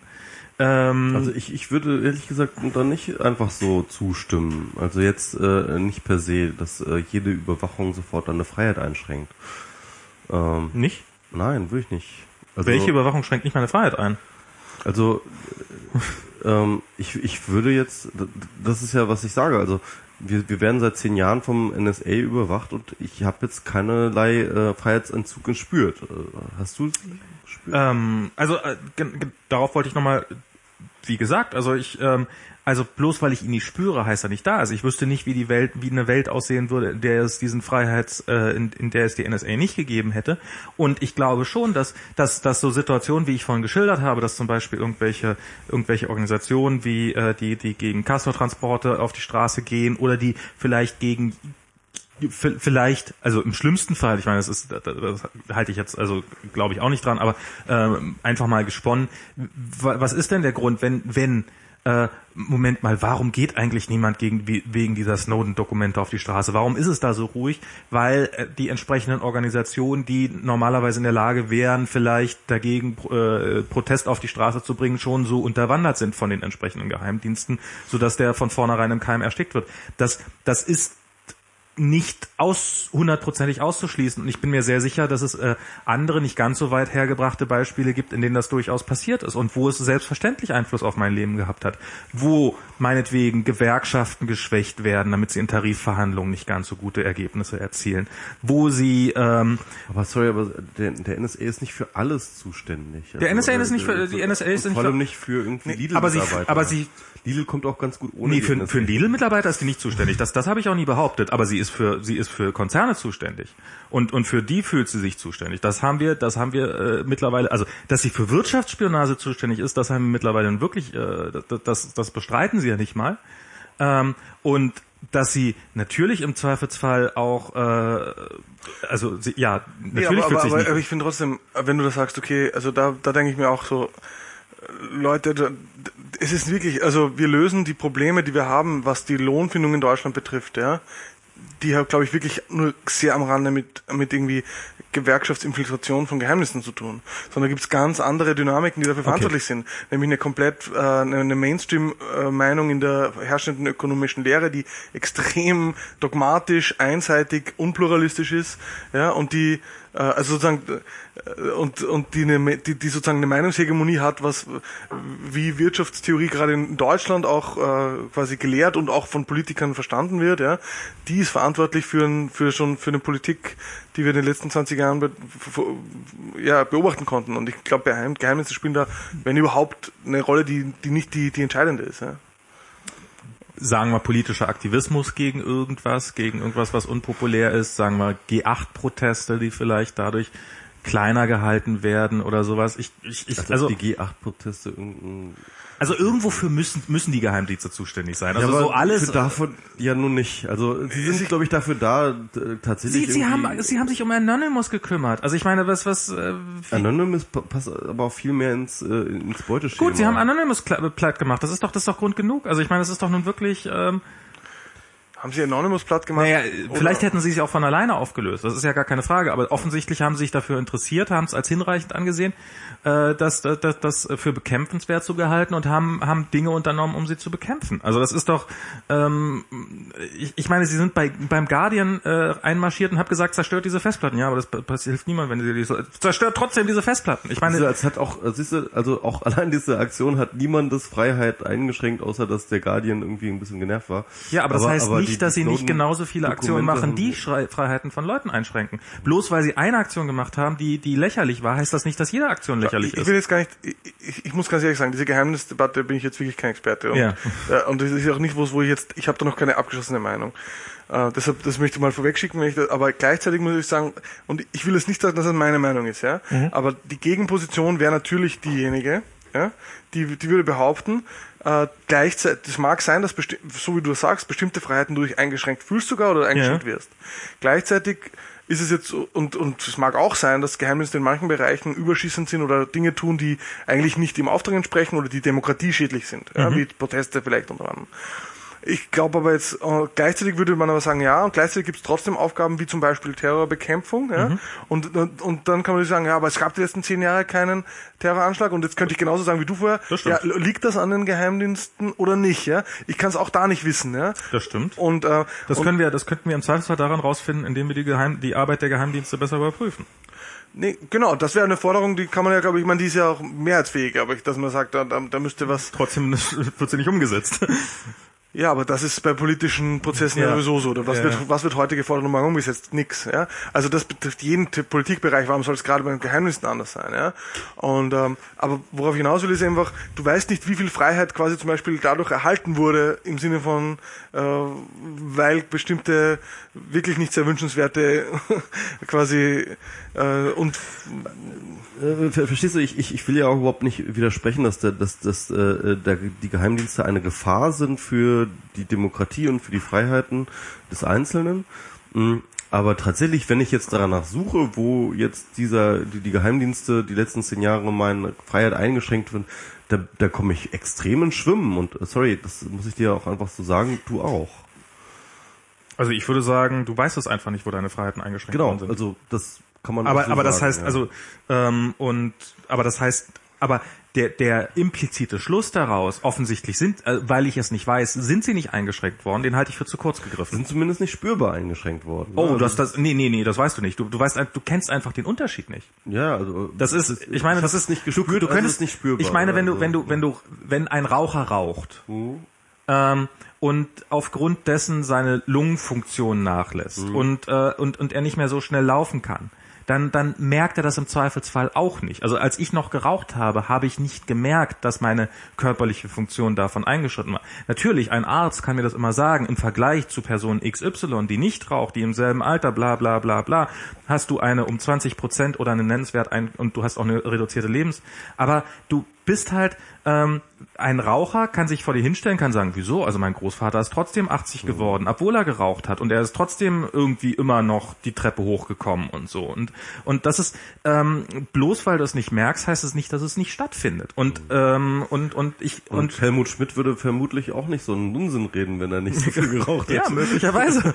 ähm, und, und, und das ist halt, das, das finde ich ist so ein, so ein, so ein, ähm, äh, also wir, wir, wir haben da, wir haben da dieses Krebsgeschwür, was potenziell dazu geeignet ist, äh, uns, uns, äh, äh, uns großen Schaden zuzuführen. Dann kann man natürlich ausgeben, haha, die sind doch inkompetent und sind gar nicht in der Lage, uns dazu Schaden zuzuführen. Das würde ich jetzt auch nicht sagen. Also Oder, das, äh, oder die Alternative ist da, na, vielleicht haben sie uns auch wahrscheinlich nicht ganz so viel Schaden zugefügt, wie sie, wie, wie, wie sie, wie sie möglich, aber vielleicht haben sie uns einfach auch eine Menge Schaden zugefügt und wir wissen es einfach nur nicht, genauso wie wir bis eben gerade nicht von ihrer Na, na Existenz gut, also also also das äh, äh, die, diese Überlegung äh, setzt eine gewisse Paranoik voraus, die Mhm. aber durchaus gerechtfertigt zu sein scheint. Insofern das ähm, finde ich auch. Andererseits finde ich, und ich meine, das Problem ist immer, ich, ich will. ich weiß nicht, ob ich es als Paranoia bezeichnen würde, aber meinetwegen, dann ist es eben. nee, Ja, okay. Nee, aber was ich, was ich, was, was mich schon immer umtreibt, ist, bei, es ist immer so schwierig, weil ich will immer nicht äh, Probleme gegeneinander ausspielen. Ja, Also weil so ein Killer-Argument ist ja, aber es gibt doch viel wichtigere ja Probleme. genau, ja, the also, und da- problem das, fallacy. Genau, ja. also das will ich auf keinen Fall machen. Ja, das heißt,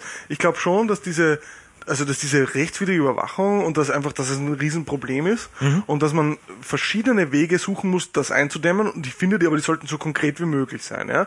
Und irgendwelche Proteste gegen Überwachung als solche bringen überhaupt nichts. Also ich finde, wenn dann Mhm.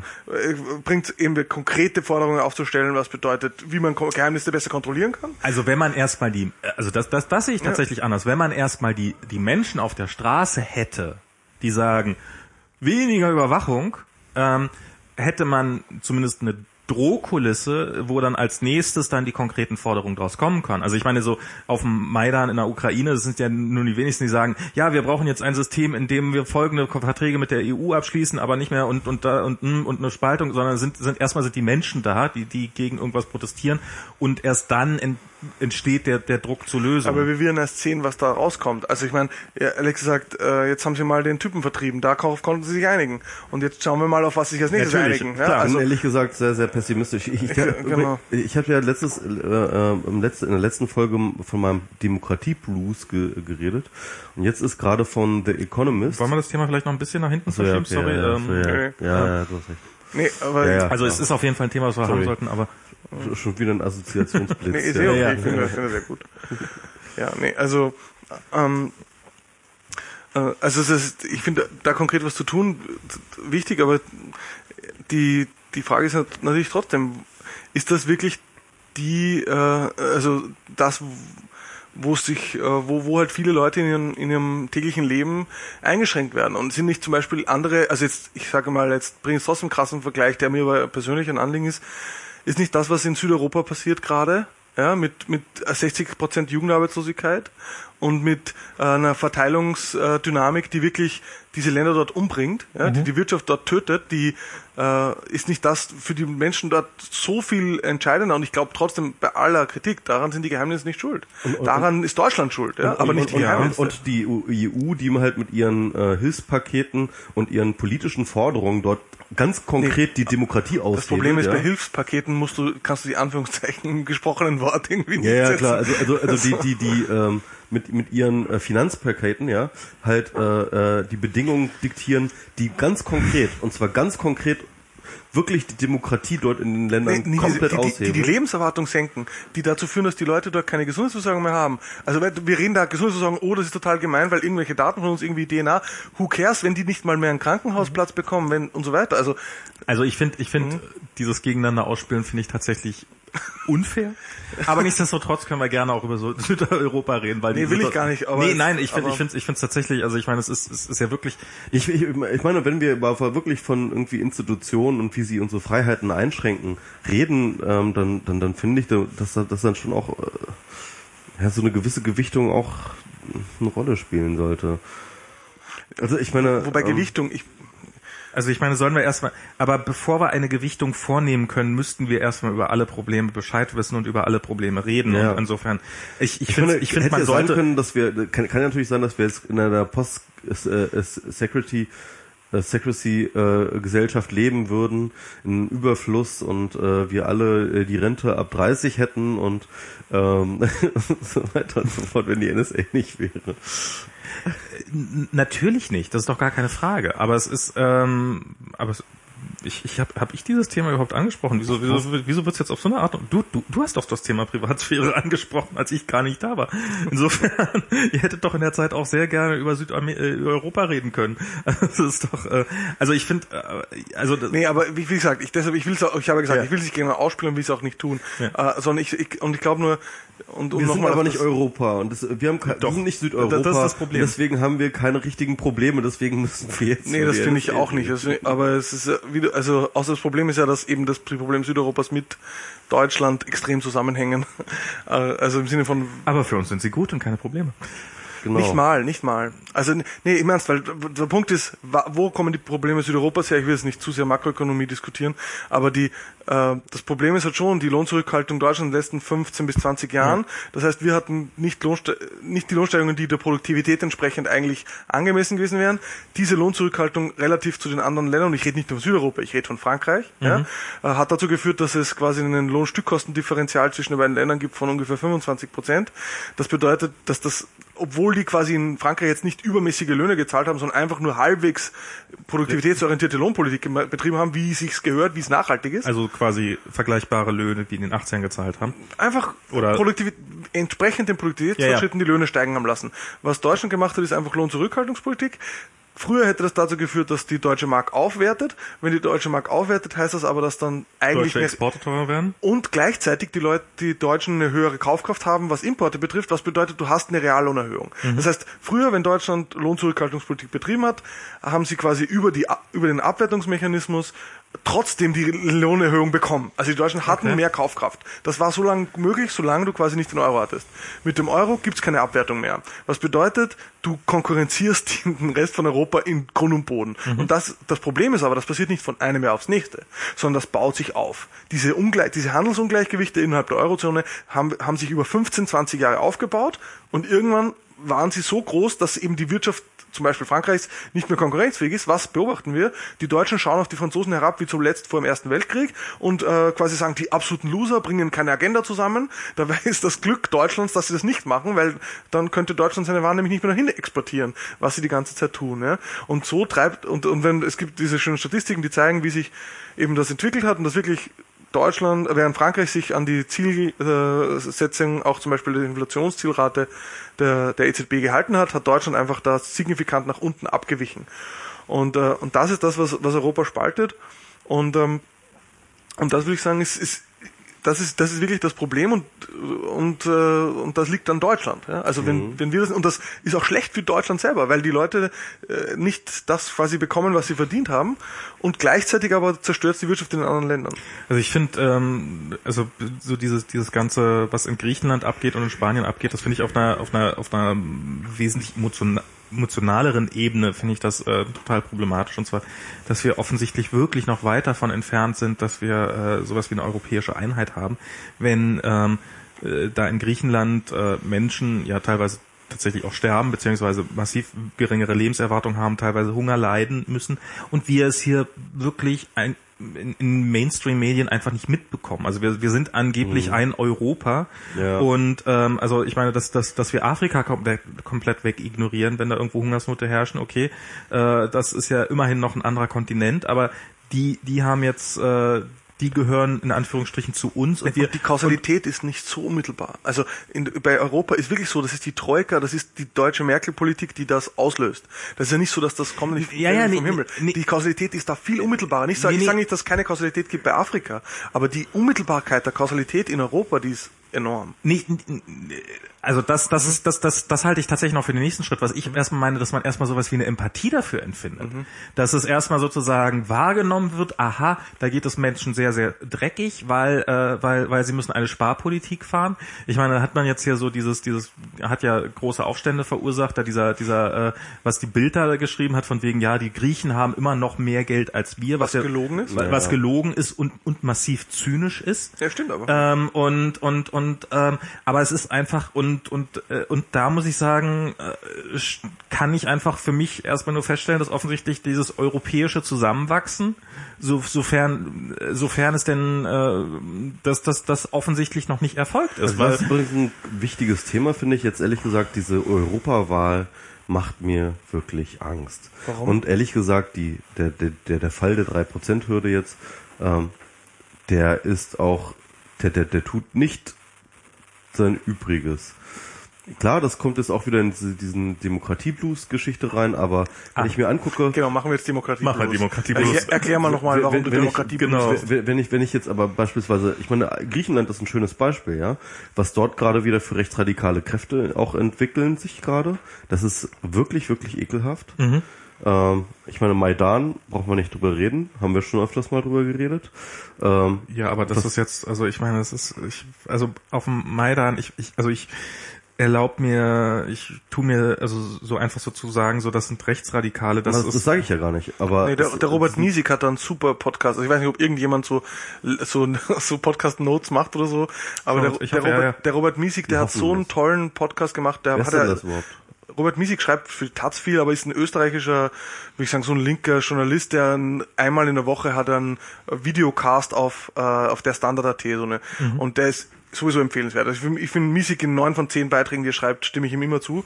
Und äh, der, der Robert Miesig äh, hat da wirklich versucht, genauso eben to get his Mit head I? around. M-I-S-I-K, Miesig. M-I-S-I. Robert Miesig. Und äh, der, der hat auch so Maidan einen Podcast gemacht, das ist eigentlich, also ich, wo er wirklich versucht hat, auch genau diese Frage, sind das jetzt als Rechtsradikale oder nicht? Und Ja, äh, alle sowieso nicht, nee, aber, aber- ein Drittel ungefähr. Nee, und ist das überhaupt so problematisch wie und so? Also ich finde, er hat das sehr nüchtern, sehr differenziert, sehr schön da auseinander Und das war so seine ähm, Und sein Fazit war, dass die natürlich eine Rolle spielen, das sage ich nicht, dass man die komplett ignorieren kann und so, aber dass deren Bedeutung auch nicht so groß ist äh, und dass die nicht rechtfertigen würden, deshalb alleine diese Bewegung da zu denunzieren. Ja, okay, gut. Ähm, aber jedenfalls, was ich sehe, und zwar in ganz Europa, ist eine extreme, ähm, äh, äh, ist ein extremes Auffackeln von rechtspopulistischen bis rechtsradikalen bis Nazis, ähm, die halt überall gerade ganz schön an Land gewinnen. Und deswegen bin ich auch gerade, was die Europawahl angeht, habe ich ehrlich gesagt echt Schiss, was dabei rauskommt. Aber du kennst die Umfragen, oder? Also ich meine, das Problem ist, es ist ja in der, bei einer Europawahl-Umfragen nicht so einfach zu aggregieren, mhm. was also so Prognosen mhm. zu erstellen.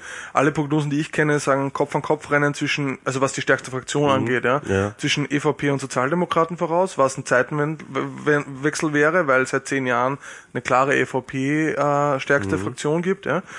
Ähm, dass quasi die die, wie es halt aussieht in großen Ländern, eher ein Linksruck, äh, nämlich sowohl was es, also Sozialdemokraten oder auch sogar linkere Strömungen betrifft, zu erwarten ist bei der Wahl. Das bedeutet nicht, dass nicht in manchen Ländern und so weiter, und ich meine, ich komme aus Österreich, wir haben wirklich Erfahrung mit Rechtspopulisten und Rechtsradikalen, ähm, also, aber sozusagen, ich, ich würde jetzt nicht zu den Teufel an die Wand malen, was das betrifft. Es sieht eher danach aus, als, als könnte da sogar so ein leichtes in Richtung Richtungswechsel gehen und das fände ich jetzt also, fänd ich nicht so schlimm. Also ich halt auch diese, diese, dieses, dieses Fall der 3%-Hürde, das ist, das wird jetzt, ähm, also wir hatten bei der, bei der, bei der Bundestagswahl hatten wir halt dieses ganz krasse Extrem, dass wie viel Prozent aller Stimmen, aller gültigen Stimmen sind nicht gewählt worden. Hey, du musst mal eine 53 Prozent rechte Mehrheit in eine äh, irgendwie knappe linke Parlamentsmehrheit transferieren. Also das ist, äh, das ist und, und das ist und das mag jetzt sozusagen für unsere Weltsicht mag das jetzt geeignet sein, aber dass äh, dass ein Großteil der der Stimmen einfach nicht gültig sind mhm. und oder oder einfach wegfallen ist ist halt einfach äh, glaube ich, äh, auch einer Demokratie nicht würdig. Und äh, also, naja, ich finde bei Mehrheitswahlrechtssystemen, wie es es in anderen Ländern gibt, es geht äh, schlimmer. Klar. Nee, nee, es geht nicht. Mir geht's nicht. Also keine Ahnung, ich bin da extrem. Ich weiß nicht. Also diese Demokratie, die treibt mich schon lang um. Also, aber ich, ich, also die Frage ist, was ist demokratischer oder nicht? Ja? ja. Mehr Demokratie oder nicht? Das ist ganz eine schwierige Frage. Also ich, ich kenne ich kenn drei Demokratiedefinitionen unterschiedlicher Reichweite, äh, wenn man so sagen würde. Das eine wäre so, Demokratie verkörpert den Volkswillen. Das ist so in die Richtung, in die du ein bisschen gehst. Das heißt, die Leute sollen quasi, ihre Stimme soll repräsentiert werden, die Leute wählen quasi die Meinung und daraus entsteht so ein Volonté General. Mhm. Also das okay. ist die, die, die eine Sicht auf Demokratie. Die ist, finde ich, sehr weitreichend. Ich halte die für verfehlt. Ich glaube, es gibt keine Volonté General, ja? Mhm. weil die Leute eben zu unterschiedlichen Meinungen unterschiedliche Positionen haben, weil sich auch im Prozess die Meinungen verändern, weil im Endeffekt dann auch die Allein Historie... schon die SPD wird aus 45 unterschiedlichen Gründen gewählt. Genau. Also, wie gesagt, ich glaube, es gibt sowas mhm. nicht und ich, das kann auch nicht hergestellt werden dadurch. Gut, aber das wäre die, das wäre die eine Sicht auf Demokratie. Mhm. Volontär General. Da wäre dann das Argument, äh, so. Zweite, das ist von, äh, da weiß ich nicht, äh, ich meine, das ist so die klassische äh, Schicht, das kommt von den Franzosen, ich weiß nicht mal, wer das mal war. Zweite war dann so Schumpeter, der hat irgendwie Demokratie. Ja, eine Demokratietheorie. Ja, in Capitalism, Socialism and Democracy ist, äh, kommt Demokratie sogar im Titel des Buches vor. Okay. Und Schumpeter hat äh, da geschrieben, seiner Meinung nach ist Demokratie Wettbewerb und Führung. Ja, also er sagt, äh, Demokratie heißt, die Leute können in den Wettbewerb treten, darum wer die Führung quasi in so einer, wer, wer, wer regieren soll. Mhm. Und er sagt, er glaubt nicht, dass diese dieselben Qualitäten die äh, dazu führen, dass man sich in demokratischen Wettbewerb durchsetzt, auch unbedingt die sind, die man zum guten Regieren benötigt. Mhm. Er sagt aber, es muss auch nicht unbedingt schaden. Es muss nicht ein Widerspruch sein und es kann sozusagen die Leute, die es schaffen, ich sage mal salopp, die schaffen, eine Kampagne organisiert zu kriegen, mhm. äh, denen kann man zutrauen, auch einen Staat halbwegs organisiert zu kriegen, während die Leute, die dabei scheitern, denen wollen wir den Staat auch nicht anvertrauen. So sinngemäß. Also, mhm. und du mhm. hast so einen Wettbewerb, das war sozusagen die Schumpeterische Definition. Das ist halt sozusagen so wie Pitchen. Ja, also so genau. Art, ist, auch jetzt nicht, ist auch jetzt nicht mein Favorite. Ja. Ich sag mhm. nochmal. Ich, mhm. So, und die dritte, und der neige ich am meisten zu, ähm, das wäre die Poppersche Demokratiedefinition, der ist negativ definiert. Der sagt, Demokratie ist eigentlich nur jede Form der Regierung, also eigentlich nur jede Form der Herrschaft, die einen gewaltfreien Herrschaftswechsel ermöglicht. Also Popper ist noch, noch demütiger. Mhm, er sagt ja. quasi, es, jeder Versuch zu glauben, also die Frage, er sagt, er wendet sich ja da gegen Plato oder fängt er an, so in seiner mhm. offenen Gesellschaft und ihren Feinden und sagt halt, naja, Plato, der, der hat die Frage gestellt, wer soll führen? Und das ist so die klassische Frage, wer soll führen? Und die klassische, und sozusagen die ersten zwei Demokratietheorien stellen auch die Frage, wer soll führen? Mhm. Und Popper sagt, das ist schon mal die falsche Frage. Es gibt keinen es gibt keinen Weg. Er sagt, es gibt keine Möglichkeit, die Garantie sicherstellen, dass die richtigen Leute führen. Mhm. Egal, ob das jetzt Philosophenstaat ist oder welche Form der Demokratie auch mhm. immer, ob es Mehrheitswahlrecht ist oder Parlamentswahlrecht, es gibt kein Wahlrecht. Es gibt kein politisches System, das sicherstellen kann. Mhm. Aber was die Demokratie leisten kann und was die Demokratie alleine leisten kann, verglichen mit allen anderen Regierungsformen ist, dass du gewaltlos schlechte Führer und schlechte Führerinnen und schlechte Herrschaft loswirst. Mhm. Das heißt, negativ definiert. Demokratie heißt, gewaltfreier Herrschaftswechsel. Und äh, da, und das, und Popper war... Also er ist ja auch derjenige, der die Falsifizierbarkeit äh, als äh, wissenschaftliches Kriterium... Das, was ich am Popper extrem mag, ist, dass er teilweise mit Asymmetrien argumentiert. Ja, ja. Ja, genau. Er sagt ja quasi, wir können nicht verifizieren, aber Ja, wir können falsifizieren. Ja, genau. Also das ist zum Beispiel auch Im Endeffekt, ja, ja, genau. Also Im Endeffekt geht es um Falsifizierung des äh, falschen, äh, der falschen Führung. Ich ja. weiß zwar nicht, ich weiß nicht, ich kann mir nie sicher sein. Ich kann mir nie sicher sein, was, was gute Führung ist. Aber ich Mhm. kann mir sehr sicher sein, dass das ein Tyrann ist. Ja, genau. So in die Richtung, ja, genau. Und also es ist insofern durchaus konsistent da. Ach ja, Popper ist schon ganz cool, ja. Ah, Finde ich auch. Das darf man nicht laut sagen. Aber, ist, aber ich finde, ich, ich finde, er hat Also da, schon wer, wer würde da jetzt irgendwie uns ins Gesicht springen? Ah, viele Leute. Also ganze kritische Theorie hast du jetzt hier mit verprellt. Aber Ja, gut, aber, aber, ey, sorry, kritische Theorie finde ich auch eh. Ja, ich finde, ich, find, ich, bin zu eklektizistisch, das ist mein Problem. Ich finde, Ja. auch da gibt's super Sachen dabei. Aber nee, eins hat noch fertig zu sagen. Du bist mir echt einfach zu, was du so, er, er ist mir zu ideologiefrei hier, dieser Typ. Ach, du hast, ich habe doch durchaus klare Kante gezeigt gerade vorher, wenn es um Europa ging. Aber nee, aber was ich jetzt sagen will und was und Er witzigerweise, findet an allem was Nettes. Ja? Nee, und Popper sogar, hat- sogar an mir. Ja, das ist wirklich verwunderlich. Ja, nee und äh, und, äh, und Aber äh, ernsthaft, du findest an mich was Nettes? außer, außer, dass ich ihn Michi nenne, das ist doch sehr nett. Aber naja. nee, erzähl weiter. Nee, ich ich bin nicht fertig. Ja. Will, witzigerweise Popper war zum Beispiel deshalb, genau wegen seiner Demokratietheorie, ein Verfechter von Mehrheitswahlrecht. Und zwar deshalb, weil er argumentiert hat, beim Mehrheitswahlrecht kann ich eine Regierung abwählen. Wenn ich quasi ein parlamentarisches System habe, wie, äh, wie quasi in Deutschland, dann kann es sein, dass ich die Grünen wähle, ja, und damit aber quasi nicht, der, und am Ende kommt quasi aber erst recht wieder das, also sozusagen, ich kann nicht abwählen. Ich kann quasi, Die weil, Grünen und kommt, weil am Ende raus ist, kommt eine, eine große Koalition. Genau. Also wie das immer so ist. Ne? Ja, das Ja, ist genau. das, das ist ja- das ist ja tatsächlich das ist ja auch was was die Grünen den, der SPD tatsächlich vorwerfen. Äh, ihr sagt, wir wollt ihr wollt rot-grün und äh, es kommt eine große Ko- Koalition raus. Wie auch immer. Also es ist auf jeden Fall, du kannst eigentlich nicht die Regierung abwählen, weil es kann sein, du wählst zwar die anderen, aber die gehen dann mit denen in Koalition, die du abgewählt hast. Ja. So, und das ist natürlich, ich, ich bin jetzt deshalb nicht ein Freund von Mehrheitswahl. Ich glaube, es gibt halt schon noch mehr an Demokratie als das, was Popper da was beschreibt. Ja. Aber deshalb, wenn man diese unterschiedlichen Demokratiedefinitionen nebeneinander stellt, dann ist es noch schwieriger zu sagen, was ist mehr Demokratie und ist ja deshalb Also das das das das ich stimmt, meine? aber ich find's ich find's in diesem ähm, also ich ähm, also super alles ausgeführt. Entschuldigung, wenn es zu lang bremst mich ein. Nee, Nein, das war das nee. war total ernst gemeint mit dem super ausgeführt. Äh, hast mich auch persönlich jetzt gerade sehr bereichert, aber ähm, ähm, also ich ich will gar nicht sagen, dass ich ich finde, wenn man sagt, wir einigen uns auf dieses eine System, dann finde ich so dieses die- dann dann dann äh, dann, dann sollte man auch damit umgehen lernen, dass es so ist und dann sollte man nicht irgendwelche beliebigen Grenzen einziehen und ich glaube, der dieser Wegfall dieser 3% Hürde, die mal eine 5% Hürde war, ist ist ist ist nicht so ein ist, ist kein Weltuntergang. Also das das ist ich das ist nicht das, was mir Sorgen macht. Und äh, aber zu, zum Mehrwahlrecht, äh, was ich da für ganz ganz problematisch halte, das ist ja das sehen wir in Amerika, äh, da, da haben wir dieses äh, ein nicht funktionierendes, wie ich finde, Mehrheitswahlrecht. Ähm, In und England auch. Jetzt muss ich auch noch Amerika loben, ist wirklich, ihr macht's mir echt nicht leicht, aber also Nee, nee, nee, Moment mal, aber was, ich, was ich da halt, was ich da halt problematisch, die, die, die sind nie in der Situation zusammenarbeiten zu müssen. Die können immer mit maximaler Axt aufeinander losgehen, weil sie, sie werden, äh, entweder ist der andere gerade dran, dann, dann brauchen sie nur wieder reinzuhauen oder, ähm, Aber das finde ich überhaupt nicht. Also ganz viele, also ist immer so, Was? derzeit ist es gerade so, und das ist aber ein, eine Sache, die die Gründungsväter und Gründungsmütter, wenn man so will, waren glaube ich nur Väter, äh, in den USA nicht vorhergesehen haben, war Gerrymandering. Und also quasi den Zuschnitt von Wahlbezirken im Kongress, der dazu führt, dass quasi, und mit Hilfe Computer, also mit algorithmischer Ja. Unterstützung, der dazu führt, dass wirklich von den zwei, von wie viel 400 x Kongresssitzen eigentlich nur noch 30 umstritten sind, weil alle anderen von vornherein Also vielleicht, sind. falls das jetzt, um, um, um das jetzt mal ein bisschen, es gibt äh, Wahlbezirke, werden in Amerika äh, immer wieder neu zugeschnitten. immer wieder neu zugeschnitten und die werden teilweise wirklich so hal- an, an Haarbreiten halten die Genau. zusammen. Hauptsache, Hauptsache, da ist eine klare republikanische oder demokratische Ja, aber, nicht klar. vor allem nicht eine klare, Nicht sondern eine, eine ganz tendenziell Nee, klare. es, es, es, so. eigentlich funktioniert so, man, man, man zieht die, also die republikanischen Mehrheiten in 2010 haben das halt so gezogen, dass in manchen Städten ganz unfassbar große demokratische Mehrheiten waren Ja. und die republikanischen Mehrheiten immer so groß waren, dass sie unbedroht waren. Ach so. Aber damit, also das führt zum Beispiel zu Effekten, Aber keine Stimme verschenkt Genau, das führt zu so Effekten, dass in ganz vielen äh, Bundesstaaten, wie zum Beispiel Pennsylvania, äh, die Demokraten mehr Stimmen bekamen, Mhm. aber die Republikaner trotzdem durch den Zuschnitt der Wahlbezirke Okay. ähm, zwei Drittel der Abgeordneten. Das muss man mir vorstellen. Die bekommen mehr Stimmen, aber die anderen bekommen zwei Drittel Abgeordneten. Man, also es ist groteske Ergebnisse. Und das führt dazu, dass normalerweise war es immer so, dass die regierende Partei auch die Mehrheit, also der Präsident hat auch die Mehrheit im, im Haus of Representatives. Ja, nicht unbedingt, nee, das ist, auch das stimmt nicht.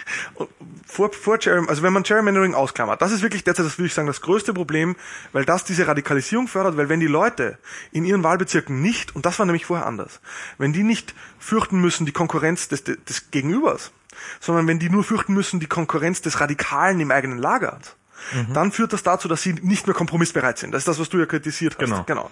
Und das ist aber durch Gerrymandering entstanden. Davor war es so, dass ein viel Wann größer... war der ungefähr so? Nee, also sagen wir, das Gerrymandering ist ein schleichender Prozess, aber mit Ja. Computerunterstützung wird es immer krasser, ja. Und es, es wurde immer schlimmer. Also, es Also das ist eine Person, nehme ich an. Das ist, nee, Gerrymandering ist die Praktik. ist Sherry Man. Gerrymandering. Nee, aber ist sie nicht nach einer Person benannt? Es geht ums Neuziehen von District-Grenzen. Okay, Ja, aber äh, okay, dann es gibt einen Wikipedia-Artikel dazu, ja. Die Etymologie können wir noch Können wir noch klären, weiß ich jetzt selber nicht, ja. Was nur, äh, das, sozusagen, das ist immer schlimmer geworden, aber quasi ursprünglich oder früher war das eben eher noch so, dass der Anzahl der, die Anzahl der, der quasi kompetitiven Sitze im Repräsentantenhaus relativ groß war. Also von so Okay. 400 waren sicher so 200 kompetitiv, ja.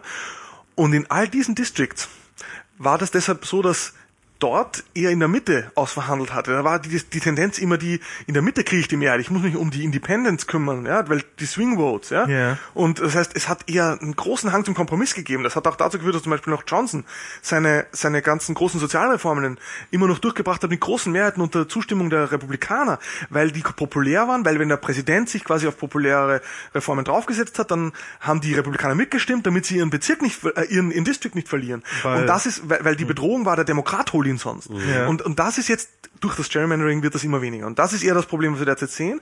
Aber vorher war es so, dass eigentlich ja eigentlich die Kritik an den USA ja auch immer war, dass die Wahlen immer so in der Mitte entschieden wurden und dass es immer diesen Drang zur Mitte gab, ja, obwohl das eigentlich so aufgeteilt war. Also ich finde, das, das US-System, wenn man sich mal genau anschaut, ist das eigentlich relativ, diese ausgewogen und das ziemlich gut designt. Also wirklich, also ich finde das nicht so, dass das da so schlimm wäre. Ich bin jetzt deshalb kein großer Verfechter, das zu kopieren, das ist gar nicht mein Argument. Ich, ich würde eigentlich nur ein anderes Argument machen wollen Du und willst dann nur wieder andeuten, dass du an allem was Gutes findest. jetzt, jetzt werde ich jetzt, jetzt werde ich hier da jetzt werde ich hier da als wahllos dargestellt und das finde ich das finde ich total gemein. Nein, nein, nein, nein, nein. Und man merkt durchaus, dass du dir zu allem äh, Gedanken gemacht hast. hast- aber du hast einfach, du bist halt so von, vom Neutral Planet, so, so Nee, wie bei. Raymer, ja, Nee, wo du sagst so irgendwie so, if I won't survive, Und darum schreibt er auch bei Netzpolitik. if I won't, if I won't survive, please tell my wife, hello.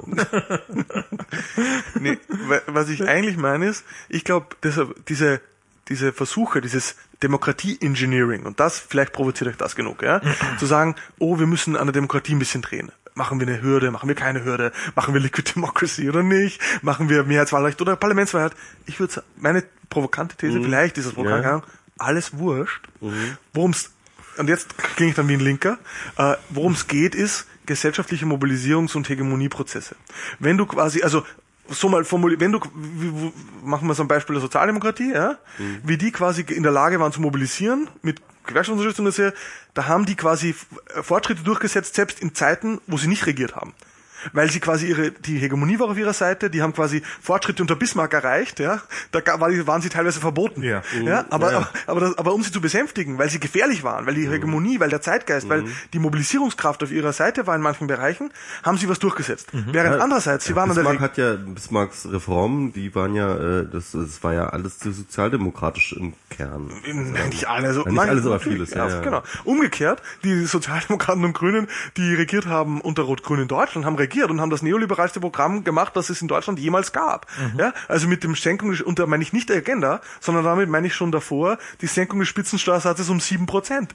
Ich meine, man stelle sich vor umgekehrt, die Sozialdemokratie wäre damals in der Opposition gewesen, ja, dann hätte es da Massenstreiks gegeben gegen diesen Wahn, Ja, ja, ja, wenn, das, wenn das die Konservativen gemacht hätten. Ich bin zutiefst überzeugt, hätte äh, Kohl damals weiter regiert mit Blüm, äh, es wäre alles besser gekommen für Europa, für Deutschland. Ja? Also das, das zeigt nur, es, der Zeitgeist ist und, und wer in der Opposition Nee, ist, kann jein, nicht, Wenn ihr also- Sozialdemokratie, also- demokratische Politik wollt? Jein, also es gab halt durchaus auch durch Rot-Grün einen großen äh, einen, und, und tiefen kulturellen Wandel. Das Dosenpfand. Ja doch, das, das aber nee, das, das, das stimmt, das, das sehe ich tatsächlich. Dass, Also, also das, Kohl war halt auch irgendwie. das auf so einer Polit, also ähm, dass das auf so einer politischen, also ich habe schon das Gefühl, dass das das Rot-Grün, also äh, was was Umweltpolitik angegangen ist, also was was auch so Weichenstellung ist, was was äh, Wahlrecht von Schwulen angegangen ist und so weiter, dass das da schon eine, eine notwendige Veränderung war, die mit einer äh, konservativen äh, Regierung damals nicht möglich war. mich- Aber Ich sage nur Riester-Rente, ja. aber- aber- ich sage ja, nur, klar. ich sag nur Also- Spitzensteuersatzsenkung. Wir hätten, wenn wir jetzt den Also- Steuersatz, also hätten wir die Steuersätze von Kohl. Wir hätten Überschüsse. Also klar. äh, wir, wir, wir, es wird die ganze Zeit gespart und so weiter. Und wenn wir einfach die Kohl-Steuersätze hätten, es, wir, In wir, Sachen, in Sachen Neoliberalismus gebe ich dir absolut Ja, ja, recht. ohne Frage. Also äh, der, der, ähm, äh, äh, die, die rot-grüne Regierung war sicherlich die neoliberalste Regierung, die wir jemals hatten. genau. Aber Und das lag aber nicht an aber, Rot-Grün, aber, aber, aber, ähm, aber sie war halt auch trotzdem gesellschaftlich die progressivste Regierung. Aber- aber, okay, wo- sie, sie woran war halt, es denn? sie war, sie, war- war halt auch, Punkt? sie, sie war halt auch die liberalste auf, auf, auf der anderen Ebene. Sie war Ja, auch und- auf gesellschaftliche Nee, und meine These wäre, das hängt, das ist, hängt nicht mit Rot-Grün oder mit äh, so weiter zusammen, sondern mit äh, gesellschaftlichen äh, Hegemonie-Tendenzen, Entwicklungen. Ich sag mal, sie war deshalb auch die liberalste, weil der Neoliberalismus nichts gegen äh, homosexuellen Gleichberechtigung hat und weil der Neoliberalismus nichts dagegen hat, dass Ausländerinnen und Ausländer äh, in Deutschland arbeiten können, weil das erhöht die industrielle Reservearmee, das ist mehr Wettbewerb, das macht Arbeitsmärkte flexibler und so weiter. Da gibt's gar kein, sozusagen, das war kompatibel. Ja? Während ähm, aber wo er ein großes Problem damit hat, ist mit Umverteilung zum Beispiel. Ja, also oder und, und das ist aber genau das, was uns gerade, was gerade nötig wäre. Und das ist immer noch schwer durchzusetzen. Also es geht einfach und das liegt meiner Meinung nach wieder, also da spricht jetzt dann der der Ökonom, wenn ich mich so nennen darf, trau- aus mir. Das liegt an einem herrschenden immer noch ökonomischen Mainstream, ja, der der einfach immer noch äh, quasi sich so distanziert von allem, was irgendwie nicht neoklassische Mainstream-Ökonomie ist, ja. Und das ist ja zum Beispiel, um jetzt zurückzukommen an ganz an den Anfang, was Schirmacher, ja. Das ist, da haben wir ja darüber diskutiert über deine Schirmacher-Ego-Rezension. Und du hast ja gemeint, oh, der Schirmacher, der hat die Algorithmen nicht verstanden, ja. Also das war so und der der und ich glaube, du hast recht oder so. Aber ich glaube, meine These war, der Schirmacher hat das Buch nicht äh, quasi an für uns geschrieben. Das, das Schirmacher Buch, das Ego-Buch, ja, da, da geht's nicht um um die Netzgemeinde, das richtet sich nicht in erster Linie an die Netzgemeinde, sondern es richtet sich in erster Linie an die Wirtschaftsredaktion der FAZ. Und diese Wirtschaftsredaktion, ja, die, die bekämpft er und da in dem Fall bin ich sein Verbündeter, ja, weil weil sozusagen deren dogmatischer ähm, deren dogmatische marktradikale neoklassische Sicht, die sind das die ist das Hauptproblem. Äh, ja, also äh, weiß ich nicht, ob ich dem so zustimmen würde, dass äh, Schirmacher seine Bücher gegen die FAZ schreibt. Aber ähm, könntest ja vielleicht um, doch, das glaube ich sofort. Nee, nicht gegen die FAZ. Du weißt genau, was ich gemeint habe. Gegen die Kollegen im, gegen die Kollegen in der, in der Nachbarredaktion, die ja zum Beispiel dann auch ex extreme Verri implizite Verrisse von seinem Buch äh, quasi dann in den Wirtschaftsteil äh, publizieren. Ja, ja, äh, und ja, die sich da so quasi so einen impliziten Kleinkrieg geliefert Doch, haben. das glaube ich sofort, weil äh, zum einen, weil es so naheliegend ist, weil man geht halt öfter, man redet halt sehr viel mit äh, mit den Leuten aus der entsprechenden Redaktion. Zum anderen, weil es ja für so ein Blatt auch durchaus belebend ist, wenn wenn man beide Seiten einer einer Diskussion im selben Blatt lesen kann und nicht dafür noch das Aber ich glaube, das ist schon eher wirklich Abneigung. ähm, ja. Also wenn, wenn man anschaut, wen er Ja, ja, aber aber es ist es ist es kann trotzdem für die Zeitung am Ende gut sein. Klar, das glaube ich auch, aber wenn du sagst, wen zitiert er denn am stärksten? Am häufigsten zitiert er Mirowski. Ja, und das ist ein, das ist ein Kritiker der neoklassischen äh, Dominanz in der Ökonomie vor allem. Ja. Mhm. Na gut, wir, Du hast mich im Platt geredet. Wir Was haben- soll ich jetzt machen? wir, wir, wir haben die Leute erschöpft oder ich habe euch erschöpft. Nein, es ist Ich frage mich gerade noch, ob, ob wir nochmal auf das Urheberrechtsthema, weswegen wir dich eingeladen haben, nochmal irgendwie so eingehen. Ja, jetzt, jetzt nochmal in, jetzt noch mal in, in einem Satz. Ist das Urheberrecht jetzt total doof oder total dufte? Ach ja. Nein, äh, äh, erzähl doch mal von, von, von deiner äh, Initiative. Also meines mal nicht. Aber ich bin halt, ich bin quasi bei Digitale Gesellschaft e.V. haben, gibt's halt zum Beispiel auch den Versuch, mal irgendwas zu machen, was ein bisschen proaktiver ist. Ja, nicht immer nur hinterher zu laufen, nicht immer nur gegen ACTA und gegen TTIP und gegen alles, was da immer droht zu sein, sondern mal proaktiv versuchen, ein bisschen was zu fixen. Und ich meine, es ist deshalb gut, dass wir vielleicht zum Schluss, jetzt wo noch drei Leute zuhören und, und wo die zwei Leute, die beim Nachhören nicht ausgestiegen sind, ähm, dann das vielleicht noch ausfüllen. Bis 5. März gibt's nämlich die, Ch die Chance bei äh, youcan.fixcopyright.eu sich an der EU-Konsultation, die gerade läuft, zu beteiligen, wo es darum geht, ob man das Urheberrecht ein bisschen, bisschen zumindest reformiert bekommt. Also die Initiative, die wir aber eigentlich als digitale Gesellschaft äh, da vorantreiben und wo ich irgendwie so, ja, inhaltlich würde ich sagen, stark mitverantwortlich bin, ist halt die äh, Recht auf Remix.org oder Right2Remix.org. Also wir haben mm, Right to Remix, Right to Remix, ja. genau, mhm. Right2Remix.org. Initiative da, ich meine, das ist Right to, Recht auf Remix klingt irgendwie nett, deshalb war das so die Idee, das so zu nennen, aber worum es eigentlich geht, ist, äh, dass der Katalog an Urheberrecht, an, an Ausnahmen im Urheberrecht, an Schranken, dass der zu restriktiv ist, dass der unflexibel ist und dass der geöffnet werden muss und dass wir eigentlich sowas brauchen, was irgendwie in die Richtung von Fair Use in den USA geht. Witzig ist das gerade, das finde ich vielleicht. Genau, das, das, das fand ich mich sehr interessant. Also ähm, die Fair Use Regel, äh, ähm, ähm, also ich bin schon lange der Überzeugung, dass wir 90, 80 bis 90 Prozent aller äh, Urheberrechtsproblematiken, die wir so im publizistischen ähm, Internetbereich haben, dass wir sie mit einer intelligenten Fair Use Regel wirklich obsolet machen könnten. Ja, total. Also und das ist, ich glaube wirklich auch aus, aus, aus ganz vielen Gründen. Wer, ich meine, ich meine jetzt nicht, dass wir Fair Use 1 zu 1 übernehmen aus den USA. Das wäre, glaube ich, wirklich ein nee, zu starker Bruch. Aber dass wir einfach, das ist unsere Idee auch, dass man die, die derzeit abschließende Liste an ganz spezifischen, auf konkrete Bereiche wie Bildung, Zitatrecht, was auch immer, zugespitzten Ausnahmen, dass wir die öffnen und ergänzen um eine allgemeinere Ausnahme, ähm, die eigentlich so die Art, die Funktion des Fair Use erfüllt. Mhm. Nämlich weil man eben sagt, es verändert sich technisch ständig was, es gibt ständig neue Nutzungspraktiken und äh, und das Urheberrecht müsste man dann ständig ändern. Und wenn man weiß, dass die letzte urheberrechtliche Änderung auf europäischer Ebene die Verabschiedung der Infosoc-Richtlinie 2000 1 war, was wiederum bedeutet, die basiert auf Verhandlungen, die im Nachgang des TRIPS-Abkommens ab 1995 geführt wurden. 1995.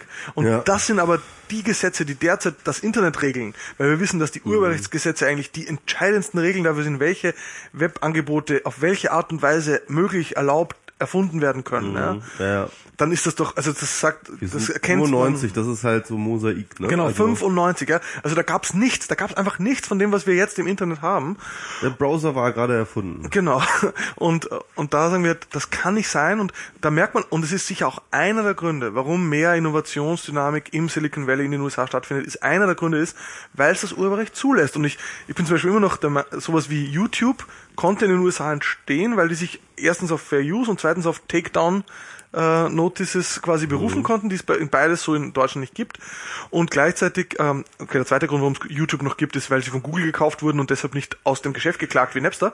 Aber okay, das sind die zwei Gründe, mhm. ja, also das Urheberrecht und der Kauf durch Google. Mhm. Und ähm, das heißt, ich glaube, es ist wirklich absolut an der Zeit hier, wenn jetzt diese nächste Änderung irgendwann mal passieren wird, dass wir hier diesen Schrankenkatalog öffnen. Und dafür kämpfen wir halt mit dieser Recht auf Remix-Initiative. Wir, wir bitten die Leute, ihre Lieblingsremixes via Link einzureichen, um einfach so eine schöne Sammlung an geilen Remixes zu sammeln, um auch zu dokumentieren, hey, da gibt's ganz viel schon da draußen, was aber alles illegal ist. Und ähm, ja, und das, aber das meine jetzt nicht nur Remix im engeren Sinn, sondern da geht es eben auch um sowas wie transformative Werknutzung. Ich, ich mache Videos, stelle die ins Netz und da läuft im Hintergrund irgendeine Musik. Da zu verlangen, dass die Leute jetzt für sowas Rechte zu klären, das ist so lebensfremd und das wird nie passieren, ja, das wird einfach nie passieren, ja.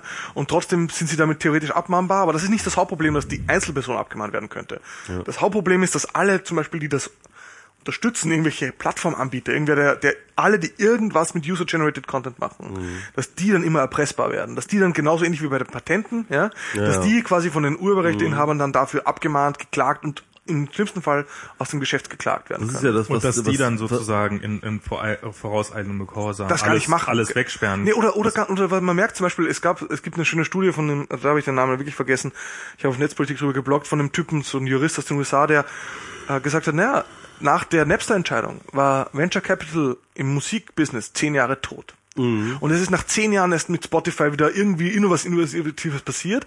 Aber der Punkt ist, nach Napster war klar, ähm, okay, du, du wirst aus dem Geschäft geklagt, mhm. ja, und äh, das heißt, da, da, da kann man irgendwelche innovativen Sachen dann sich nicht ausdenken, ja, und ähm, äh, ja, und das ist halt wirklich ein, echt eine Innovationsbremse in unfassbarem Ausmaß. Und ich würde sagen, in anderen Bereichen ist es sogar so, gäbe es keine Piraterie, würde sich überhaupt nichts bewegen. Also ich bin immer noch überzeugt, hätte es Napster nicht gegeben, hätten wir, hätten wir kein iTunes. Ja. ja. Weil einfach die, die, die Major-Labels hätten niemals an einen einzigen Anbieter alle ihre Repertoires rezensiert, weil sie, die würden bis heute noch versuchen, mit äh, konkurrierenden äh, Kopierschutzformaten, die nicht untereinander kompatibel sind, äh, um die Kunden zu werben und würden sich wundern, die Kunden wollen das alle nicht, die kaufen immer noch CDs. Ja, die Und das wäre ja für sie auch absolut in Ordnung.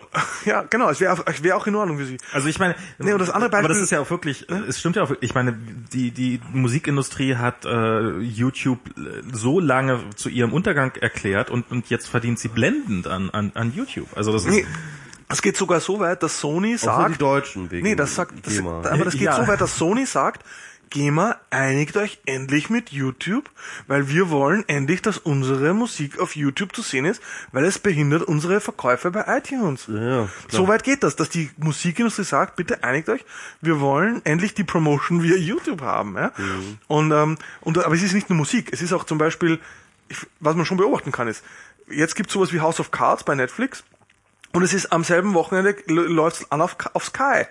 Und, und, und die, die, die, die Zyklen quasi, wie lange es dauert, bis irgendwas auch im deutschsprachigen Raum ankommt, die haben sich doch innerhalb der letzten Jahre, haben sich die sowas von reduziert, weil klar war, es gibt eine Konkurrenz, die heißt Piraterie. Und wenn wir die quasi, und die ist sofort verfügbar und im Originalton.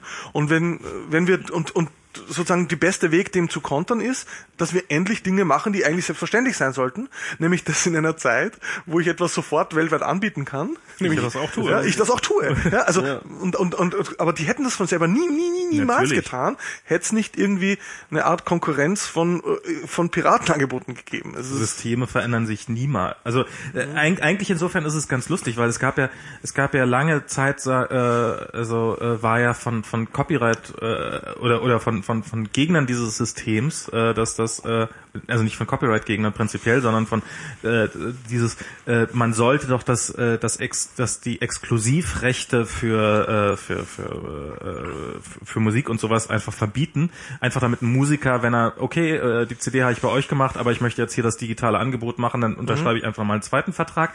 Das das das hätte ja Innovation in dem Bereich vorangebracht, aber dadurch, dass sozusagen dieser knallharte Bruch da war, hat es vielleicht sogar die Innovation noch mal einen Zacken beschleunigt, nämlich dadurch, dass es entweder entweder du kaufst dir hier quasi die CD oder du lädst es dir kurzerhand bei Pirate Bay runter. Ist natürlich klar, dass dann die Musikindustrie viel viel schneller hinterherrennen muss als ähm, ja, wobei eben man das beste Beispiel Das heißt nicht, dass man das nicht trotzdem das noch beste. Beispiel ist doch eh die Streaming und so weiter Sachen. Ich meine, äh, es gab diesen Dienst mp3.com, Ja. wo du, wenn du eine CD hattest, konntest du sagen, ich hab die und mp3.com hat dir dann den Stream auf der ganzen Welt via der Webseite angeboten. Ja. Ja. Und das hat, mp3.com haben sie einfach aus dem Geschäft geklagt. Ja. Und das Business und diese, diesen Dienst, der quasi seit 2000, 2000 Mhm. möglich war, gab's dann erst 2010 mit Spotify. Zehn Jahre Lag. Wo aber dann nicht wo ich jetzt nicht mal mehr sagen muss, dass ich die CD besitze, sondern einfach nur anklicken Genau, kann. jetzt haben wir nur anklicken kann. Und ich meine, das, also das ist doch grotesk. Also zehn Jahre, ja, Ja, für was, ja, was, ja. was eigentlich ab 2000 ohne Probleme möglich gewesen wäre. Ja? Und das wurde einfach nur äh, verhindert, ja, weil es diese die Rechte hergegeben haben. Ja? Weil's- Und Weil's um ehrlich zu sein, ich mache ehrlich gesagt das, äh, äh, dafür auch alle die Menschen verantwortlich, die immer noch Geld bezahlen für Musikcontent. Weil ähm, Nee, das finde ich- das ich Firmen, die, die, die das alles kaputt machen, die, die, die wären schon alle nicht mehr am Leben, wenn wir nicht alle alle downloaden würden.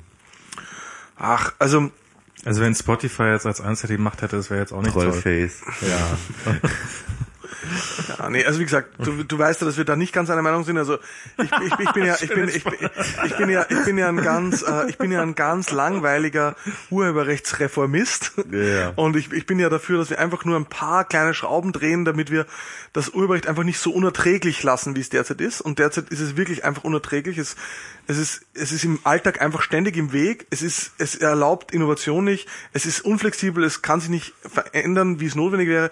Das ist alles unerträglich. Wir, der Vorschlag aber eben von rechtafremix.org wäre, ganz kleine Änderungen vorzunehmen, eben so eine Öffnung des Schrankenkatalogs, eine allgemeine Schranke zu bauen und dann wären 90 Prozent der Probleme, die wir derzeit haben, weg, ohne dass deshalb irgendwie die Musikindustrie zu Ende wäre, ohne dass man deshalb irgendwie, man muss das Urheberrecht nicht abschaffen dafür, man muss, äh, es ist nicht so, dass damit alles komplett Die Menschen sollen alle arbeitslos sein, die sollen alle irgendwie Hartz IV stempeln, die sollen einfach gehen, die sollen einfach von der Erd vom Erdboden verschwinden. Wieso diese, sagst diese, du so schlimme Sachen? Will, will, will, will ich denen wirklich echt nicht die Butter auf dem Brot gönne. Aber- nee, jetzt hör doch auf. Du, du das ist, das finde ich, es ist mal sowas finde ich, das finde ich nicht nett. Ich gönn anderen Menschen total auch viel. nicht nett. Nee, aber ich finde, es ist geht nur gönnen, ja. Ich finde, Ach, natürlich bist du nett, Michi. bist doch ganz lieber eigentlich. genau. Ja, aber, aber, aber, aber nicht gegenüber Leuten, die, die mich zwingen sollen, wollen, äh, die, die mein Internet kaputt machen, weil sie glauben, ihre Rechte durchsetzen zu müssen. Aber es sind sehr, sehr viele Es sind Leute. Leute, es sind Leute, die mir den Krieg erklärt haben. Ja, wie ich immer. Also ich würde das auch jetzt nicht so. Ich finde, der Standort bestimmt da doch zum großen Teil einen Standpunkt und äh, also die find, also ich finde das jetzt nicht so unnachvollziehbar. Ja? Also um das, das, das ist gar nicht der Punkt. Ja? Also wie auch immer. Also hoffen wir mal. Ich, ich habe das Gefühl, es geht ein bisschen was in die richtige Richtung. Die ganze Konsultation, die da gerade läuft von der EU-Kommission, die ist eigentlich ganz in Ordnung. Die sind 80 absurd, abs- 80 Fragen, absurd viele, aber es gibt von diesen 80 Fragen sind nur ganz wenige Fragen, die sich mit Rechtsdurchsetzung beschäftigen und die Mehrheit der Fragen geht um so Dinge und das, da ist auch wieder das Witzige. Warum macht der Barnier das? Der Binnenmarktkommissar. Ja? Und da, da merkt man wieder so, weil es mit Neoliberalismus eigentlich nicht kompatibel ist, wie das derzeitige System läuft, ja, dass du quasi, ich meine, das Witzige ist, ich weiß nicht, ob es immer noch so ist, aber zumindest vor einem Jahr war es noch so, dass iTunes der einzige Store war, der das gesamte Repertoire der Major Labels in allen damals 27 EU-Staaten anbieten konnte. Weil man mit allen Weil man mit jedem Land verhandeln musste und kein anderer Store, keiner, auch Amazon nicht, hat es geschafft, zumindest in den sieben Jahren oder so, die es jetzt das Ganze gibt, äh, quasi in allen Ländern die Rechte zu klären. Das ist grotesk. Ja. Ja. Und dann, und dann, und das, und, und das ist, und das Musik, wo das Angebot eigentlich nur super ist. Und ich meine, im, im, im Fernsehen und im Filmbereich, es gibt einfach keinen One-Stop- Shop für für Fernsehserien und und Filminhalte, ja. Und dann äh, wird geweint über über irgendwie diese Streaming-Plattformen, ja. Also das Ja. ist doch, das ist doch alles absurd, ja. Und das, das, aber das, mein Eindruck ist, und diese EU-Konsultation ist meiner Meinung nach ein deutliches Zeichen, dass das inzwischen bei der EU eigentlich durchaus sogar angekommen ist. Und ähm, ja, also ich habe das Gefühl, da, da, da, da bewegt sich was in die richtige Richtung. Und was man so hört, ich, ich, es gibt nur Gerüchte. Es gibt Gerüchte, es gibt bereits 8000 Rückmeldungen von dieser Konstellation, was total viel ist. Normalerweise sind das verschwindend wenige. Was unklar ist, wie groß ist der Anteil, der da quasi von der urheberrechtskritischen Seite mobilisiert wurde, wie groß ist der Anteil, der von den äh, von den äh, Creator-Lobbyisten und, und von der Content-Lobby äh, quasi da mobilisiert wurde. Da gehen die Meinungen auseinander. also, aber gut. Ja, es, deshalb bis 5. März Aber Kann man darauf Endeffekt, mitmachen. aber im Endeffekt, ah, okay, soll man, äh, okay, ja, genau, das war, also die, die ucan.fixcopyright.eu. Eine zweite gibt's noch, die ist so im Piratenumfeld entstanden, copywrongs.eu. In beiden Fällen gleich, man muss nicht alle Fragen ausfüllen, sondern man kann anklicken, welche Fra äh, welch, was ist man? Ist man Lehrer, Lehrerin, ist man einfach nur Internetnutzer und dann werden einem die Fragen vorgeschlagen, die für einen relevant sind und dann kann man da einfach so das rückmelden und das äh, sich damit an der Konsultation beteiligen und das okay, das mache ich nachher auf jeden gut. Fall noch. Das ist, Das geht zu lang, schau. Die wollen irgendwie aufhören. ach, Quatsch. Wer sagt das? Irgendjemand. Viereinhalb Stunden, ich kann nicht mehr. Meint ja, äh, Viereinhalb Stunden? Das stimmt doch gar nicht, es ist doch erst dreieinhalb Stunden. Ja, ich muss noch mal eben. hin. Dreieinhalb Stunden. drei, dreiviertel Stunde. Du. Jetzt müssen wir uns noch mal kurz unterhalten. Na gut. Michi, äh, jetzt haben wir, es, es ist wieder das, So, wollen wir noch irgendein Thema anschneiden oder wollen wir das jetzt auch langsam? Ähm, ich, also ich würde sagen, wir können, aber wir können jetzt nicht ohne Gast zu Ende machen. Das ist Das sowieso nicht, aber, aber die Frage ist es tatsächlich, ob wir noch ein Thema anschneiden. Wollen wir, wollen wir noch die Piraten-Story bringen oder wollen wir das äh, raus? Ja, dann, dann, dann erzähl doch. Ach, Wir, wir müssen das nicht machen, ehrlich gesagt. Also meinetwegen nicht. ja, dann, dann, dann lassen wir das. Dann habe ich vielleicht noch. Ich, ich habe ja, ähm, ich habe ähm, was, was ich neulich gepostet hat, dass eine 84-jährige Nonne in Amerika jetzt äh, wegen einem Einbruch in ein Atomkraftwerk äh, irgendwie drei Jahre Haft bekommen hat, äh, gerade relativ frisch. Ähm, das ist irgend so ähm, ja, kein Bombergate, sagen die Leute. Okay. Ja, ich, äh, das ist an zu vielen Punkten, glaube ich, schon gekommen. Und das ist, und das, und das ist sowas, was ich, was ich irgendwie so, also eine, eine, von einer, also das ist halt eine 84-jährige Nonne, die ist mit irgendwie zwei, äh, etwas jüngeren und darum nicht ganz so medientauglichen äh, äh, anderen äh, friedensbewegten Frauen äh, haben die n, irgendwie einen Seitenschneider genommen und sind durch einen Zaun in ein, in ein Kernkraftwerk eingedrungen. Wo, wo in welchem Land? Amerika. Amerika, okay.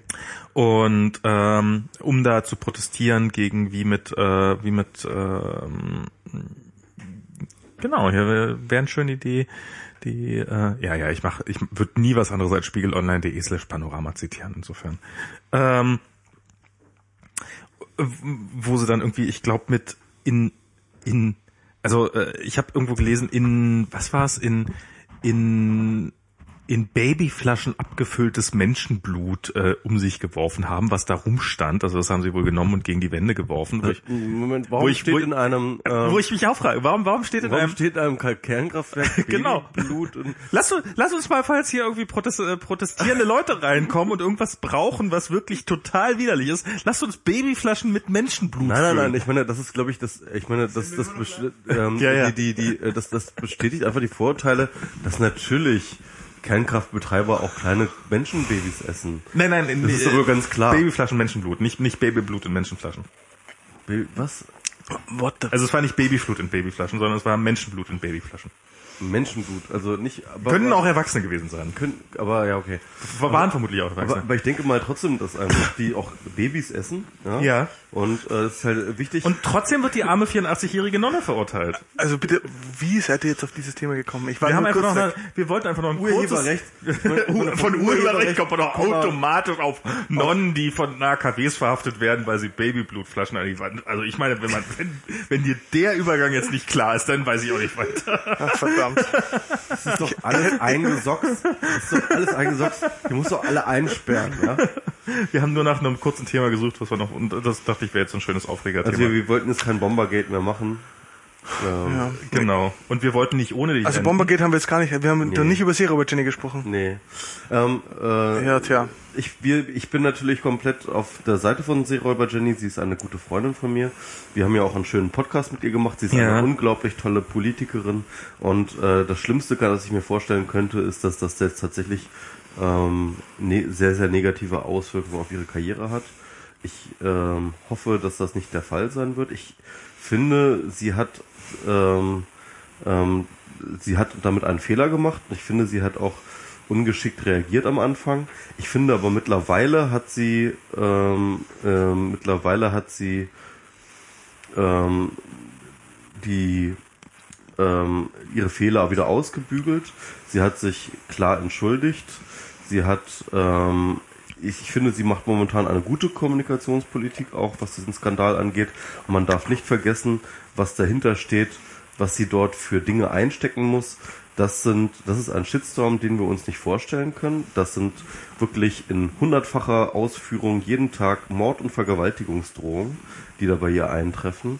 Ähm, sie kann ihren Posteingang nicht mehr benutzen, sie kann ihre Facebook-Seite nicht mehr benutzen, sie kann ihren Twitter-Account nicht mehr benutzen, einfach weil dort so unglaublich viel Hass, so unglaublich viel Gewalt und Androhung von Gewalt auf sie reinprasselt. Der Staatsschutz vom LKA ist von alleine auf sie zugekommen, weil ihr Name und ihre Adresse auf entsprechenden Nazi-Seiten kursiert sind und dort äh, äh, offen äh, mit Gewalt gedroht wurde. Also das heißt mit anderen Worten, auch dass sie da, dass sie am Anfang erst sehr zögerlich ähm, reagiert hat, ist durchaus zu erklären.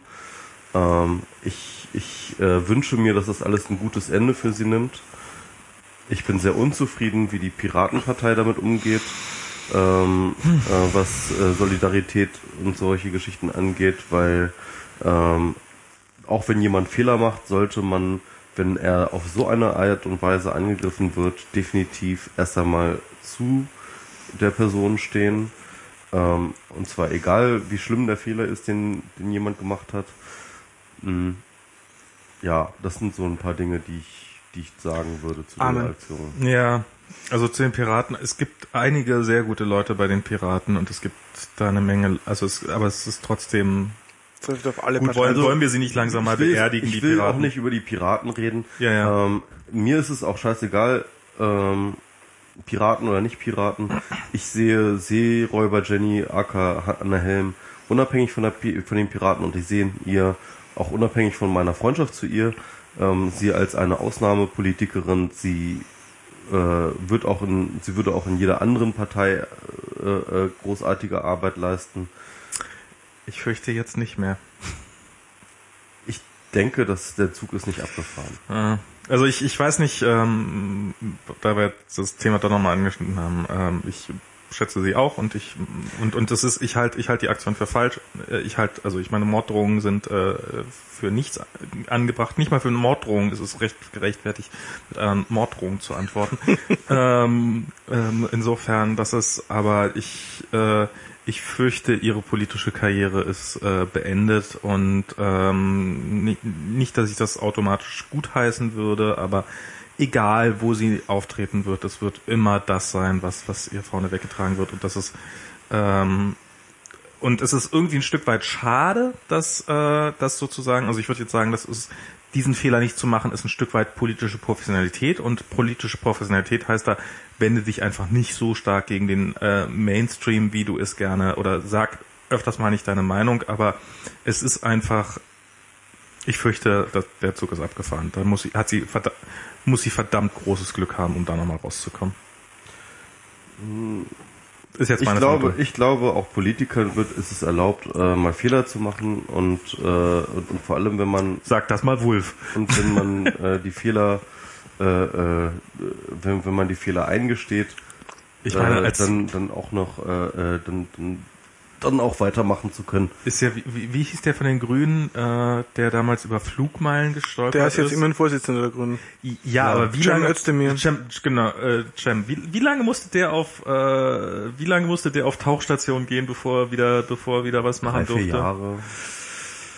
Und Also es ist ich- schon- Ich, ich will es auch nicht ausschließen, dass, dass Leute dass, müssen dass, manchmal dass, gegen dass furchtbare Kleinigkeiten zurücktreten. Also Ja, das ist, das ist richtig. Und, und ich will es auch nicht ausschließen, dass Anne da auch erst einmal, mh, sag ich mal, Einbußen hinnehmen muss. Ähm, aber, zu, aber ich fände es extrem schade und extrem schlimm, wenn so jemand wie Anne, die wirklich ganz großartige politische Arbeit leistet in Neukölln, ähm, jetzt wirklich äh, äh, ihre politische Karriere an Nagel hängen muss wegen so einer Quatsch, wegen so einer Quatschaktion, die wirklich dumm war auf vielerlei Ebene ähm, und äh, die sie selber, glaube ich, a- am dollsten bereut. Nachher ist man immer schlauer. Genau. Schickt keine Morddrohungen raus, Seid nett zueinander. seid nett zueinander. Verzeiht euch mal lieber. Verzeiht euch mal. Lernt von Leonard, Was? dass auch jeder Genau. irgendwie, dass, dass jeder auch, dass jeder auch mal was Interessantes und, und auch etwas Verwertenswertes. Dass an jeder Theorie was Gutes man, man dran muss ist. nicht, genau, man muss nicht jedem immer Aber das ist tatsächlich, überall, das ist tatsächlich eine gute Lehre fürs man, man Leben. muss nicht jedem überall äh, einer the Meinung map sein. is not the territory. Genau. The map is not the ja, territory. ja, und das Ja. ist und das ist aber, aber ich finde, ich finde ehrlich gesagt, du hast eine, eine wundervolle Friedensbotschaft auch in die Welt getragen. Oh mein Gott. Podcast. Ja, das heißt so, so, auch wenn du mit jemandem in einer bestimmten Sache nicht einer Meinung bist, heißt das nicht, dass du alle seine Meinung ablehnen musst, sondern du kannst sogar in der kritischen Theorie etwas, etwas Verwertenswertes finden. Ich finde, die kritische Theorie war doch super. Das, egal. Lassen wir das mal. Wir, wir wollen jetzt nicht noch über Horkheimer und Adorno reden. Nein, nein, das ist, Lass uns jetzt nicht Horkheimer. Ja, ne, es war schon hart. Also die Dialektik der Aufklärung, boah, die habe ich nur 10 pages at a time, wie ich durchgekämpft. Das ist schon hart. Immerhin, immerhin. ich verstehe kein Wort. Egal. Okay, äh, bevor jetzt noch andere kein Wort verstehen, würde ich sagen, ähm, falls jetzt der Chat nicht massiv widerspricht, äh, Der Chat jubelt und sagt Danke, endlich. Danke. Endlich, Mach, endlich. klicken wir hier langsam auf den Chat. Es ist auch niemand, ich weiß nicht, vielleicht... Ist noch jemand im Chat überhaupt? ja, ja, selbstverständlich. Gute Nacht. Vielleicht werden wir auch als Folterung in Guantanamo. Ihr kriegt erst Essen, wenn die, wenn die den Stop-Button gedrückt haben. So wird das sein. Ja, da, daher kommen die Downloads. Daher kommen die ganzen Downloads aus Cooper. ja, nee, äh, bis zum nächsten Mal. Vielen Dank für, dass du hier warst. Ja, ich war, danke für die eine, Einladung. Du warst eine große Bereicherung, wirklich. Ach so, ja.